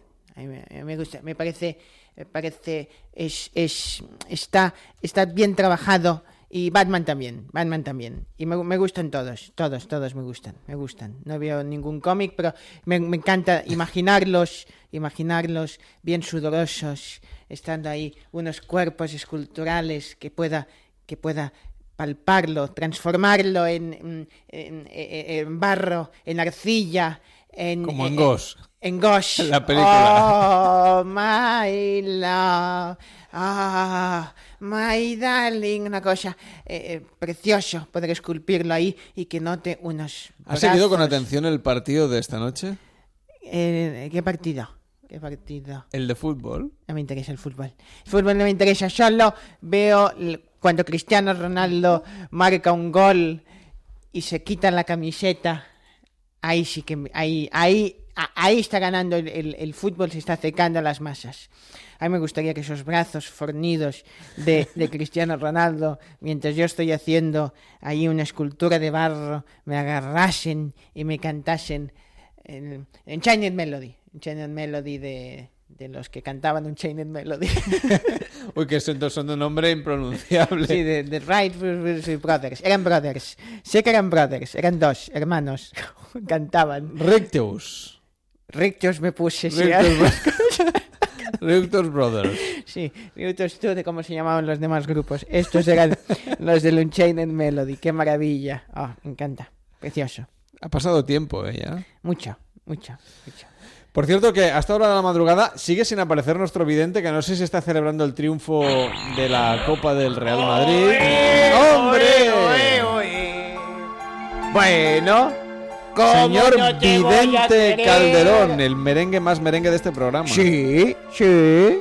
Sí, Bueno, sí, usted ha sí. acertado el 50%, pero, Bueno, pero sí. le doy la enhorabuena en primer lugar por, Sí. por llevarse el trofeo. No era nada fácil que el Madrid terminase con 11 y eso lo he acertado. Hombre, Ni una sola tarjeta amarilla le han sacado a los jugadores del Real de Madrid. Algún oyente lo ha dicho en Twitter que usted no para de acertar. Es cierto, solo... Me han dicho que le pide el número del Euromillones de este fin de semana. Ah, sí, claro, entonces, como es un premio que se reparte, si lo digo a todos los oyentes, nos va a tocar una cagarruta a cada uno, entonces no me... Dos euros. Dos euros, nos van a devolver menos dinero de lo que cuesta la, la tirada. No, no, me lo quedo para mí. Bien, que hagan preguntas, que hagan preguntas que yo contestaré. Bien, una vez confirmado que sigo siendo un gran acertista y que solo tienen que hacerme una pregunta, porque cuando hacen dos la segunda no me sale bien porque las cartas se estrechan, es normal, son autónomas, no se les puede apretar tanto. Eh, vamos a hacer los cuatro signos del horóscopo para hoy, mañana Para es esta hoy. noche, sí. sí, mañana es hoy, el mañana es esa. Vamos a ver. Dice Leo. Sí, claro, si no, si no lo leo, ¿cómo os lo voy a decir, no? Bien, Sagitario, serás la alegría del vecindario. Ah, me gusta, Sí, me ahora gusta. las voy a hacer con rima, porque queda más... Sí, sí, sí, sí. Libra, te lo pasarás de cine si le das uso al que vibra. ¿Qué Con- quiere decir? Con Libra, bueno, pues eh, tienes una cosa que vibra y tú misma. Bien, ah, uno que no me entiendo la letra. Mm, acuario, sí, Acuario. Dependerá de si tu marido está en forma y te limpia el pescado a diario. ¿Eh? Bien, hasta aquí el horóscopo del día. Si quieren saber más de lo que va a pasar, es muy sencillo. Envíen un mensaje al programa de la Melo y entonces él me lo hace llegar. A la melo en la onda. Bueno, eso ya veremos si algún día tiene la Melo en la onda, ya se lo dirán las cartas. De momento tienen que enviarlo a, por burofax a noches arroba ¿Por de burofax? por Pues burofax. un- por una pasta esto. Bueno, son, pues, si tienen mm, dinero, noches a robar onda es. Ahí dicen, querido eh, señor vidente, vidente Calderón, usted que es tan listo y lo sabe todo, y a partir de ahí hacen la pregunta que quieran. Y ya está. Bueno, luego tengo que acertarla. Y ¿Pero yo qué va a tirar? ¿Las cartas, los pomelos, la... la- Los pomelos voy a tirarla a usted. Sí, depende. Bueno, tengo varias técnicas que ya las iré mostrando hasta que se acabe el programa, que es la semana que Sí, viene. Eso le iba a decir, Sí. que nos quedan, vamos, Son- siete programas. Son diferentes mancias. Mm. Tenemos el, el- la, la cartomancia, la numismancia, la bolimancia, el rotulomancia. Tenemos las anillitas de las latas de refresco, que también se puede ver el futuro, el pozo del café. A mí se me gusta mucho. Me quiere o no me quiere. Y cuando se rompe la anilla... Y cuando se rompe la anilla, pues se te ha roto y tienes que comprar otra. Eh, las flores de Johann Sebastian, todas esas cosas yo las utilizo para adivinar el, el futuro. Y ya está. Bien. Ya está, no tienen más preguntas, me voy. Me han dicho que tiene usted una técnica revolucionaria que es olerle las plantillas a la gente. Olerle las plantillas, sí, esto es la plantillomancia, que consiste en, dependiendo del, del- del- de lo fuerte que sea la, la- el pie, de La del- sudoración. la sudoración, sí, de lo poco que se duche, pues va a tener un futuro negro. A veces me sacan el pie ahí delante mío y digo, ¿qué? dicen, ¿qué ve? Yo digo, veo un futuro muy negro. Como mínimo el presente lo tiene negrísimo. Luego, si se ducha, igual conseguimos mejorar un poco la nitidez. Pero claro, me vienen con unos pies sucios que ahí no puede haber ni las huellas digitales, ni las líneas del pie, ni el puente sobre el río Kwai. Ahí no se ve nada porque está hecho una porquería. Así que por favor, cuando vengan a mi consulta, que todavía no he dicho la dirección, pero suponiendo que la sepan, por favor, antes se lavan los pies. En algunos casos mm, con ácido sulfúrico, porque eso si no, no, no van a sacar eh, los productos que llevan ahí desde hace meses. Bien, ya está. Me, pa- me parece que además usted recomienda esta, esta técnica de la, Sí. de la plantillomancia, para los que quieran eh, saber si van a ligar en verano. Sí, ese es infalible. bueno, sí. No, a ver. Se puede ligar con los pies sucios. Sí, sí, sí. Se puede ver que... Dice, "Voy- a ligar. Sí, ligar sí. Lo que es lo otro no. Porque a la que te saques la- los que son los zapatos, pedazo guarro, vas a ver que esa va a la chica o el chico, me da igual, va a salir corriendo. Así que no tienes ninguna posibilidad de, de bueno, De ligar. Sí, sí, sí. De poner el, el, el chorro en el chocolate. No vas a poder. Pues ya está.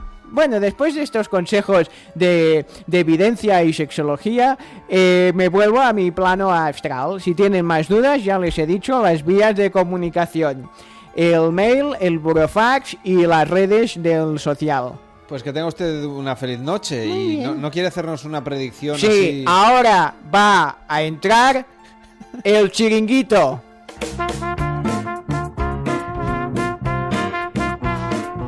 El chiringuito de esta noche.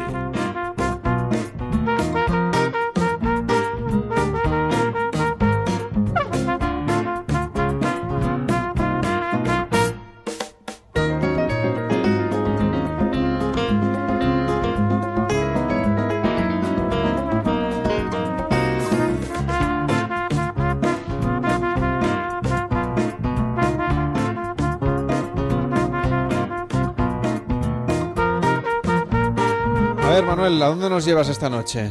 Pues hoy os llevo hasta Galicia, donde se encuentra el chiringuito Sinás, en el municipio de Rachó, en Pontevedra. Este chiringuito es ahora bastante conocido, pero tenemos que retrotraer, retrotraernos 22 años para ver el comienzo de este establecimiento, cuando Oliver abrió el chiringuito con una nevera prestada de su abuela. Es una playa en la que cuando teníamos 16 años así, pues nos juntábamos los típicos chavales aquí del pueblo, con los veraneantes que venían de diferentes zonas de, España a veranear aquí al, al pueblo. Hacíamos botellón en la playa, las hogueritas y todo esto que se hace a esas edades. Un trocito de terreno encima, que estaba en dominio público de costas y entonces pues fui a preguntar al ayuntamiento si podía instalar ahí un chiringuito de estos típicos de poliéster de, de toda la vida para poder sacarme unas pelillas y así pues en invierno poder costearme mis salidas y mis gastos. Y así fue como empecé el chiringuito. Hablé con los de los helados, me dejaron ellos un chiringuito de poliéster, le pedí a mi abuela una nevera que tenía en casa vieja, lo primero que teníamos era helados, refrescos de lata y cervezas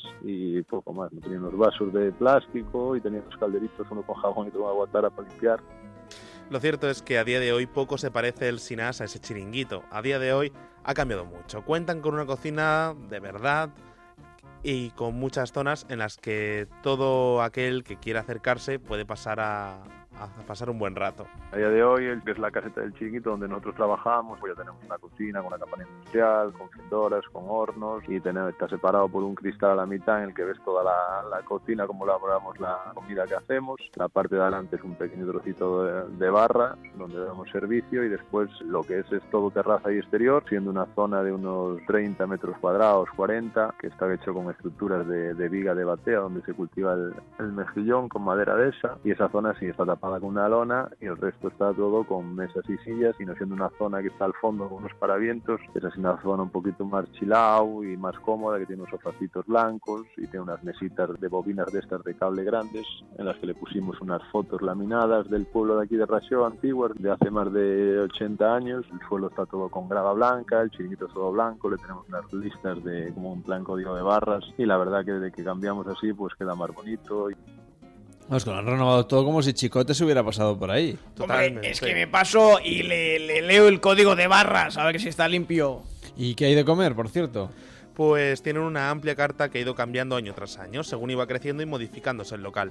Pero sin duda alguna yo tengo muchísimas ganas de probar la pizza que nos recomienda Oliver. Seguimos conservando lo que siempre hicimos, que eran bocadillos como hamburguesas, lomo, bacon, todo este tipo de cosas. Y ahora desde hace ya cuatro o cinco años, pues tenemos un apartado que es de casa en la carta, que lo que tiene pues son croquetas de choco, de marisco, de carne, que son todas caseras, que las demandan mucho, unas piruletas de rulo de cabra rebozadas con pan, unos langostinos también en pan de panko con manesa de curry, que también a la gente le, le gusta mucho. Y este año pues introducimos dos cosas nuevas, que son unas quesadillas con una carne de ternera, con rúcula, cebolla y con una cremita de yogur. Y la verdad que están teniendo bastante éxito. Y después lo que más la gente demanda aquí son las, las pizzas. Hacemos unas pizzas rectangulares de 30 por 40. Con una pizza de esas pues cuatro personas comen tranquilamente y tomándose una pizza de esa y un par de bebidas, cuatro personas no pagarían más de 10 euros. O sea que es lo que más nos solicitan es la pizza de pulpo y, y tetilla.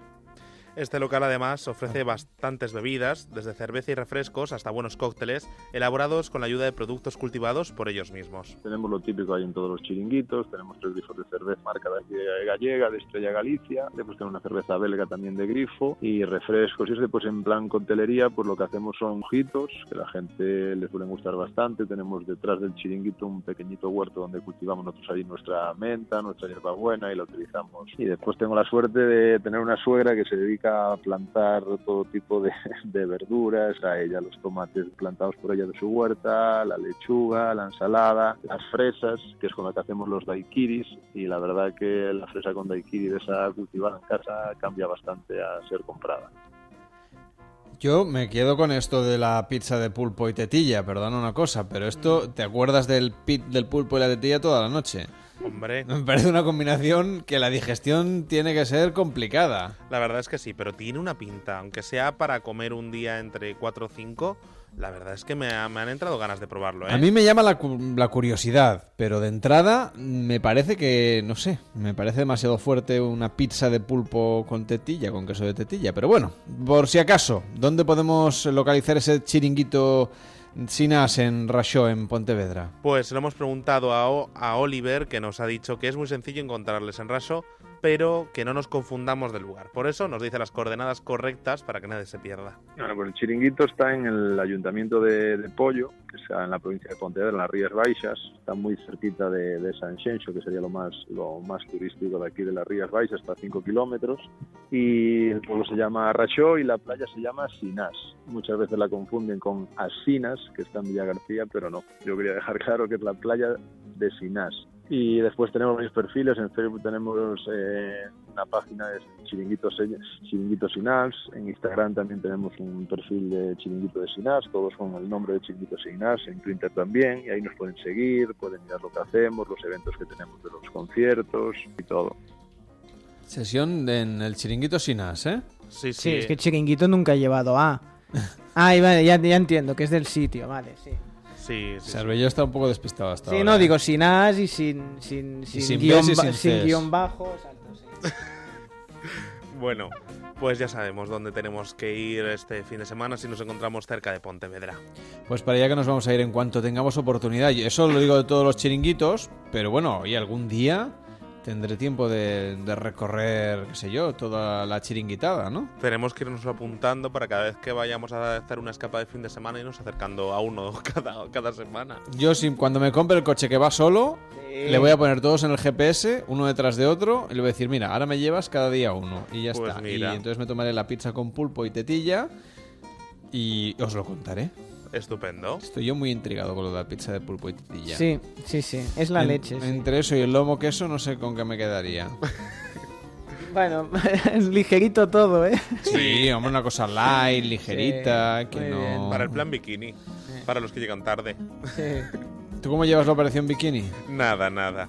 Ya, hijo, triquini, cuadriquini, yo ya me, me las como todas, que va.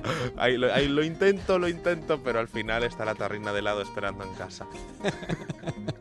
Bueno, ¿de qué te gusta el helado, por cierto? Pues yo soy muy fan del chocolate y la menta. O sea, ¿Chocolate y menta? Sí. Oh, Qué qué bueno. eres. Bien, bien, eso me ha gustado. Bueno, Somos pocos, ¿eh? pero Los que es- somos fans del concepto After Eight, para entendernos. Es lo que iba a decir. Muy Mm. poca gente le gusta, David. Sí, Mira, qué sí. bien. Haber Aprovecho- A ver, todavía hay menos fans de las pizzas de pulpo Sí, y de- tetilla, de pulpo ¿eh? y tetilla. Es, es más, si la Organización Mundial de Pizzas de Pulpo y Tetilla o la Casa After Eight decide enviarnos una cajita de tanto de pizzas de tetilla y pulpo como de After Eight, las repartiremos entre el equipo de este programa a cada uno lo que le guste. Los del pulpo pulpo, los de la tetilla la tetilla y los del chocolate con menta, pues Manuel y yo. Pues mira, con ya completito, completito. Yo Muy bien. puedo elegir, me quedo con la tetilla. Solo tetilla, ¿no? Sí. O pulpo con tetilla. No, no, no. Ah. A mí, hoy una cosa y mañana otra. Hay mucho pulpo que va detrás de la tetilla, pero no sé si va por ahí el... Ese sería el tema, ¿eh? Sí. Bueno, sí, que, eh, que acabes de pasar una muy buena noche, Manuel. Igualmente, que, que te pero- lo pases muy bien. Dime, dime. Pero se nos ha faltado decir que yo me he quedado enamorado de esto, que en la feria de agosto de Játiva eh, se va a hacer el decimosexto concurso internacional de bebedores de horchata con fartons. Oh, qué bueno. Ojo, ojo, así que este fin de semana también hay plan para allí. Oye, pues... eh, Se puede, se puede participar en sin no, fartón. pero es que Podemos tener, a no- las- eh, podemos tener la semana que viene al ganador o ganadora Ah, estaría muy del bien. concurso de bebedores de horchata. con- porque, a ver, si te, Sale si con te tomas los fartons, ya no eres bebedor. No, no. Eres... entre un pulpo con tetilla y un campeonato de, de- de bebedores de fartons... Podríamos juntarlo todo a ver qué sale. Que algún oyente que no esté muy familiarizado con lo que estamos mm, diciendo, eh, no sé hasta qué punto son mundialmente conocidos los fartons, la horchata Bueno, sí, son una eh, especie unas de pastitas que unas se- tiras de mm, Pastitas, son como unos rulos, unos Sí. churros más esponjosos que el churro en sí. Para que chupe tirando- bien, para que chupe bien la horchata en este Claro. caso. Y bueno, digamos que con eso... un azúcar mm, así por encima. Sí, un poco de azúcar glass por encima. Son como unos frankfurts de pan gigantes. Exactamente, son frankfurts de pan, o sea, lo que sería el, el, el, el, el pan Nos de... perdonen los, los, los, los obradores de fartons que nos estén escuchando. Que si quieren enviarnos fartons, también los vamos a recibir perfectamente. Cuento la anécdota de que en una ocasión, trabajando en un programa de matinada en otra emisora eh, nos, nos enviaron una caja inmensa de fartons y estuve meses comiendo fartons y lo que me costó después entrenar para poder quitar ese peso, pero bueno, buenísimos todos. Eh, lo que decimos, claro, tiene que estar alguien muy preparado, porque el fartón chupa. Y eso mm, calóricamente es una bomba. O sea que tiene que ser un mega campeón quien... Y se tiene que poner fino, fino, porque cada vez que Hombre. mojas el fartón empapa bien y luego se te chorrea toda la barbilla. Sí, sí. Va, eh, sí. Lo estamos arreglando todo, pero cosa, cosa fina, ¿eh? Suerte que es la madrugada. Sí, sí. En fin, vámonos a ir a- hasta Caldas de Malavella. No nos va a hablar de, fa- de, de fartons nuestro querido Xavier Ullé, pero sí nos va a dar un consejo para dentro de un ratito. ¿Qué tal, Xavier? Buenas noches. Ah, nos falla la comunicación con Caldas de Malavella. hoy. No hay problema. Pues vamos a comer fartons, que va a ser un consejo para, para todos los oyentes de Noches de Radio a lo largo de todo lo que queda de madrugada. Yo creo que es un tema sobre el que se habla poco. en general, Sí, se habla poco del, fartons, del ¿eh? chorreo que te queda después de, de- de chuparte el, el fartón lleno de horchata. Eh, Es un tema que se ha explotado poco en las series, por ejemplo, o en las películas. En House of Cards tendría que House- la próxima Sí, temporada. sí, sí, sí. No sé. Bueno, eh, Perdonad, ahora que las series americanas están haciendo eh, mucha presencia de vino, por ejemplo, para convencer a los americanos para que beban menos cerveza y beban más vino, y los productores de California están poniendo dinero. Yo creo que el señor Roig de Mercadona, como, como, Sí, en sí, como, como- valenciano de pro, debería ir haciendo promoción de los eh, fartons por el mundo. Yo no veo a Jon Snow mojando el fartón en, en los- No, porque Jon Snow llegó, mm, llegó sin, sin experiencia previa al contacto con un personaje que no podremos hacer spoilers. No, no era mucho de darle al fartón, pero vamos a ver, ahí igual está demasiado frío el fartón. Yo veo un debate para la próxima semana en Noches Sí, de Radio. Game of Fartón. Game of en. En Narcos, traficando con fartons. También. Un nuevo cártel. Pues Mira, sí, sí. no, Cuando se le acabe el de Cali. ¿Por qué Pues- no? Oye, yo, yo lo veo clarísimo. Hay una idea ahí, hay que explotarlo. No sé, no sabemos exactamente cómo se va a materializar, pero hay que explotar una serie con fartons como protagonistas. Puede acabar como una franquicia esto a los Arnado 5, ¿eh? Ojo, Pues sí, ojo. sí. Aletamiento global. es que claro. que yo he leído comentarios de Twitter de gente que le ha gustado la película. Sí, Yo claro. quiero verla. Quiero verla, a ver, Es que- pero, para, o para sea, pero mi hablaros de ella. Mi pregunta es, ¿se puede ver sin haber visto las otras cuatro? No lo sé, pero yo creo que sí. Es tan, tan random que todo entra ya. Sí, sí, a estas horas ya, después de, todo lo- de los 10 minutitos que llevamos, todo entra, ya te Bueno, digo ¿tú- yo que ¿Te sí. has ido allá a pedir el, el bocata de lomo queso? Ya lo he pedido abajo y ahora espero recogerlo bien calentito o... ¿Esto cómo va? A ver, porque yo, yo, claro, yo trabajo en Barcelona, aquí no tenemos tanto servicio. Tú Mira, llamas por teléfono y no, te lo... hombre, no. Ah. He bajado antes, lo he pedido en, en, en las noticias. En Está subiendo. Claro, y ahora ya a la que, a la que baje, pues Mira, es- ya, ya huelo el queso como se está fundiendo. Oh, ¿Has visto? Qué cosa más rica. Bueno, pues nada, que os dejamos con Nadie es Perfecto. La programación de Onda Cero continúa. Que disfrutéis de todo lo que os queda de jueves. Volveremos mañana a la una y media, doce y media en Canarias.